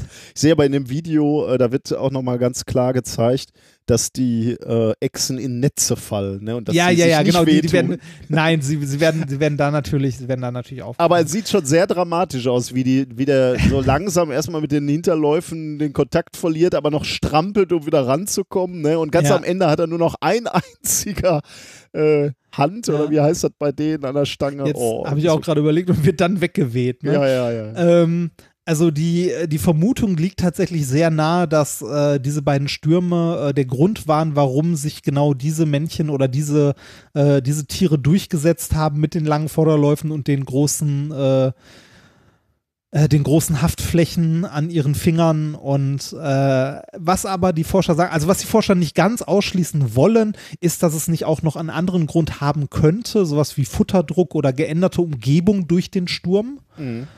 Ähm, um sowas Ah, aber okay, zu untersuchen, ja. also um, um das aber zu untersuchen, müsste man sich das jetzt noch auf einer längeren Skala mal angucken, ob sich jetzt diese Art tatsächlich dann komplett durchsetzt oder nicht. Aber in diesem sechs Wochen Zeitraum konnten die Forscher auf jeden Fall schon mal deutlich sehen, dass äh, die, äh, ja, dass ein Teil der Population vom Winde verweht wurde. Ja, krass. Ist, äh, nett, also witzig irgendwie. Und wie gesagt, äh, da hat äh, der Wissenschaftler Zufall mal äh, kurz geholfen. Mhm, ja. Ja, dann auch schnell reagiert, ne? Sie Ja. da die Ja, äh, direkt nochmal hin und ein paar Wochen später nochmal gucken. interessant, ja. Ja, Also ich meine, ja, mh. ist, äh, der, der Ergebnis ist natürlich nicht so ganz überraschend, ne? Also wenn, Nee, wenn man sagt nee, so, äh, auch, auch wenn man jetzt sagen würde, okay, hier, hier donnert ein Komet rein, äh, ja gut, dann müsste man sich überlegen, welche, welche Körpermerkmale wären vorteilhaft in einer Spezies, hat der, hat der eine überlebt, der andere nicht, ja. Ah, Okay, also, da ist äh, natürlich wirklich also, schon, äh, Genau, also es ist jetzt das erste Mal, dass beobachtet werden konnte bei solchen Tieren, dass so ein äh, singuläres, kurzes Event tatsächlich so einen dicken Einfluss hatte. mh, Halt ein schönes System, das man sich da angucken konnte. mh, ja. Ja. Ja, cool. Ähm, dann kommen wir zum Experiment der Woche eigentlich schon. Ne? Ja. Ähm, ich habe da etwas vorbereitet. Ähm, Ich höre. ach, hatte ich am Anfang gar nicht gesagt, ne, wann man sich bereitlegen sollte. Habe ich vergessen. Jetzt habt ihr das nicht bereitgelegt. Ist egal. Ich habe eine Spritze, also eine so eine, so eine ganz normale äh, Plastikspritze. Ne? Ähm, Ja. Ich habe die ähm, aus einem Inkjet-Nachfüllset. Aber äh, Kann man auch in, also so Kanül, äh, nicht Kanülen, sondern Kanülen sind die, die Dinger, die man vorne draufsteckt. Äh, ja, die Spritzen kann man aber auch bei Amazon oder ähnlichem günstig bekommen. Genau, ja. Ähm, ich ich habe hier auch noch eine rumliegen aus so einem, gut, gut aber das haben normale Menschen auch nicht, äh, aus einem, einem äh, Badewannen-Experimentierset von, von meinem Sohn. Äh, da war auch, äh, da war auch eine Äh, Plastikspritze drin. Hatten wir nicht für, wir hatten noch mal welche gekauft für die Show oder so, ne? Hatten wir? ja, hatten wir. Ich weiß gar nicht mehr. Äh, ich, ich hatte tatsächlich noch gesucht, äh, ob ich noch andere hatte, weil äh, diese, diese Spritze war jetzt nicht mehr so, äh, war nicht so, äh, also die hätte, glaube ich, besser funktionieren Ah, können. okay. Äh, aber sie Also bei, Ja. bei, bei Amazon gibt es so wunderschöne Sachen wie drei Stück Spritzen-Set, Liquid-Spritze, Hobby-Spritze mit stumpfer Nadel. Hobby. Hobby-Spritze ist auch schön. Ne? Ja, Hobby-Spritze. Hobby-Spritzen-Set. So, wa- und Ja. hast du auch Hobbys? Äh, ja, lesen, äh, reiten und spritzen natürlich. Ja. Hobby-Spritzen-Set. Ja, aber so, so einfache Spritzen bekommt man tatsächlich sowohl bei Amazon als auch äh, bei anderen äh, Ja. Händlern Ja. für äh, wenig Geld. Genau. Äh, Da- diese da ja. Ja. Nee, Wie, sag wie, äh, äh, wenn wir das nächste Mal ein Tesla-Trafo haben, wollten wir damit auch mal so ein, äh, so ein Plasma-Ding sie machen, ne? Genau, ja. Sowas ähnliches ja. machen wir jetzt, aber weil das Ah. technisch so, so ein bisschen aufwendig war, machen wir was ähnliches mit der Spritze, ähm, aber ähm, ja, äh, dennoch ein völlig anderer Effekt. Ich habe hier nämlich noch eine Tasse mit heißem Wasser. Äh, Ah. Die, die habe ich gerade heiß Ah. gemacht. Und zwar so, ja, also es hat mal gekocht, das Wasser, ist jetzt schon wieder deutlich abgekühlt. Ähm, aber immer Eine noch sehr heiß. Eine wie viel Milliliter Spritze hast du dort? Ja, ich habe hier 10 Milliliter. Ähm, ich kö- könnte mir vorstellen, dass ein bisschen mehr Volumen besser wäre. Ja, ja. Verstehe. Aber ähm, naja. Ich, und ich habe jetzt in diese, in diese 10 Milliliter Spritze habe ich jetzt so, äh, weiß ich nicht, vielleicht drei, vier äh, Milliliter von dem heißen Wasser eingesaugt. Äh, Ja. Mehr oder weniger blasenfrei. Ähm, und ich äh, verschließe jetzt mit meinem Daumen die Einsaugseite, also da, wo man die Nadel draufstecken würde. Da Mhm. ist übrigens keine Nadel drauf. Vielleicht das noch als Erklärung. Also da ist nur dieser, dieses Plastikloch quasi. Ne? ja. Jetzt befindet sich da Wasser drin. Äh, ich halte, halte die, die Öffnung zu und ziehe jetzt die Spritze raus. also ich drücke nicht, sondern äh, was man machen würde, um, um jetzt wirklich eine In Injektion sich zu verabreichen, sondern ich ziehe in die andere Richtung. Und jetzt ähm, passiert etwas Erstaunliches. Das Wasser, was hier einfach so in der Spritze drin ist, fängt an, wenn ich, wenn ich Spritze rausziehe, zu sieden. Es Mhm. kocht plötzlich äh, in, dieser, äh, in, dieser, in dieser Spritze. Ähm, davon habe ich auch ein Video gemacht. Äh, das Video liegt schon in unserer Dropbox, aber ich weiß nicht, ob ihr das jetzt unbedingt jetzt angucken muss. Äh, für Nee, dich ist es ja auch ich- nicht so äh, ich interessant, aber wir Ich verlinken sagen, ich es. kenne den Du kennst ja den Effekt, genau. Ähm, also äh, in der Spritze fängt das Wasser, was deutlich unter 100 Grad hat, äh, plötzlich an zu sieden. Ähm, und jetzt kann man sich überlegen, woran das liegt. Ähm, was heißt denn sieden überhaupt? Also Wassermoleküle gehen aus dem flüssigen äh, Aggregatzustand in den gasförmigen über. So Wassermoleküle lösen sich quasi von der Wasseroberfläche und ja, äh, werden zu einem Gas. Und ob die Wassermoleküle das schaffen, hängt im Wesentlichen von zwei Faktoren ab. Zum einen von der kin kinetischen Energie der Moleküle, also der Bewegungsenergie. Wie schnell bewegen sich die Moleküle in der Flüssigkeit? Mit anderen Worten, wie hoch ist die Temperatur? Also es hängt von der Temperatur ab. Und zum anderen aber auch vom Druck der Außen ähm, auf die Flüssigkeit, auf die Grenzfläche Gas, Wasser ähm, lastet sozusagen. Je, spielt da eine Katze da im Hintergrund wieder mit Ja, tut sie. Mit einem Kronkorken. Super. ähm, je mehr kinetische Energie ein Teilchen hat, also je, je wärmer das Ganze äh, ist, desto schneller bewegt es sich und desto einfacher kann es sich aus dieser Flüssigkeitsverbindung mit den Nachbarmolekülen lösen. Also umso schneller wird es gasförmig. Ähm, aber es muss eben nicht nur diese Bindung mit den anderen Teilchen in der Flüssigkeit überwinden, sondern muss auch noch den Druck von außen überwinden. Ähm, Druck in Gasen ist nichts weiter als die Häufigkeit mit der Teilchen äh, auf diese Begrenzungsfläche treffen. Ähm, das heißt, diese, diese Wassermoleküle, die eigentlich vielleicht die Flüssigkeit verlassen wollen, die werden auch die ganze Zeit mit Luftmolekülen bombardiert und zurückgedrückt quasi. Und deswegen ist es halt so, dass du zum einen eine hohe Energie von diesen Wassermolekülen brauchst, zum anderen aber auch ähm, einen Druck, der nicht zu groß ist, um dieses äh, Bestreben, gasförmig zu werden, ähm, entgegenwirkt. Also mit anderen Worten, je kleiner der äußere Druck ist, desto weniger Energie wird benötigt, um gasförmig zu werden. Oder ich kann es auch anders jetzt sagen, wir kennen ja das Experiment, je kleiner der äußere Druck, desto eher siedet eine Flüssigkeit. Ähm, und diese Abhängigkeit der Siedetemperatur, der, ja, der, der Temperatur, wo Wasser anfängt zu kochen, vom äußeren Druck kannst du berechnen und kann man auch als, kann man grafisch darstellen als Dampfdruckkurve. Und da kannst du dann ablesen, wenn du diese Dampfdruckkurve kennst und du kennst die zu Genüge, weil du hast dieses Praktikums, äh, der, den, das Experiment im, im medizinischen Praktikum lange betreut, genauso wie ich. Richtig. Und es gibt, es gibt im Buch äh, ein ganzes Kapitel über dieses Phänomen, Da das hast du dein, das dein du irgendwann Trauma. mal lesen wolltest. Genau. Dann kannst Ja. du ablesen, äh, dass beim normalen Luftdruck ein Bar, also das, was wir hier draußen haben, da weiß jeder, die Siedetemperatur liegt bei 100 Grad, also Wasser kocht bei 100 Grad. Aber eben, wenn man, ähm, man, man kann eben jetzt aus dieser Dampfdruckkurve sicher auch äh, ablesen, bei welchem Druck beispielsweise Wasser schon bei Raumtemperatur sieden würde. Äh, und das wäre 30 Millibar. Also wenn man jetzt beispielsweise so eine Vakuumpumpe hat und, und das Wasser abpumpt über so einer, ähm, oder die Luft abpumpt über Wasser, dann fängt halt, äh, wenn man 30 Millibar erreicht, eben das Wasser auch schon bei Raumtemperatur an zu sieden. Oder ein Beispiel mal aus dem, aus dem realen Leben, wenn du so Bergsteiger bist und du steigst auf den Mount Everest, kommst jetzt Das, ja, sehr reales kommt, Leben. kommt, kommt, kommt, in meinem, kommt in meinem Leben ständig vor. ständig. Jeden Samstag stehe ich vor diesem Mount Everest und denke mir, ah, jetzt muss ich aber, ne?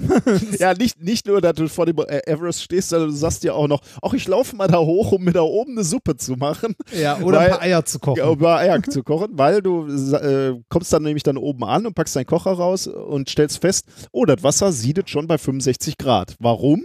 Weil da oben tatsächlich am Everest nur ein Drittel des normalen Luftdrucks herrscht, was ja auch irgendwie irre ist, dass da ein Mensch Ja. Äh, Ja. in, in eine Umgebung gehen kann, wo nur noch ein Drittel des Luftdruckes herrscht, ist ja auch irgendwie äh, nur schwer vorstellbar. Aber Ja. genau da hast du den Effekt. Äh, dein Wasser siedet halt bei niedrigeren äh, Temperaturen, weil der Luftdruck niedriger ist. Und genau das ist hier bei dieser Spritze natürlich auch passiert. Ich habe Wasser in dieser Spritze. Das Wasser hat eine etwas niedrigere oder eine, eine etwas erhöhte Temperatur. Ähm, aber sicherlich, ich, ich habe es jetzt Keine nicht gemessen, 100 Grad? aber keine 100 Grad, vielleicht 80, 70 noch. Also ich habe es äh, hab's deutlich abkühlen lassen. Und wenn du dann eben diese Spritze rausziehst, dann passiert eben genau das. Du erzeugst einen Unterdruck und der Un- Unterdruck reicht mitunter dann, dass eben Wasser bei diesen niedrigen Temperaturen schon siedet. Und das sieht ganz lustig aus, weil du diese Spritze in der Hand hast und du kannst eben selbst das Sieden an- und abschalten, also das Kochen des Wassers. Blubbert das richtig? Oder nur blubbert so richtig, bisschen? ja, genau, Ah, das blubbert richtig. okay, das also ist das ist cool. wirklich ganz, ganz lustig und halt ein Experiment, was man mit, mit nur geringem Aufwand äh, machen kann. Sicherlich auch ganz gut Ja. mit Kindern. Äh, es, gibt, es gibt übrigens äh, diese äh, Abhängigkeit vom Sie, also diese äh, Siedeabhängigkeit vom Druck. Da gibt es noch ein, äh, ein Beispiel aus dem Alltag, das für, für, ich sag mal so, den einen oder anderen von uns näher ist als der Mount Everest. Und zwar in, genau in die andere Richtung. Und zwar bei erhöhtem Druck kocht Wasser später. ah. Und genau das nutzt man bei einem Schnellkochtopf. Ah, ich war mal ganz, aber das habe ich hier auch schon mal erzählt, dass ich ganz stolz aus einer Physikvorlesung wahrscheinlich kam oder aus einem Physikkurs in, auf der Schule, ich weiß es nicht mehr, nach Hause kam und mein Vater ganz stolz erzählt hat, dass ich jetzt endlich meine erste Erfindung habe. Ich würde Wasser bei höherem Druck kochen lassen und dann geht alles viel schneller.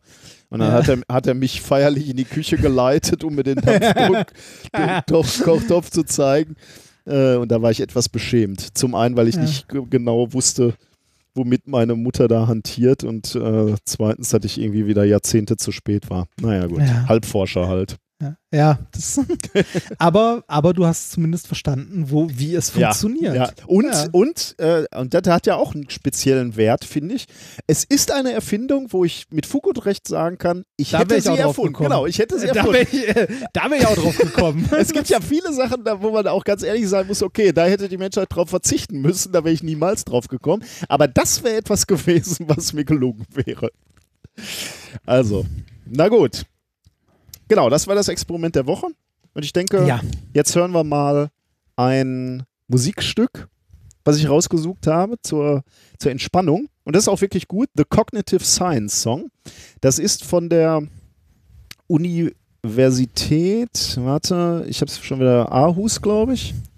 Ähm, warte, ich gucke es nochmal ganz kurz nach. Äh, genau, Aarhus University und ähm, die ähm, besingen tatsächlich da ihren, ähm, ihren Lehrstuhl. Oder, also, nee, ihren, ihr Fachbereich, muss ich sagen, ist kein Lehrstuhl, ein Fachbereich Cognitive Science und mehrere Professoren singen da auch mit. Äh, und der ist ganz lustig, weil sie darüber ähm, berichten, was man da so alles tut, wenn man Cognitive Science studiert und erforscht. Also, viel Spaß damit. Do you often wonder what is going on in people's minds? Well, then there's only one solution. You should go and study cognitive science. We'll strap your boyfriend up with funny electrodes and stream his thoughts live down on your mobile phone. Only one solution comes to my mind. We'll study cognitive science. Is God responsible when my neighbor's acting all insane? Or should I blame it on his culture? The genes are firing in his brain.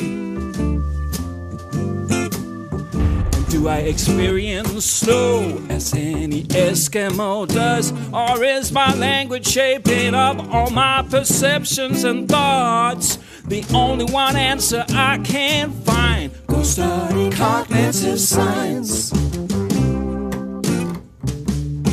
Well, I guess you get the gist of what I'm trying to say. Can study the mystery of minds in all kinds of ways. All we need is just your hard work and your curiosity. While big money is waiting impatiently out in the industry. I used to think my thoughts are just something going on in my head.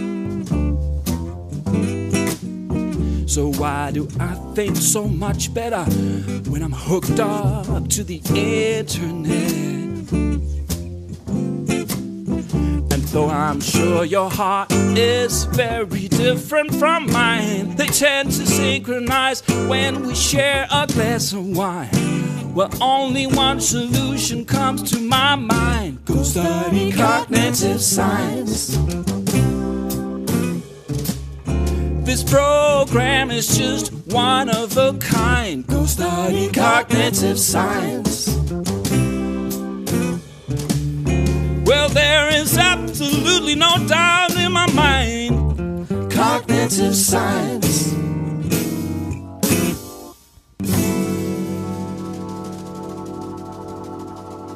War doch gar nicht so schlimm, oder? Ging. Hab schon Schlimmeres gehört. Gut, jetzt kannst du uns auflockern mit. Äh, kommen, kommen, wir zu den, kommen wir zu den wichtigen Sachen, äh, das, äh, was man mitnehmen kann aus dieser Sendung. Und zwar äh, China Gadgets. Wichtige Sachen aus China. Da wir ja leider wieder eine Remote-Aufnahme haben, ähm, was äh, sich in Zukunft hoffentlich ändern wird, weil ich bald wieder ein Auto besitze. Yay. Dann hält, Ähm. das Gejammer über Flugreisen und Züge auch ja, endlich ja, auf. ja, ist, ja, aber komm, über Flugreise durfte ich ja wohl zurecht meckern. so. Ich bin übrigens jetzt, ich, ich leide jetzt auf anderer Ebene. Ich bin jetzt Bahnkomfortkunde. Bahnkomfortkunde, was ist das denn? Äh, das ist, wenn du der Bahn genug Geld in den Rachen geworfen hast, dann bekommst du eine silberne Bahncard. Ähm, Und hat das noch weitere Vorteile oder hast du jetzt eine silberne Bahncard? es hat weitere Vorteile und zwar, es gibt ja die DB-Lounge, wo du als, äh, Ja. erster, als erster Klasse Schnösel, als der du ja reist, immer nicht, rein darfst. Nicht immer, aber, Aber immer öfter, ne? Aber ja, gelegentlich. Genau. Darfst du äh, als äh, zweite Klasse Pöbel, darfst du dann als Premium, äh, als Premium-Nutzer, also als Bahnkomfortkunde, darfst du auch die DB-Lounge nutzen. Och, ekelhaft. Jetzt kommen die da auch noch rein. Ja. Ja, aber es gibt, es gibt ja, es gibt ja in der DB Lounge zum Beispiel in Köln nochmal extra einen erste Klasse Bereich. Ach, Gott sei Dank, ja dann. ja, aber, genau. ja. ja, aber ähm, die DB Lounge ist echt ganz nett, weil ich äh, häufiger ja äh, in Köln bin und in Essen und äh, hier der nächste Bahnhof, wo man immer umsteigen muss, Mannheim ist. Und all diese drei Bahnhöfe haben eine DB Lounge. Hm. Und was ja wirklich Das- ganz nett ist daran, ist, das ist da gibt es einfach mal ein Klo, was umsonst ist. Ne? Sonst muss Ja, ja auf dem. da gibt es äh, umsonst saubere Klos und Ja. es gibt halt äh, Kaffee. ja. Finde ich, äh, das macht, äh, das macht das Bahnfahren angenehmer. Das heißt, ich werde jetzt auf, äh, ich werde immer noch jammern, aber mit einem Kaffee in der Hand. Wie, wie, wieso habe ich dich jetzt schon wieder getriggert, dass du schon wieder über Bahn redest? Ach so, weil äh, Auto und so, ne? Ja. Ja, ja, Genau, genau. remote, Äh, ich, ja. ich, äh, ich äh, genau, ich äh, jammer demnächst dann aus dem Stau. ja, genau. nee, alles gut. Äh, die, die Bahn, also ich musste die Bahn ja auch mal loben, die hat uns ja nach Italien gebracht. Danke, Deutsche Bahn. Guck, geht doch. Ja, geht doch, genau. Man darf nur nicht umsteigen müssen. Ähm, so. Äh, was wollte ich eigentlich? Genau, wir waren beim, beim Shiner Gadget. Ähm, da wir wieder remote aufnehmen, habe ich dir noch mal ein kleines Video aufgenommen, Mhm. heute Mittag, äh, wo ich dir das äh, Shiner Gadget äh, der Woche vorstelle. Und das ist diesmal etwas, was zu der, ähm, wie, wie hat es die, ich glaube, die Bildzeitung nannte es Brutalo-Hitze. Ah, Ähm, echt brutalo Passt. Hitze. Das ja, heißt, ich, ich, glaube, ich, glaube, ich glaube, irgendwie sowas, äh, da hat sich der Kachelmann ja auch drüber aufgeregt, so, ey, hört mal Leute, es sind zwei Grad mehr als letztes Jahr. Letztes Jahr war es irgendwie der Jahrhundertsommer und jetzt ist es die Brutalo-Hitze. Ja. äh, ja. das heißt, es wäre ein Shiner Gadget, was mir äh, Abhilfe schaffen würde. Wenn äh, es äh, dich äh, heute erreicht hätte, ja. Und so hat es mir äh, geholfen. Oh, aber da steht was schon was Verräterisches drauf, sehe ich gerade. Ja, richtig. Water Bottle Humifier, ne? Oder sowas? Richtig, Ah. genau. Damit, äh, also ansonsten wäre es schwi- schwierig gewesen. Also da ist irgendwie, es ist ein Stab ähm, mit einem filterähnlichen Einsatz. Element, Einsatz, genau. Den kann man auch wechseln, das erkläre ich in dem Video auch. Mhm. Und äh, da ist ein blauer Deckel. Mit einem Piezo-Element oben drin, Oh, in einem kleinen Loch. Ah, ja. okay. Und, äh, das- und ein elektrischer Anschluss ist da auch noch? Oder was Genau, mit einem, mit, einem, mit einem hochqualitativen USB-Netzteil aus äh, China. Dem man, ich weiß nicht, wie viel man dem vertrauen sollte. Äh, das kannst du dann einstecken, da ist sogar ein Knopf dran, mit dem du es einschalten kannst.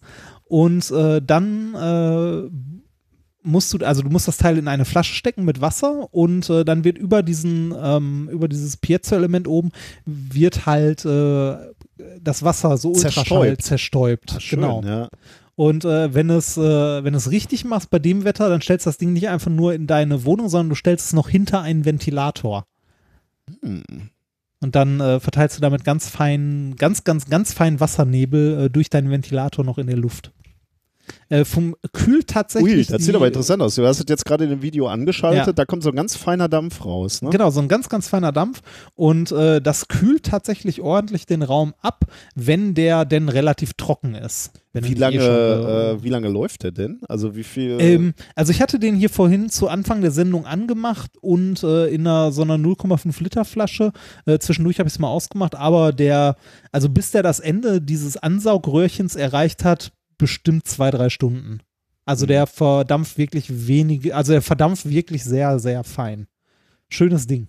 Und die, die Idee ist dann halt, dass diese, dieser feine Nebel, der verdunstet dann und dann nutzt er eben diese Verdunstungskälte. Genau. Mhm. Genau, das, das wäre, das wäre, wenn es jetzt zum Kühlen nutzt. An sich ist das Ding eigentlich nur da, um halt die Luft zu befeuchten, so als normalen Luftbefeuchter, wenn du eh Probleme irgendwie, Ah, also weiß nicht, trockene Augen, Atemwege und so weiter hast, äh, kannst du das Teil auf den Tisch stellen. Man muss da allerdings relativ vorsichtig sein, äh, was so äh, Hygiene angeht. Also ähm, das natürlich auch wunderbar, um Bakterien zu verbreiten Mhm. Ja. das Teil, wenn man das Wasser nicht besonders sauber ist. Und auch, wenn man relativ hartes Wasser hat, also wenn man kein, also wenn man sehr, kalkhalt, äh, sehr kalkhaltiges Wasser hat, dann äh, verbreitet man damit natürlich auch einen kleinen, äh, feinen Kalknebel. Das heißt, wenn du das Ding immer an einer Stelle stehen hast und sehr hartes Wasser hast, dann hast du auf deinen Geräten, gerade so an Monitoren oder so, die halt äh, statisch noch irgendwie kleine Partikel anziehen, Mhm. hast du sehr schnell äh, einen äh, leichten Kalkfilm drauf. Okay, ja. Aber dem kann man entgegenwirken, wenn man einfach äh, destilliertes Wasser da reinkippt und äh, möglichst was Sauberes hat. Ich hab, äh, war jetzt in Paris ja und da habe ich an zwei, bei zwei Gelegenheiten wieder gesehen, äh, dass es da so ähm, äh, Kneipen wollte ich jetzt sagen, aber es ist nicht Cafés oder was auch immer, äh, so ähm, Wasservernebler installiert hatten in ihrem Außenbereich, der so einen ganz Ja. feinen Nebel über, Ja. über die Leute an einer Stelle Genau, äh, das, vernebelte. das gab es in Venedig auch ganz viel. Das Und zwar, Unglaublich in- angenehm. ja, da war es integriert direkt in Ventilatoren. Ah, das ist natürlich auch gut. Also Aber die hatten Ventilatoren, wo so Vernebler in der Mitte direkt integriert waren. Aber das war da schon so an einer Stelle, also jetzt nicht so äh, flächig über alle Menschen, wahrscheinlich Mhm. darfst du das auch nicht mit Lebensmitteln, aber das war an einer speziellen Stelle und wenn du, da konntest du halt auch hingehen. Und wenn du da reingegangen bist, fühlte sich das erst an, als würdest du klatschnass. Äh, aber das war halt wirklich der feine Nebel, der auch sofort wieder verdunstet war von der Haut. Und das fühlte sich sofort äh, angenehm an. Angenehm erfrischt. Das gibt es ja auch so als Sprays, die du dir dann so ins Gesicht klopfst, ne? Also Wasser, Wassersprays quasi. Ja, Wahrscheinlich aus dem gleichen, aus dem gleichen Grund.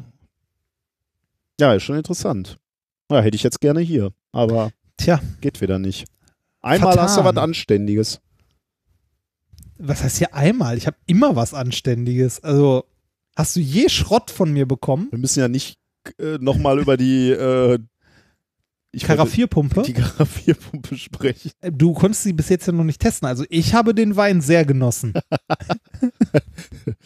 Ja, den Glühwein, ich weiß. äh, nun Ja, ja, schön. Ja, ja ich, äh, ich muss mal wieder äh, eine Rutsche einkaufen, äh, China-Kram, und äh, ich freue mich schon drauf, dir wieder Sachen überreichen zu können.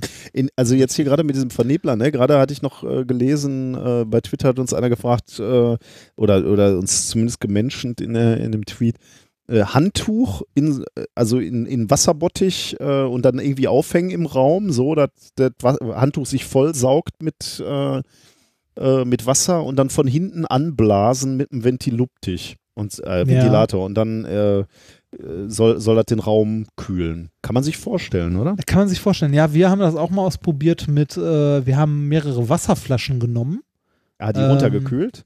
genau, die halt gefroren und äh, die in eine Schale vor den Ventilator gestellt und den Ventilator dann so Ja. übers Bett äh, wehen lassen. Das ist auch ganz gut. Das funktioniert auch. Äh, Wir haben neulich äh, in einer AG ausgerechnet, weil, weil, die, äh, weil, de, weil mir das auch zweimal begegnet war, äh, irgendwo im, im Internet, äh, zwei, drei äh, Flaschen frieren und dann auf den Schrank stellen. Ja. Einfach nur. Ne? Ja. Und, und dann äh, die Kälte nutzen, die dann runterfällt quasi vom Schrank.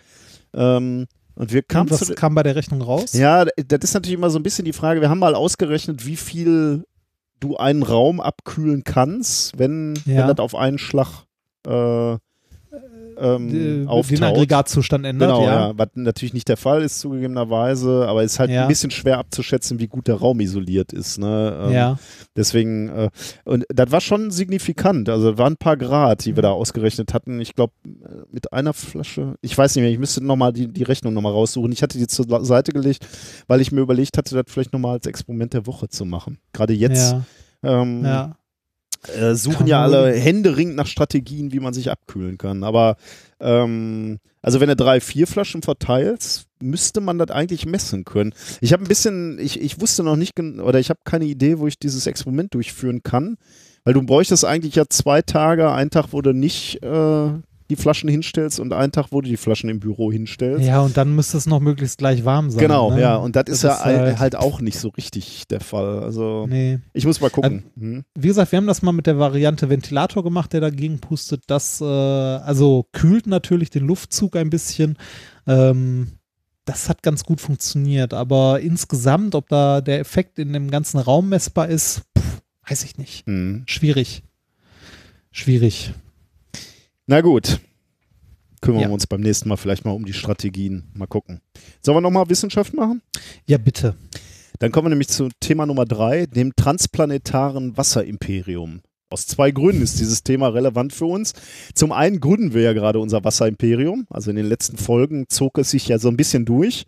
Wir suchen ja nach, ähm, nach neuen Geschäftsfeldern von unserem Wasserimperium. Und da kann man natürlich nicht früh genug sich nach Wasserreserven außerhalb der Erde umsehen. Ähm, wir reden hier mal wieder über Wasser auf dem Mars und äh, gesünder als Marswasser geht es ja gar nicht. Ich, ich verfalle schon mal so ein bisschen in den, in den Werbemodus. Immerhin gibt es da keine Umweltverschmutzung, zumindest keine menschliche.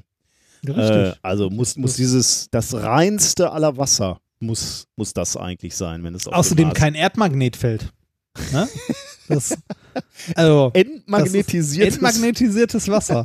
Ja. Sternenwasser. Stimmt. Äh, zum anderen ist es natürlich ein Running Gag. Äh, wir haben es ja hundertfach, äh, habt ihr uns dieses Thema ähm,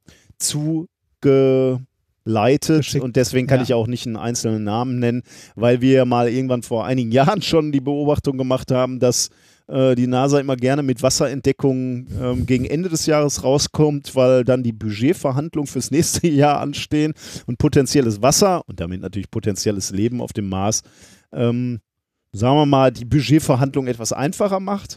Ähm, jetzt ist es zugegebenerweise etwas früh im Jahr. Ich wollte gerade sagen, ne? Ist ein bisschen früh. Ist eigentlich ein bisschen früh. Sie haben ihr, ihr Pulver früh verschossen. Ähm, ändert aber nichts, dass ich über jedes Stöckchen springe, was man mir hinhält. Haben, haben, haben sie für, fürs Ende des Jahres noch irgendwie Noch was mal Ordentliches? So, so, noch mal was Richtiges? So Leben im Wasser auf dem Mars. Schauen wir mal. Ich weiß nicht. In dem Wasser glaube ich jetzt wahrscheinlich nicht. Also zumindest noch nicht im, im, äh, in diesem Jahr. Äh, warum, Okay. sage ich jetzt gleich. Ähm, also, wir, wir wissen ja, und da haben wir schon oft drüber gesprochen, dass es auf dem Mars Wasserreserven gibt, und zwar reichlich.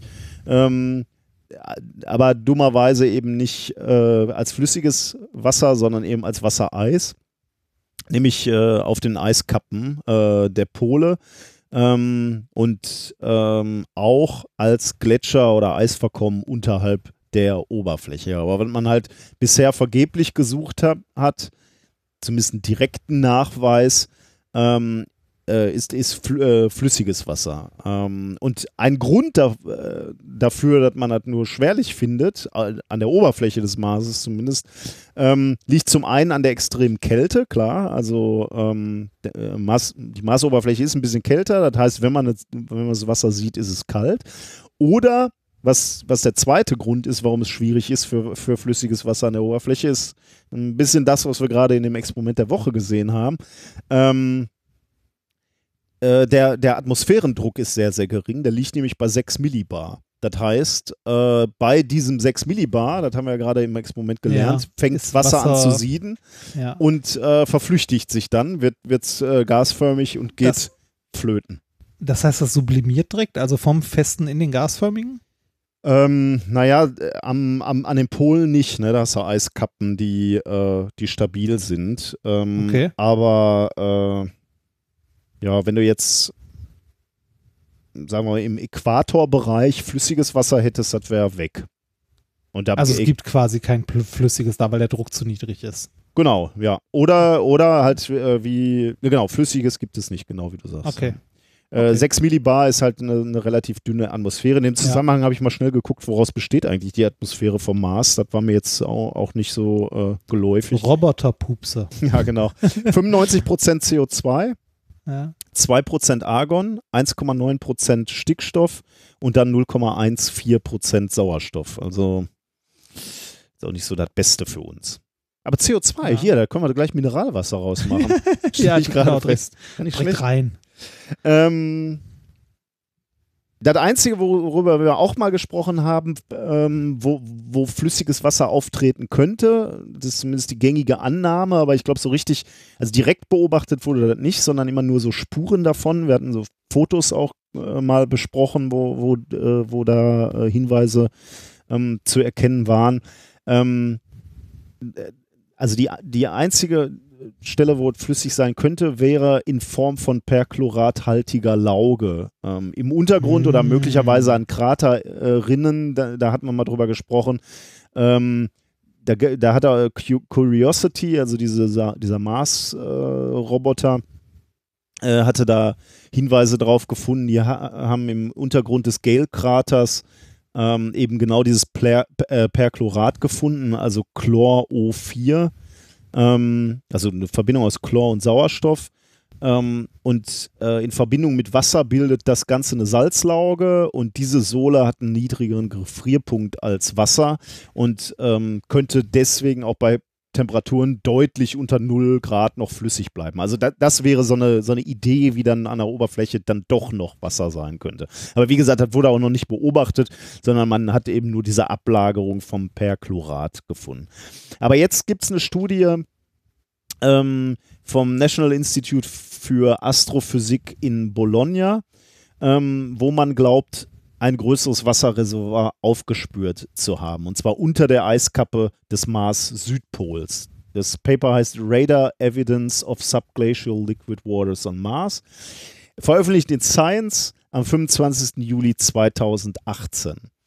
Ähm, man vermutet schon etwas länger, dass es unter den Mars Eiskappen an den Polen Wasser, flüssiges Wasser geben kann. Und zwar ja, mehr, also seit einigen Jahrzehnten vermutet man das schon. Warum? Okay. Weil man sowas auf der Erde gefunden hat, beispielsweise in Antarktis, in Nordkanada, in Grönland. Da gibt es Radardaten von Seen und Wasservorkommen unter der Eisdecke.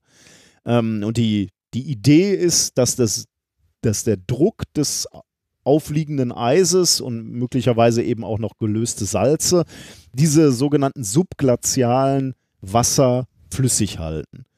Ähm, der größte bekannte subglaziale See der Erde ist der Vostoksee. Ähm, der ist in der Antarktis, ähm, also auf dem großen oder unterhalb des Eises der, der Antarktis. Und der ist tatsächlich auch riesig. Der besitzt mehr als das 112-fache Volumen des Bodensees. Ähm, und Das äh, ist groß. ist von der Fläche her auch 30 Mal so groß wie dieser. Ähm, 4000 Meter tief ist das ganze Teil, also 4000 Meter unter der Eisdecke. Hast du dann auf einmal so ein, so ein Volumen an Wasser, der auch noch riesig ist.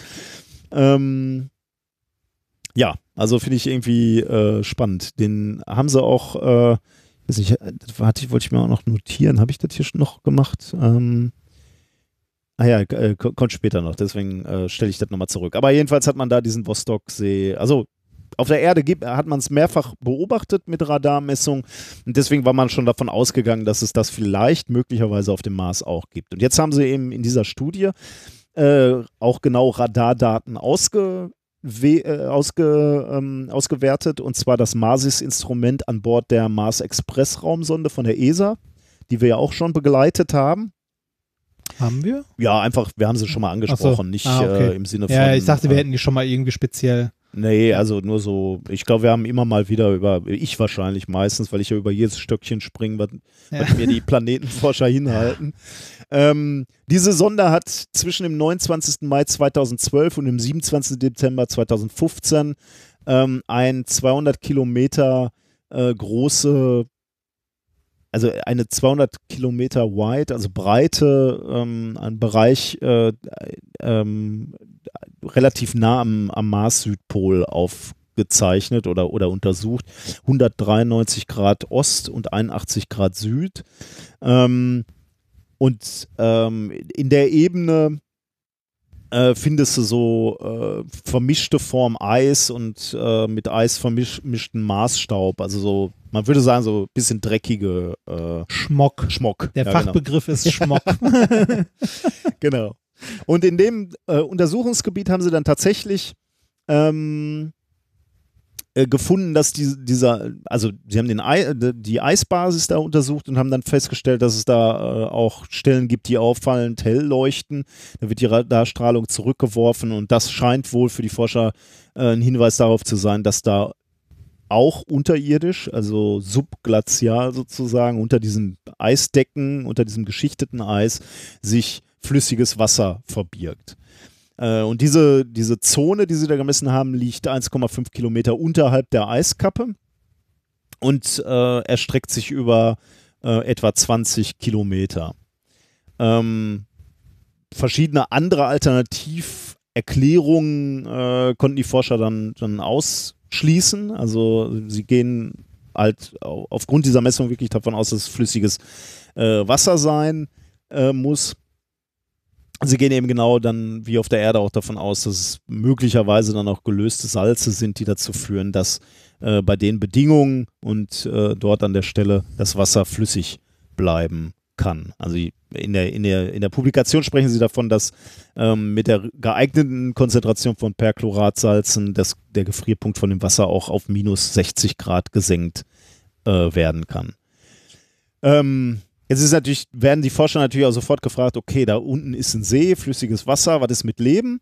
Ähm, da rudern die erstmal zurück, die Forscher, und sagen, naja, es gibt, gibt bessere Be Bedingungen für Leben als äh, diese ultrakalten, äh, subglazialen, salzigen äh, Gewässer, aber ausschließen kann man natürlich nicht, insbesondere weil man äh, auf der Erde in diesen, äh, in diesen subglazialen Seen auch einzellige Organismen gefunden hat. Also wäre durchaus auch möglich, äh, dass man da äh, Organismen finden könnte, äh, insbesondere wenn man weiß, dass die sich auch von Salzen ernähren mitunter.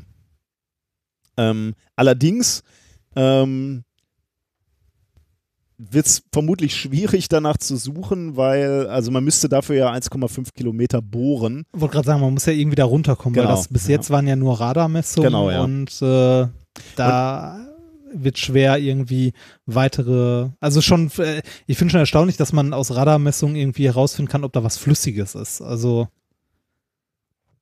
Also, äh, genau, ja. Also, das ist jetzt genau wie du sagst, erstmal Ende der Fahnenstange wahrscheinlich. Ja. Ich weiß jetzt nicht, ob es noch andere ähm, Verfahren gibt, um da noch viel rauszulernen, aber sicherlich äh, biologische Indikatoren findest du sicherlich mit den Mitteln, die zur Verfügung stehen, nicht. Die einzige Lösung wäre anbohren, aber 1,5 Kilometer bohren wäre schon auf der Erde nicht leicht. Ist Ja. machbar, aber sicherlich nicht leicht. Geschweige denn auf dem Mars, geschweige denn Roboter betrieben, geschweige denn das ganze Material, was du dafür bräuchtest, um, um, um da so eine Bohrung zu machen. Und was in dem Zusammenhang tatsächlich ganz interessant ist, ist, ähm, es wäre auch ethisch, müsste man mal drüber diskutieren, ob man das überhaupt machen wollte, weil es sowas wie äh, den Planetary Protection Code gibt, also der planetare Schutz, ähm, wo ähm, Maßnahmen drunter fallen, die verhindern sollen, dass terroristische Lebensformen, Mikroorganismen oder Biomoleküle oder so, auf andere Planeten Planeten, übersiedeln, genau. Also wenn du, Ja. wenn du, wenn du Missionen irgendwo hinschickst, dann musst du ähm, dich an, ähm, an diese Vereinbarung sozusagen halten. Es gibt einen Artikel 9 des Weltraumvertrages von 1967. Äh, da wird planetare Kontamination ähm, beschrieben. Und ähm, ja, es, es, es wird darüber oder da wird thematisiert, welche äh, Erfordernisse für die Raumfahrt daraus resultieren. es ist ja, ähm, es ist ja was, was man häufig vergisst, ne, dass wir auch eine gewisse Verantwortung haben, dass wenn wir da rausgehen, äh, wir auch äh, ja diese Systeme beeinflussen, wenn wir da irgendwie Leben hinbringen. Ja. Ja. Ja, ich, äh, ja. Ich, äh,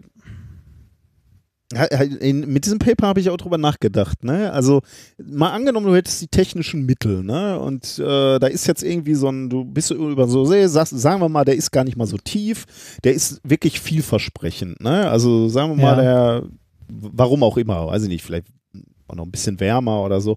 Und du hättest jetzt die Mittel und könntest sagen, wir könnten das Ding jetzt anbohren. Oder ich meine, so ein bisschen ist es ja auch äh, dieser, ist das Jupitermond Europa oder so, der ja auch so vereist ist. Könntest du ja sagen, wir senden dann eine Raumsonde hin und lassen die da reinbohren und dann gucken wir uns mal so um. Ja, dann kannst du natürlich jetzt Bedenken haben. Sollte man das? Ja, genau. Kön könnte man jetzt Bedenken haben. Ne? Dann verunreinigen wir das, bringen wir da vielleicht Leben hin oder äh, äh, vermischen un äh, Leben oder wie auch immer. Auf der anderen Seite, ne, in all diesen Jahrtausenden des Entdeckens, äh, was die Menschheit hinter sich hat, haben wir uns darum nie geschert. Natürlich auch mit, mit verheerenden Konsequenzen. Ne? Also so die ein, Eingeborenen ähm, von, von, äh, in Amerika so, die haben da ja jetzt nicht, nicht so Spaß an unseren Krankheiten gebracht, die, äh, gehabt, die wir da reingeschleppt haben. Ähm, auf der anderen Seite gibt es denn irgendwann mal einen Punkt, wo wir sagen, okay, wir sollten vielleicht jetzt nicht zum nächsten Planeten fliegen, weil da besteht die Gefahr, dass wir den verunreinigen würden? Nee, das nicht, aber man sollte aufpassen, was man tut, ne? Also Ja. man kann halt schnell was kaputt machen. Ja, ja, aufpassen sollte man schon, das stimmt. Aber das sollte uns auch nicht ganz davon abhalten, oder? Zu entdecken. Nee, wahrscheinlich nicht. Also ich meine, zumal Also wir ja das, jetzt. das, nein, nee, nicht nur wahrscheinlich nicht, ganz sicher nicht. Ähm, Also ich, ich, will, ich will jetzt nicht zu zerstörerisch klingen, ne? Also ich kann, ich kann, finde es sehr, sehr sinnvoll, dass man sich darüber Gedanken macht. Ähm, aber das ist ja auch irgendwie was sehr, also erforschen heißt ja im Zweifelsfall auch mal kaputt machen, ne? Also Spezies erforschen heißt ja auch mal reingucken. Ähm, mal aufschneiden. ja, genau.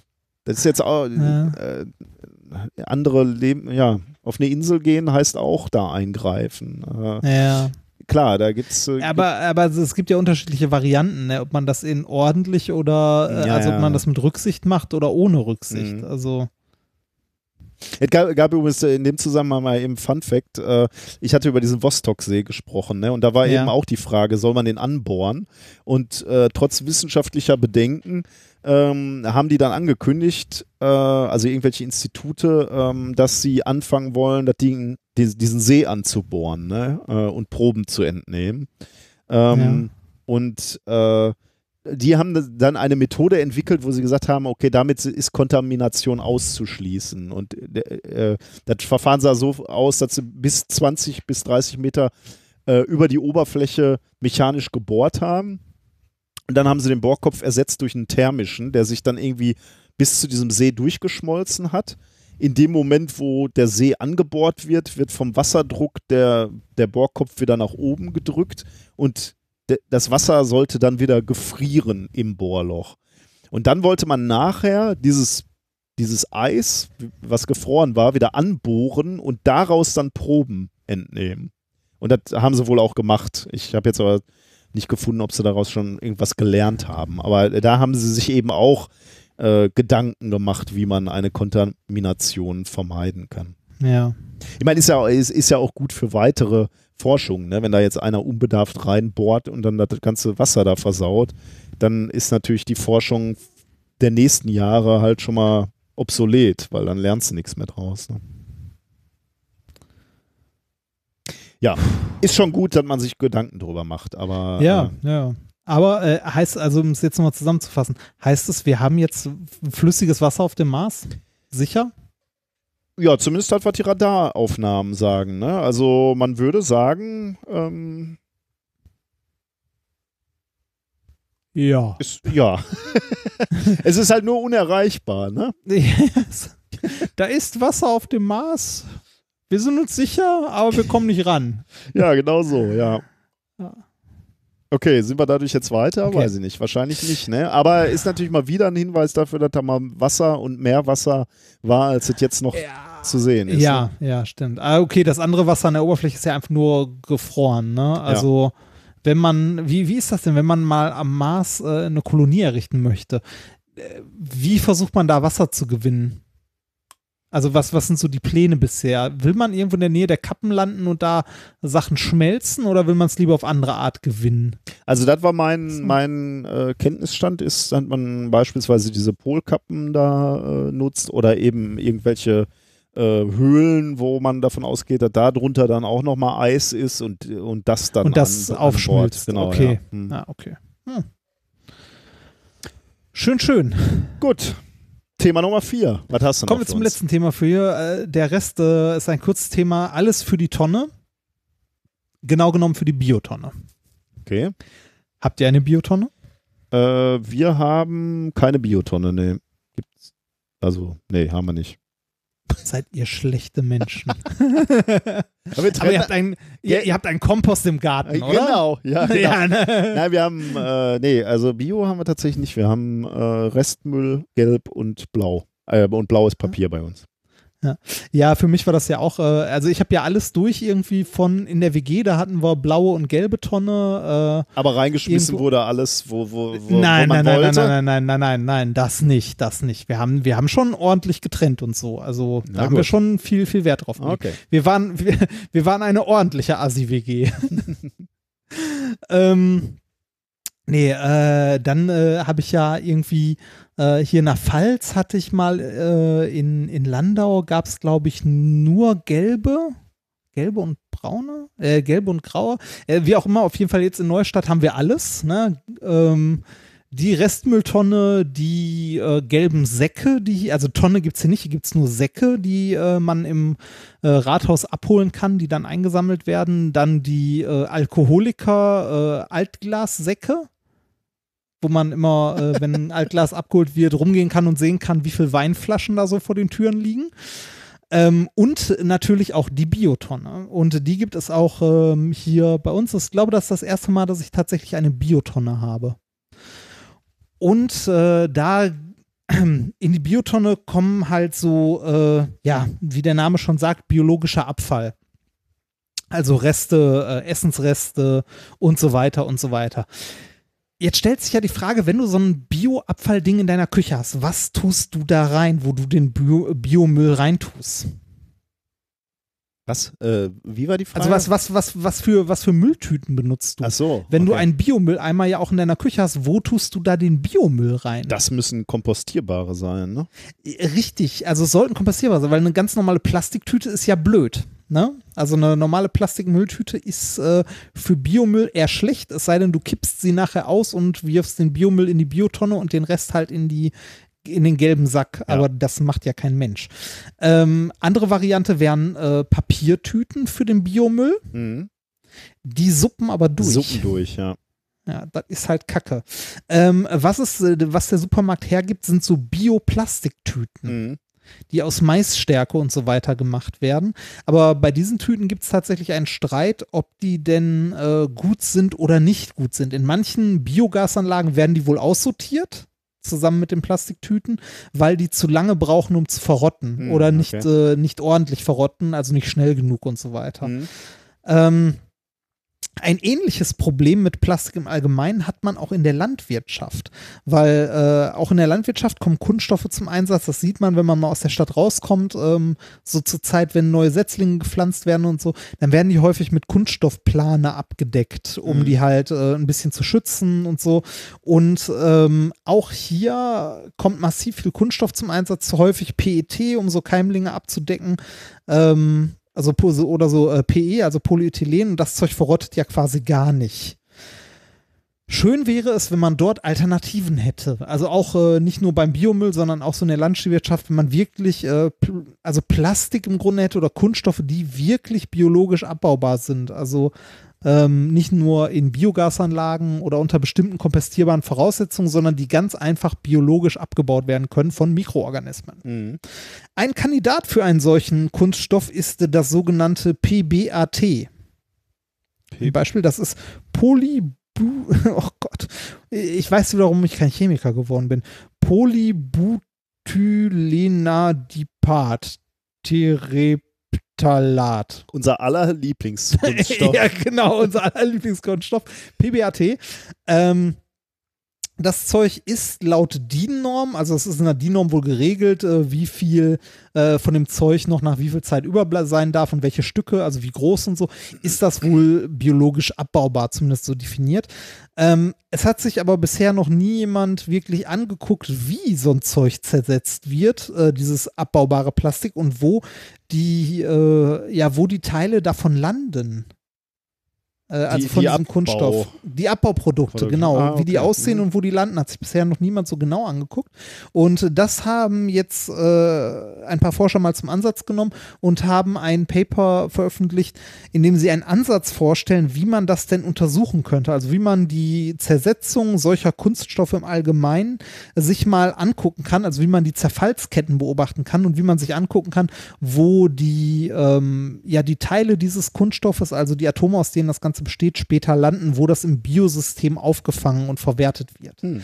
Das Paper, das sie herausgebracht haben, heißt äh, Biodegradation of Synthetic Polymers in Soil, Tracking Carbon into CO2 and Microbial Biomass. Interessant, dass sich das- noch nie einer angeguckt hat. Nee, ey. irgendwie nicht, ne? Also äh, ja, biologisch abbaubar haben sie sich angeguckt, aber wo das Zeug landet und wie man es verfolgen könnte, hat sich keiner angeguckt. Krass. Hm? Okay. Ja, irgendwie komisch. Äh, erschienen ist das Ganze in Science Advance am 25.07.2018, eingereicht am 3.01., also auch ein gutes halbes Jahr. Äh, das waren Forscher aus der Schweiz und Österreich. Die Forscher haben sich angesehen, ähm, ja, wie oder ob dieses, also in deren Beispiel jetzt äh, dieses PBAT, ähm, von Mikroorganismen im Boden abgebaut wird und zersetzt wird und was damit genau passiert. Wie haben die das Ganze gemacht? Kunststoff im Allgemeinen, also alles, was wir so als Kunststoff bezeichnen, ist ja irgendwie organische Chemie, so lange Kohlenwasserstoffketten. Mhm. Ne, wenn man sich das Ganze anguckt, mit noch ein bisschen anderen Zeug manchmal dabei, aber die Hauptteile, also Hauptbestandteile sind Kohlenstoff und irgendwie Wasserstoffteile, die da noch dranhängen. Ähm, um sich jetzt die Abbauprodukte dieses Kunststoffes genauer anzugucken, haben die den äh, Kunststoff ein bisschen manipuliert, beziehungsweise die haben eine besondere Art, eine spezielle Art Kunststoff synthetisiert, und zwar ist es auch dieses PBAT. Allerdings haben sie äh, das bei der Synthese angereichert mit äh, einem bestimmten Kohlenstoffisotop, und zwar dem äh, C13, also 13C. Okay. Ja. Ähm, wenn man sich Kohlenstoff anguckt, äh, Kohlenstoff als Element kommt in der Natur in verschiedenen Isotopen vor. Äh, das am häufigsten vorkommt ist C12 oder 12C besser gesagt. Und mit 1,1 Prozent ist es, glaube ich, äh, das 13C, also mit einem Neutron mehr im Kern. Also ein anderes Isotop. Das verhält sich chemisch weitestgehend gleich, ähm, auch in so Kunststoffen. Also man kann diesen Kunststoff auch mit dem 13er Isotop vom Kohlenstoff aufbauen. Hat den Vorteil, dass man, wenn man sich nachher die An äh, Abbauprodukte angucken möchte, ähm, einfach mal, also man einfach auf die Suche gehen kann nach diesem Isotop, Mhm. weil es normalerweise nur mit einem Prozent Anteil auftaucht und wenn es halt äh, mehr ist, dann weiß man, das kommt aus diesem, Ko also aus diesem Kunststoff. Mhm. Also, die haben PBAT mit 13 C-Molekülen, äh, 13 C-Atomen angereichert, also dass man mehr als 1,1 Prozent hat, sondern irgendwo äh, in einem deutlich höheren Prozentbereich ist, also deutlich über 50 Prozent. Und ähm, haben dann im Experiment äh, circa 60 Gramm Erde genommen, in Glasflaschen gepackt und dann ihr speziell präpariertes PBAT dazugegeben.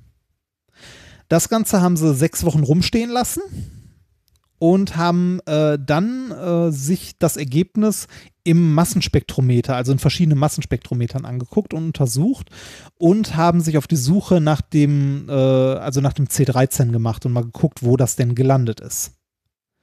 Und es hat sich gezeigt, dass die Mikroorganismen in der Erde ähm, angefangen haben, den Kunststoff, also dieses PBAT, tatsächlich abzubauen und den Kohlenstoff weiter zu verarbeiten, zum Beispiel zu CO2. Also die haben den Kohlenstoff für ihre Energiegewinnung benutzt, also für ihre in Anführungszeichen Atmung Mhm. und äh, CO2 produziert und ähm, diesen Kohlenstoff auch in ihre Biomasse eingebaut. Hm.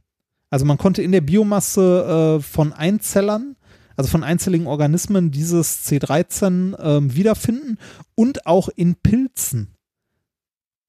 Also der Pilzpate schlägt auch zu. Okay, aber das Stelle. ist wahrscheinlich das, was man sehen möchte. Ne? Also Genau, das- äh, es wird de- dem biologischen Kreislauf wieder zugefügt, oder? Äh, Genau, es wird, es wird tatsächlich ähm, dem, äh, dem biologischen, also es wird ähm, von den Mikroorganismen tatsächlich abgebaut und weiter verarbeitet und genutzt.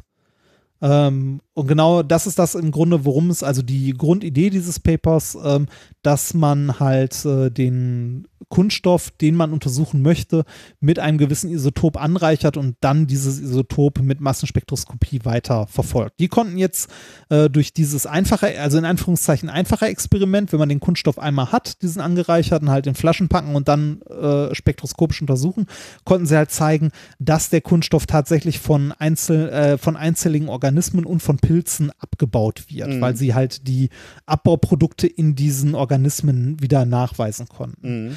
Äh, wie schnell das Ganze in der Natur dann wirklich geht, also wie schnell das Ganze abgebaut wird und im Kreislauf wieder landet, das müssten weitere Experimente zeigen. Ja. Was was heißt wie schnell? Die haben doch jetzt, äh, die äh, haben ja zumindest schon mal einen Messwert, oder? Also ja, ja, genau. Ja, die haben einen Messwert von halt 60, äh, 60 Gramm Erde und einer gewissen Menge Kunststoff, die sie hoch reingegeben haben. Natürlich könnte man das jetzt hochrechnen, aber äh, da sind halt eine Menge, eine, Men ach, eine Menge Faktoren, die halt vom Boden zu Boden und so auch anders sind. Ja, okay. mhm. Also wie, wie, wie gut das jetzt tatsächlich auf einem Feld funktionieren würde, wo du diesen Kunststoff nutzt, um damit jetzt, sagen wir mal, Setzlinge abzudecken, das müsste man dann halt nochmal genauer untersuchen. Aber da, generell, dass es abgebaut wird und dann tatsächlich nicht einfach nur äh, ja, verrottet oder klein gemacht wird, wie bei den, ähm, das haben wir doch bei unseren Raupen mal, die Kunststoff abbauen Ja, ja. äh, sondern tatsächlich äh, wieder in der Biomasse auftaucht und auch verstoffwechselt wird. Äh, das konnten die jetzt halt mit diesem äh, Paper zeigen. Mhm. Ja, in, irgendwie interessant, ne, dass man, äh, naja gut, man muss einen gewissen experimentellen Aufwand treiben, um wirklich nachzuweisen, wo es hingeht. Man kann es schon Ja. verstehen, dass es nicht so ganz einfach ist. Äh, ja, genau, du das siehst- halt zu ja, zeigen. Du suchst ja eben nicht einfach nur nach Kohlenstoff, sondern nach so einem sehr speziellen Kohlenstoff. Äh, Ja, überhaupt erstmal auf die Idee zu kommen, halt diesen äh, speziellen, also diesen speziellen Kohlenstoff in den Kunststoff zu bringen, damit du sagen kannst, wenn der irgendwo vermehrt Mhm, auftaucht, ja. dann muss der aus dem Kohlenstoff, äh, dann muss der aus dem Kunststoff kommen, weil der in der Natur sonst so nicht vorkommt. Mhm. Ja, und du dich auch nicht zufrieden gibst mit, mit der Aussage, ja, die Tüte ist doch weg. Ja, Äh. genau, die Tüte ist weg. Das ist so, Ist doch gut, ist doch gut gelaufen. sondern mm, halt mal genauer gucken, wo ist sie denn hin? Ja, ja, genau. Ja, spannend, finde Ja. ich gut. Ja, so viel zu dem Thema. Okay, dann ähm, kommen wir zur Zusammenfassung. Was haben wir denn heute gelernt? Schönes? Wir haben gelernt, dass es an der Universität Duisburg Spitzenforschung allererster Klasse gibt. In RG Wurm. Genau. So. Nur- Nein, aber ähm, nur da. äh, Genau, nur da. Das, Ja, wir haben zumindest, äh, genau, ein Experiment ja, wir, wir, wir, wir, wir, haben, wir haben gelernt, äh, dass auf der ISS unter anderem Planetenentstehung untersucht wird. Genau. Ähm, du hast uns gezeigt, wie äh, massiver Selektionsdruck zu beschleunigter Evolution führen kann. Und da hast du uns dramatische Filme und ich fürchte, ich werde davon träumen, gezeigt von, äh, von Echsen, die sich an äh, Verzweifelt. Verzweifelt klammern. an Fahnenstangen. ja, genau. Ja. Äh, dann, äh, dann haben wir gelernt, dass wir unser Wasserimperium interplanetar ausbauen und tatsächlich mal über eine Kooperation mit Mars äh, nachdenken Was sollten. heißt also Kooperation? Feindliche Wir Übernahme. kaufen die. Yes. Äh, und du hast uns noch gezeigt, wo Biomüll hingeht. Also die äh, Plastiktüten, Plastik, Bioplastik wieder zersetzt wird quasi. Ja, Genau, dann haben wir es, ne? sind wir durch. Ähm, ihr habt uns äh, auch noch äh, wieder über verschiedene andere Wege unterstützt. Unter anderem habt ihr Produkte gekauft, die wir hier vorgestellt haben. Und eine, eine Sache, die ihr äh, gekauft habt, ähm, äh, mit der ich etwas verbinde, weil ich es nämlich auch gespielt habe, war ein Brettspiel mal wieder. Ferienzeit Oh. ist ja auch so ein bisschen Brettspielzeit, wo man mal wieder ein bisschen Zeit hat, um Spiele zu machen. Ich dachte, das, bei, das macht man bei schlechtem Wetter. Ja, im Moment ist ein bisschen gutes Wetter, ja, aber trotzdem äh, kommt man schon mal in die äh, Verlegenheit. Na, also ich, ich spiele ja tatsächlich ganz gerne Brettspiele, also mal mit ein paar Leuten. Äh, Wir, wir, haben, wir haben während der äh, Italienfahrt häufiger Exploding Kittens gespielt. ja, das ist natürlich auch super, weil es einfach schnell, einfach zu spielen ist, schnell, schnell auf dem Tisch ist. Das ist natürlich Ja. äh, fantastisch. Und auch, ich finde es ja auch sehr lustig. Exploding Kittens. Aber hier ähm, ist, ist ein Spiel mit dem Namen Magic Maze gekauft worden und das habe ich tatsächlich auch ge, äh, gespielt. Ähm, also die Geschichte da, dahinter ist, es gibt vier Helden und die haben ihren gesamten Besitz verloren, ähm, Waffen, Ausrüstung ähm, und die müssen jetzt ins nahegelegene Einkaufszentrum ähm, und da ihre Ausrüstung für den nächsten, für ihr nächstes äh, Abenteuer zusammensuchen. Ähm, also ist so ein bisschen Fantasy, aber Einkaufszentrum, naja, dann auch nicht mehr so, also ist ein bisschen lustig gemacht. Das Besondere an dem Spiel ist aber die Spieldynamik. Du, äh, es sind insgesamt äh, vier Spielfiguren, aber du, du als Spieler ziehst oder kontrollierst nicht eine einzelne Figur, sondern gemeinschaftlich bewegt man alle Figuren. Und zwar kann, können die einzelnen Mitspieler nur einzel, also spezifische Aktionen durchführen. Also beispielsweise kannst du die Figuren nur nach Norden ziehen, ich kann die Ja. nur nach Süden ziehen, jemand anders kann nur nächste Räume entdecken und so weiter. Und das. Besondere an dem Spiel ist, wir dürfen nicht miteinander sprechen. Das heißt, Ah. wir du, du entdeckst sozusagen den, den, äh, dieses Einkaufszentrum und deckst immer weitere Felder auf, äh, musst dann diese, diese Waffen oder diese Ausrüstungsgegenstände finden und wenn du die gefunden hast, musst du den, das Einkaufszentrum auch wieder verlassen. Ist es ein kooperatives Spiel? Es ist kooperativ, genau. Du gewinnst und verlierst zusammen. Das finde ich ja immer schon super, insbesondere wenn man mit Kindern spielt. ja. ähm, Und die Kinder halten die Schnauze. Das ist das Beste. ne? das, äh, genau, das ist nämlich genau, äh, es darf nicht gesprochen werden. Ähm, nee, also das, das ist Jetzt, jetzt, jetzt, ver- jetzt verstehe ich, warum es den Kritikerpreis äh, zum Spiel des Jahres hat. Nominiert zum Spiel des Jahres. Also wenn, wenn euch das neugierig gemacht hat, könnt ihr euch das mal angucken. Also wie gesagt, man darf nicht miteinander sprechen, außer es gibt tatsächlich Situationen in dem Spiel, wo man kurz miteinander sprechen darf und so ein bisschen die Strategie absprechen darf. Es gibt auch einen sogenannten Tuvas-Stein, den darf man bei dem äh, Mitspieler hinstellen, um ihm zu signalisieren, äh, jetzt müsstest du wirklich mal langsam nach Norden ziehen oder so.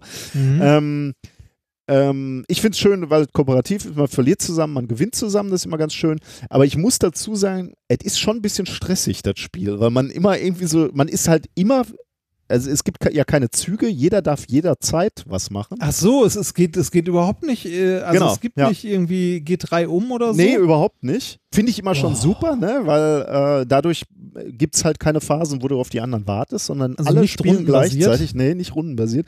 Aber das macht es natürlich auch stressig, ne? weil wenn das du ist das Gefühl super hast, chaotisch, oder? Ein bisschen, aber, äh, aber wenn du eine gemeinsame Strategie hast, ist das auch ganz lustig. Und dann gibt es irgendwann Regeleinschränkungen, die es immer komplizierter machen. Also äh, ähm, wir haben nur die ersten Szenarien gespielt und das wird zunehmend komplexer. Also äh, das ist schon echt ein ganz lustiges Spiel, muss ich sagen. Okay. Klingt stressig. Ja, ist das auch ein bisschen. Gut, ähm, haben wir sonst noch Hausmeisterei? Äh, natürlich unsere Live-Termine, wenn ihr uns Richtig. besuchen möchtet. Äh, es gibt immer noch ein paar. Ähm, ich guck mal, ob ich die. Ja, äh, guckt einfach mal auf unsere Homepage, oder? Ja, genau. Also wir sind, äh, wir sind an folgenden Orten. Äh, in München sind wir, glaube ich, ausverkauft. Wir sind noch in Düsseldorf, Oberhausen, Berlin, Bielefeld und Osnabrück. Würde uns freuen, wenn ihr da hinkommt und uns unterstützt. Äh, Tickets gibt's bei Eventim. Oh, oh, oh, äh, das haben wir vergessen zu erwähnen. Und äh, seit neuestem äh, gibt es die mit äh, einem Fashion-Bild von uns beiden. Oh ja, ja. Diese, diese Fan-Tickets, äh, so nennt sich das. Ich kaufe mir auch noch zwei Ähm, Tickets für irgendeine. ja, ich, ich überlege tatsächlich auch, ob ich mir für irgendwo noch eins kaufe. Ähm, äh, wir waren ja äh, zusammen bei einem kleinen Shooting und haben äh, endlich mal ein ordentliches Bild von uns machen lassen. Ja. War schwierig, hat aber funktioniert. mit viel Photoshop. Ja, ganz viel Photoshop. Aber ist schön geworden. Ich finde es tatsächlich echt schön. Ich finde es Ich auch bin gut. äh, da äh, sehr, sehr äh, froh drüber. Dann sind wir fertig, ja. oder? Ist lang geworden auch. Äh, sind wir fertig? Ich überlege gerade, ob ich noch irgendwas vergessen habe. Äh, keine zu blöden Verwendungszwecke. Ähm, ähm, nee, ich glaube, dann sind wir durch.